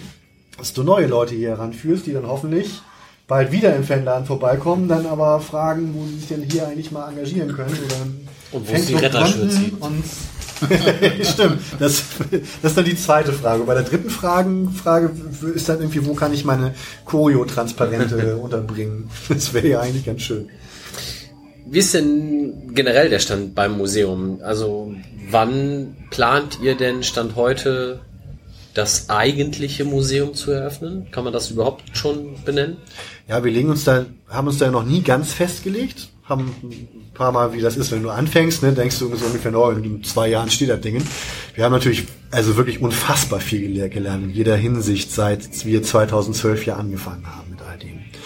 Äh, Inzwischen äh, kann man realistisch sagen, also vor 2019 werden wir eine Dauerausstellung nicht haben, weil du musst die ja auch richtig gut machen. Und wenn ich jetzt schon sehe, wie viel Arbeit das macht, zu einem Thema zu arbeiten, ich versuche mal die ganze bunte, widersprüchliche Geschichte des FC St. Pauli äh, insgesamt zusammenzudampfen. Da brauchen wir also viel Vorlaufzeit und sind auch an vielen Themen dran, die wir spannend finden. Also wie erzählen wir sowas räumlich kompakt, trotzdem tiefgehend? Wie erzählen wir das auch sehr variabel? Wie erhalten wir uns den Raum für zusätzliche Themen und Sonderausstellungen?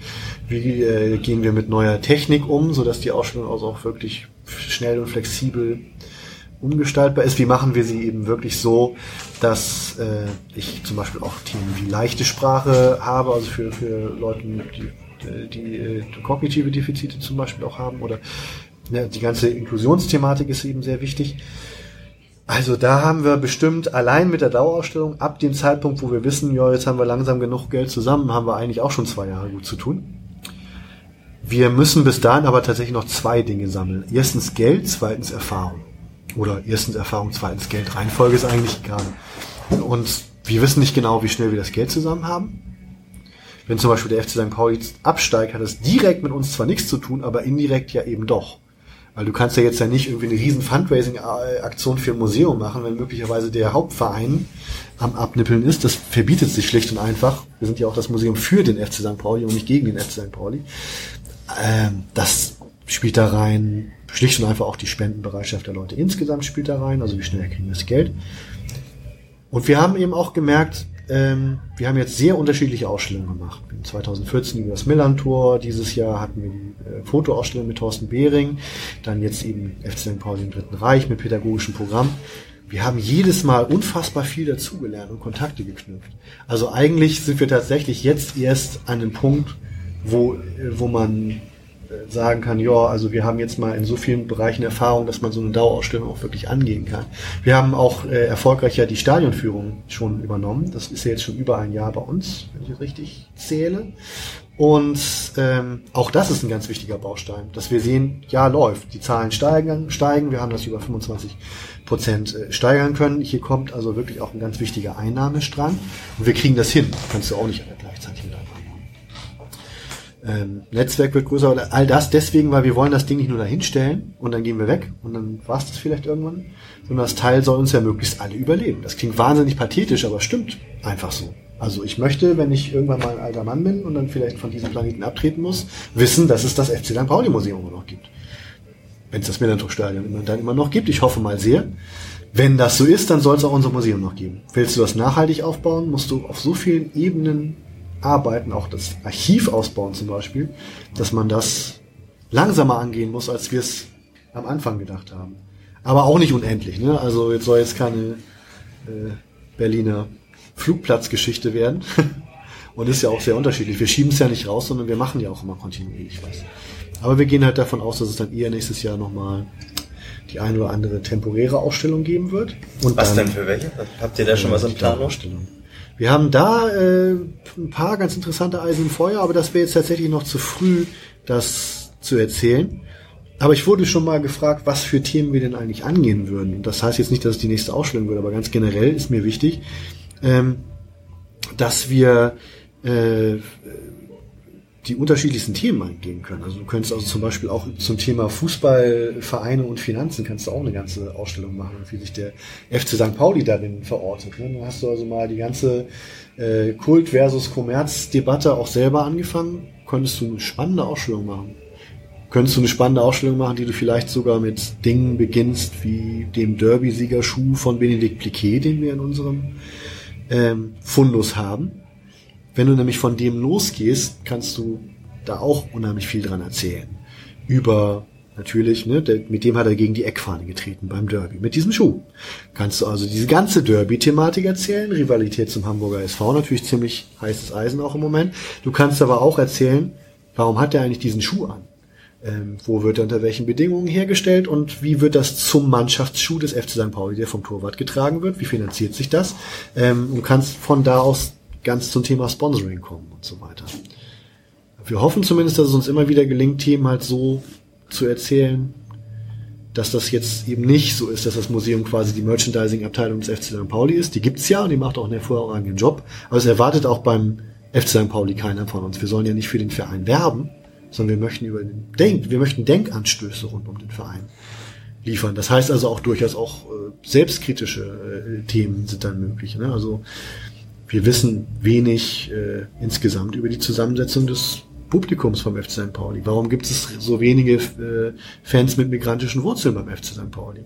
Und wie ist das eigentlich mit homosexuellen Fans? Äh, darüber haben wir auch noch sehr wenig äh, erfahren, auch weil die Quellenlage schlecht ist. Da muss man zum Teil einfach auch mal ähm, wirklich richtig massiv nochmal Zeitzeugeninterviews führen und äh, recherchieren. Also es gibt wirklich Millionen von Themen, die möglich sind. Und was das nächste wird, kann ich jetzt leider noch nicht so ganz genau hier jetzt aufhängen, weil da müssen wir ja natürlich auch intern erstmal drüber sprechen. Insofern wäre das auch ein bisschen schräg, wenn ich jetzt einfach mal die nächste Ausstellung verkünde. Aber Mitglied werden kann man immer noch.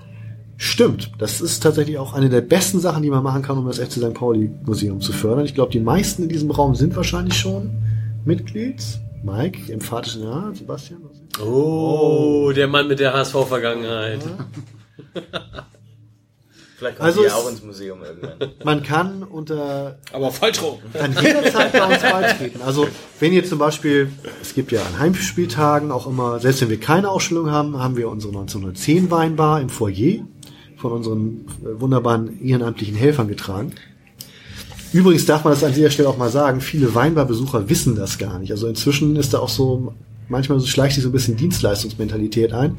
Und äh, da muss man den Leuten auch mal sagen, da reißen sich hier ehrenamtliche Leute den Arsch auf mit euren Wein und Getränken, die ihr da trinkt, finanziert ihr ein Museum, was von Fans gegründet wurde.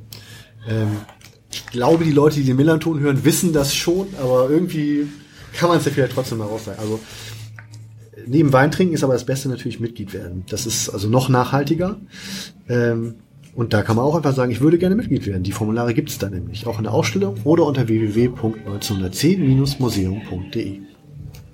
Kosten nur 24 Euro im Jahr. Und wenn ihr dann Mitglied seid und eure Bankverbindung ändert, dann denkt dran, das dem Museum mitzuteilen. Oh ja, das ist allerdings, das kann auch unsere Schatzmeisterin Christiane Bevers würde das auch sehr, äh, ja, das ist. Hast du das äh, gerade gemacht? und Macht ihr sehr viel Arbeit, jedes Jahr wieder. Ah, Aber, aber ich muss sagen, also normalerweise, wenn du sowas vergisst, dann kommt ja sofort die große Keule und mit und hier und wir belasten ihn auch noch die 48 Euro Bankgebühren hinterher und so. Total nette E-Mail von Christiane mit, hm, könnte es sein das und so, war super. Sehr ja, nett. Das ist also einer der vielen Gründe, warum man Christiane, wie so viele von unseren Ehrenamtlichen, man kann nie immer alle auf einmal nennen, aber auch also ganz extra viel loben muss, weil sie macht da schon seit Jahren einen fantastischen Job. Wir ohne sie komplett. Im Gegensatz zu Mike offensichtlich. Ja. Ist so. Kann ich nichts anderes sagen. Das heißt aber, die Arbeit im Museumsverein ist vollständig ehrenamtlich. Es gibt keine so die hauptamtlichen. Wir haben äh, eine Teilzeitkraft, die den Bereich Stadionführung betreibt und es gibt auch bei uns bezahlte Arbeiten. Aber tatsächlich gibt es jetzt noch, noch keinen hauptamtlichen Mitarbeiterstab. Aber den werden wir natürlich dann einrichten müssen, weil man das jetzt schon auch sieht, dass du halt nicht, Naja, klar. kannst nicht alles. Unsere Ehrenamtliche arbeiten super professionell, aber ne, die Grenzen sind natürlich logisch. Irgendwann müssen die dann ja auch mal ihren, ihr Geld verdienen und äh, insofern müssen wir dann äh, einen guten äh, kleinen, aber aber guten äh, Kreis an äh, Hauptamtlichen oder halt Teilzeitkräften als Mitarbeiter haben, damit das dann auch wirklich dauerhaft läuft. Und das Museum muss die natürlich auch finanzieren können. Das ist ganz wichtig. Aber das wäre ja im Prinzip der Schritt in die Nachhaltigkeit. Ne? Wenn Richtig. ich hauptamtliche Mitarbeiter habe, dann bin ich auch raus aus dieser Abhängigkeit von Ehrenamtlichen wie dir zum Beispiel, die da eben mords viel Arbeit reinstecken, um das Ganze irgendwie am Laufen zu halten, was dann ja dein Wunsch irgendwie, dass das Museum dann fortbesteht, natürlich auch wesentlich wahrscheinlicher macht. Ja, also das, der Vorstand zum Beispiel wird bestimmt wie jetzt auch ehrenamtlich bleiben, denke ich mal, vom, vom äh, Förderverein 1910 e.V. Aber äh, du brauchst natürlich dann sowas wie einen Geschäftsführer, der sich da hauptamtlich drum kümmert. Auch Leute, allein der Kontakt zur Touristik und so weiter, äh, es macht unheimlich viel Arbeit. Das merke ich jetzt, weil wir das zum Beispiel bei dieser Ausstellung noch nicht geschafft haben.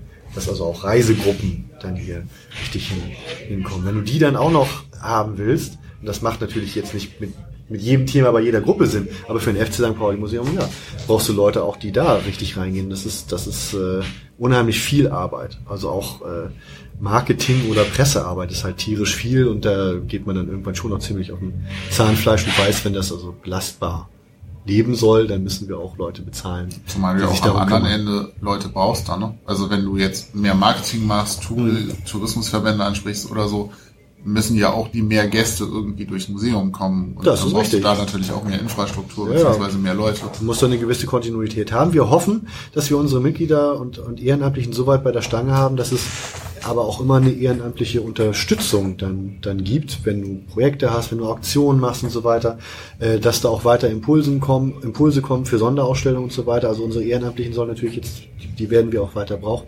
Das ist auch ganz wichtig, weil wir möchten auch nicht, dass die Leute denken, ja, wieso, Museum ist fertig, kann ja wieder austreten.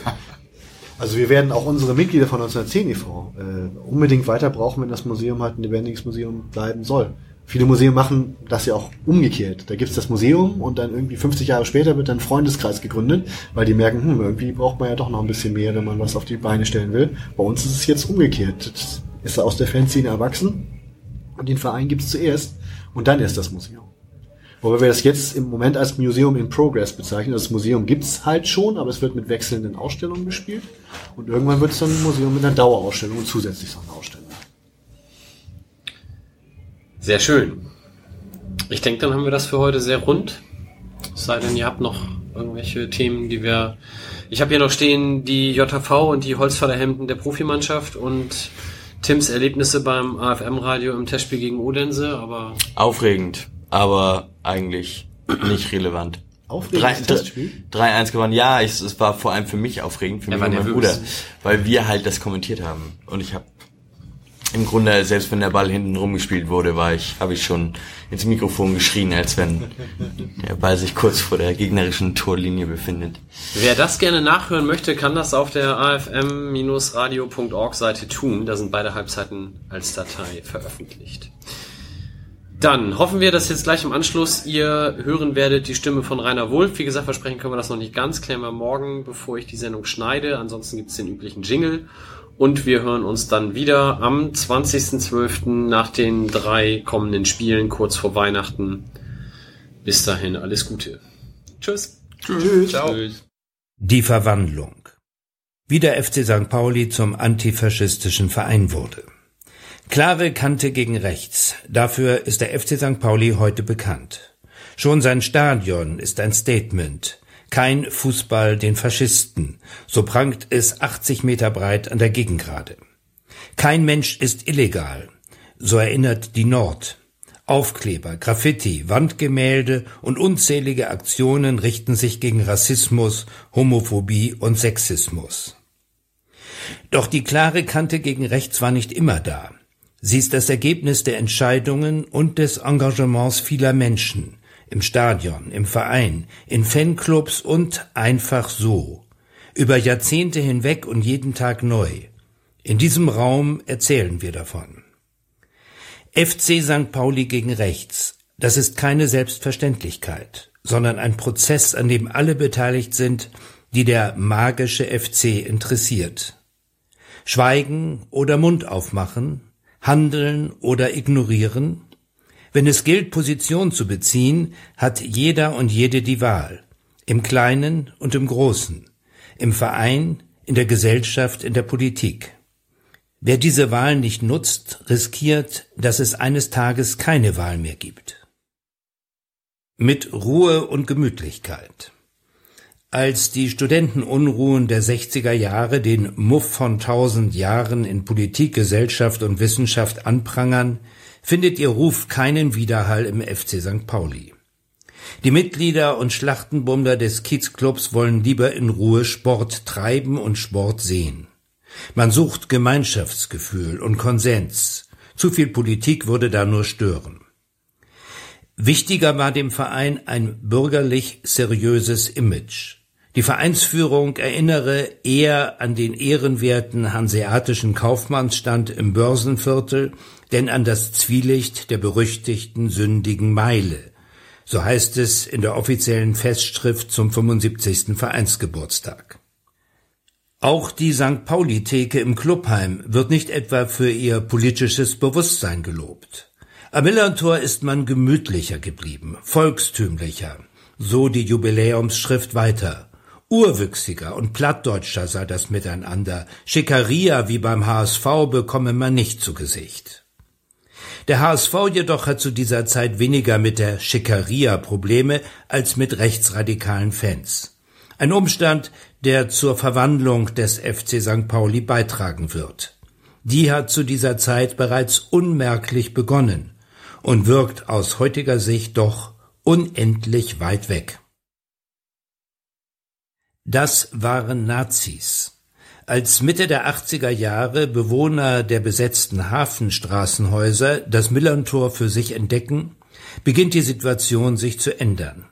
Die Hafenstraßenbewohner und ihre Freunde bringen nicht nur den Totenkopf ins Stadion, sondern auch eine völlig neue Art der Fankultur. Politisch, kreativ und gegen rechts. Viele zieht es auch deshalb zum FC St. Pauli, weil man dort ohne Angst vor rechter Gewalt Fußball gucken kann. Oft unter kaum mehr als 3000 Zuschauern. Eine nazifreie Zone ist das Millantor jedoch nicht. Auf den Rängen treibt der Fanclub United sein Unwesen. Das waren Nazis, erinnert sich Holger Scharf. Wenn du in der Kneipe warst und einer von denen stand neben dir, dann hast du dich ganz schnell umgeguckt, wo deine Freunde sind. Der Fanclub Tornado aus Hamburg-Hamm organisiert Auswärtsfahrten, hat aber stets eine Reichskriegsflagge am Start, bis andere Fans sie einfach abnehmen. Die Hardcore-Leute, die von ihrem dummen Denken einfach nicht lassen konnten, haben von uns ein Verbot gekriegt. So erinnert sich Sven Brooks. Quasi Maul halten oder es setzt was. Andere konnten wir durch viele Diskussionen überzeugen, dass das, was sie danach plappern, einfach Müll ist. Wer ist wer? Holger Scharf ist Mitgründer der AG Interessierte Mitglieder AGIM, der ersten von linken Fans organisierten Oppositionsgruppe im FC St. Pauli und war das erste AGIM Mitglied im Aufsichtsrat. Sven Brooks ist Mitgründer vom Fanladen St. Pauli und heute Leiter für Veranstaltungen und Sicherheit beim FC St. Pauli. Gegen weiße Herrenmenschen. Der Kampf gegen Rassismus am Millantor ist mit den ersten Erfolgen gegen rechte Fanclubs nicht vorbei. Am dritten Spieltag der Saison 1989-90 kommt es am Millantor zu Urwaldrufen gegen den Nürnberger Spieler Suleiman Sané. Im Hinterzimmer eines Dönerladens diskutieren Spieler anschließend nächtelang mit der Redaktion des ersten braun-weißen Fanzines Millantor. Das Ergebnis ist ein Manifest gegen rassistische Parolen, Fahnen und Transparente. Peter Knäbel und Volker Ippich arbeiten am Text mit. Die ganze Mannschaft unterschreibt. In der ersten Ausgabe vom Milan Torah erscheint am 23. August 1989 zudem ein, Zitat, Brief an die weißen Herrenmenschen. Mit drastischen Worten gibt dieser Brief den Anstoß zu wichtigen Diskussionen. Geburtsstunde eines kollektiven Engagements gegen Rassismus am Millantor. Wer ist wer? Suleiman Sané wurde 1961 im Senegal geboren und spielte als Stürmer neben dem ersten FC Nürnberg unter anderem für den SC Freiburg, Wattenscheid 09 und die senegalesische Nationalmannschaft. Peter Knebel spielte von 1988 bis 1991 im braun-weißen Mittelfeld. Nach weiteren Stationen als Spieler und Trainer war von 2014 bis 2016 Direktor Profifußball beim Hamburger SV. Volker Ippich trug nicht nur durch starke Leistungen im Tor entscheidend zur Entstehung des Mythos St. Pauli bei, sondern auch durch sein politisches Engagement für Nicaragua, seine Zeit als Hafenstraßenbewohner und einen legendären, wortkargen Auftritt im aktuellen Sportstudio. Kein Fußball den Faschisten. Im Herbst 1991 beschließt die Mitgliederversammlung des FC St. Pauli auf Antrag der Millantor Redaktion eine neue Stadionordnung. Rassistische und diskriminierende Parolen werden am Millantor verboten. Viele weitere Meilensteine folgen. Seit 2004 organisiert der Fanladen St. Pauli das antirassistische Einladungsturnier Antira für internationale Teams. Seit 2010 wird am 27. Januar, dem Holocaust-Gedenktag, mit einer oder mehreren Veranstaltungen an die Opfer des Holocausts erinnert. 2014 zeichnet die Stiftung Auschwitz-Komitee die Gruppe Ultra St. Pauli für die Organisation des antirassistischen Alerta-Netzwerks mit dem Hans-Frankenthal-Preis aus. 2016 gewinnt der Fanladen St. Pauli den Julius Hirsch-Preis des DFB für seine Kein Fußball den Faschisten Trikotaktion mit dem FC St. Pauli. Letzteres ist ein schönes Zeichen für ein Umdenken. Als die deutsche Nationalmannschaft 2014 am Millantor trainierte, ließ der DFB den Schriftzug Kein Fußball den Faschisten noch teilweise abhängen. Empörte Reaktionen von Fans, Verein und Medien folgten. Beim nächsten Länderspielbesuch blieb der Schriftzug intakt. Fußball in Trümmern. Ein symbolisches Spiel. Es ist der 15. April 1945. Rund zwei Wochen vor dem Selbstmord Adolf Hitlers tragen zwei Hamburger Mannschaften das letzte Fußballpunktspiel Deutschlands vor Kriegsende aus. Es sind der SC Victoria und der FC St. Pauli. Das Spiel endet 4 zu 3 für Braun-Weiß. Ein Foto der Torschützen haben wir nicht. Und auch vom Spiel gibt es keine Bilder. Schon lange ist Filmmaterial so knapp, dass es streng rationiert wird. Unser Bild, aufgenommen kurz nach Kriegsende auf dem Heiligen Geistfeld, ist ein Symbol, genau wie jenes letzte Spiel am 15. April. Denn eigentlich spielten der FC St. Pauli und seine Mitglieder schon seit 1933 Fußball in Trümmern. Was 1945 die Ruinen der Stadt waren, war 1933 die Zerstörung von Freiheit, Grundrechten und Demokratie. Der FC St. Pauli entschied sich mitzulaufen und weiterzuspielen. War diese Entscheidung richtig? Bevor wir im nächsten Raum Handlungsoptionen, gedachte und tatsächliche Zwänge im Dritten Reich erkunden, blicken wir zunächst auf die Wurzeln des Vereins. So, und hier dann nochmal die Stimme aus dem Off. Das war Rainer Wolf und wie schon mehrfach erwähnt, bis zum 10. Dezember noch mindestens die Ausstellung im FC St. Pauli Museum in der Gegengrade. Viel Spaß!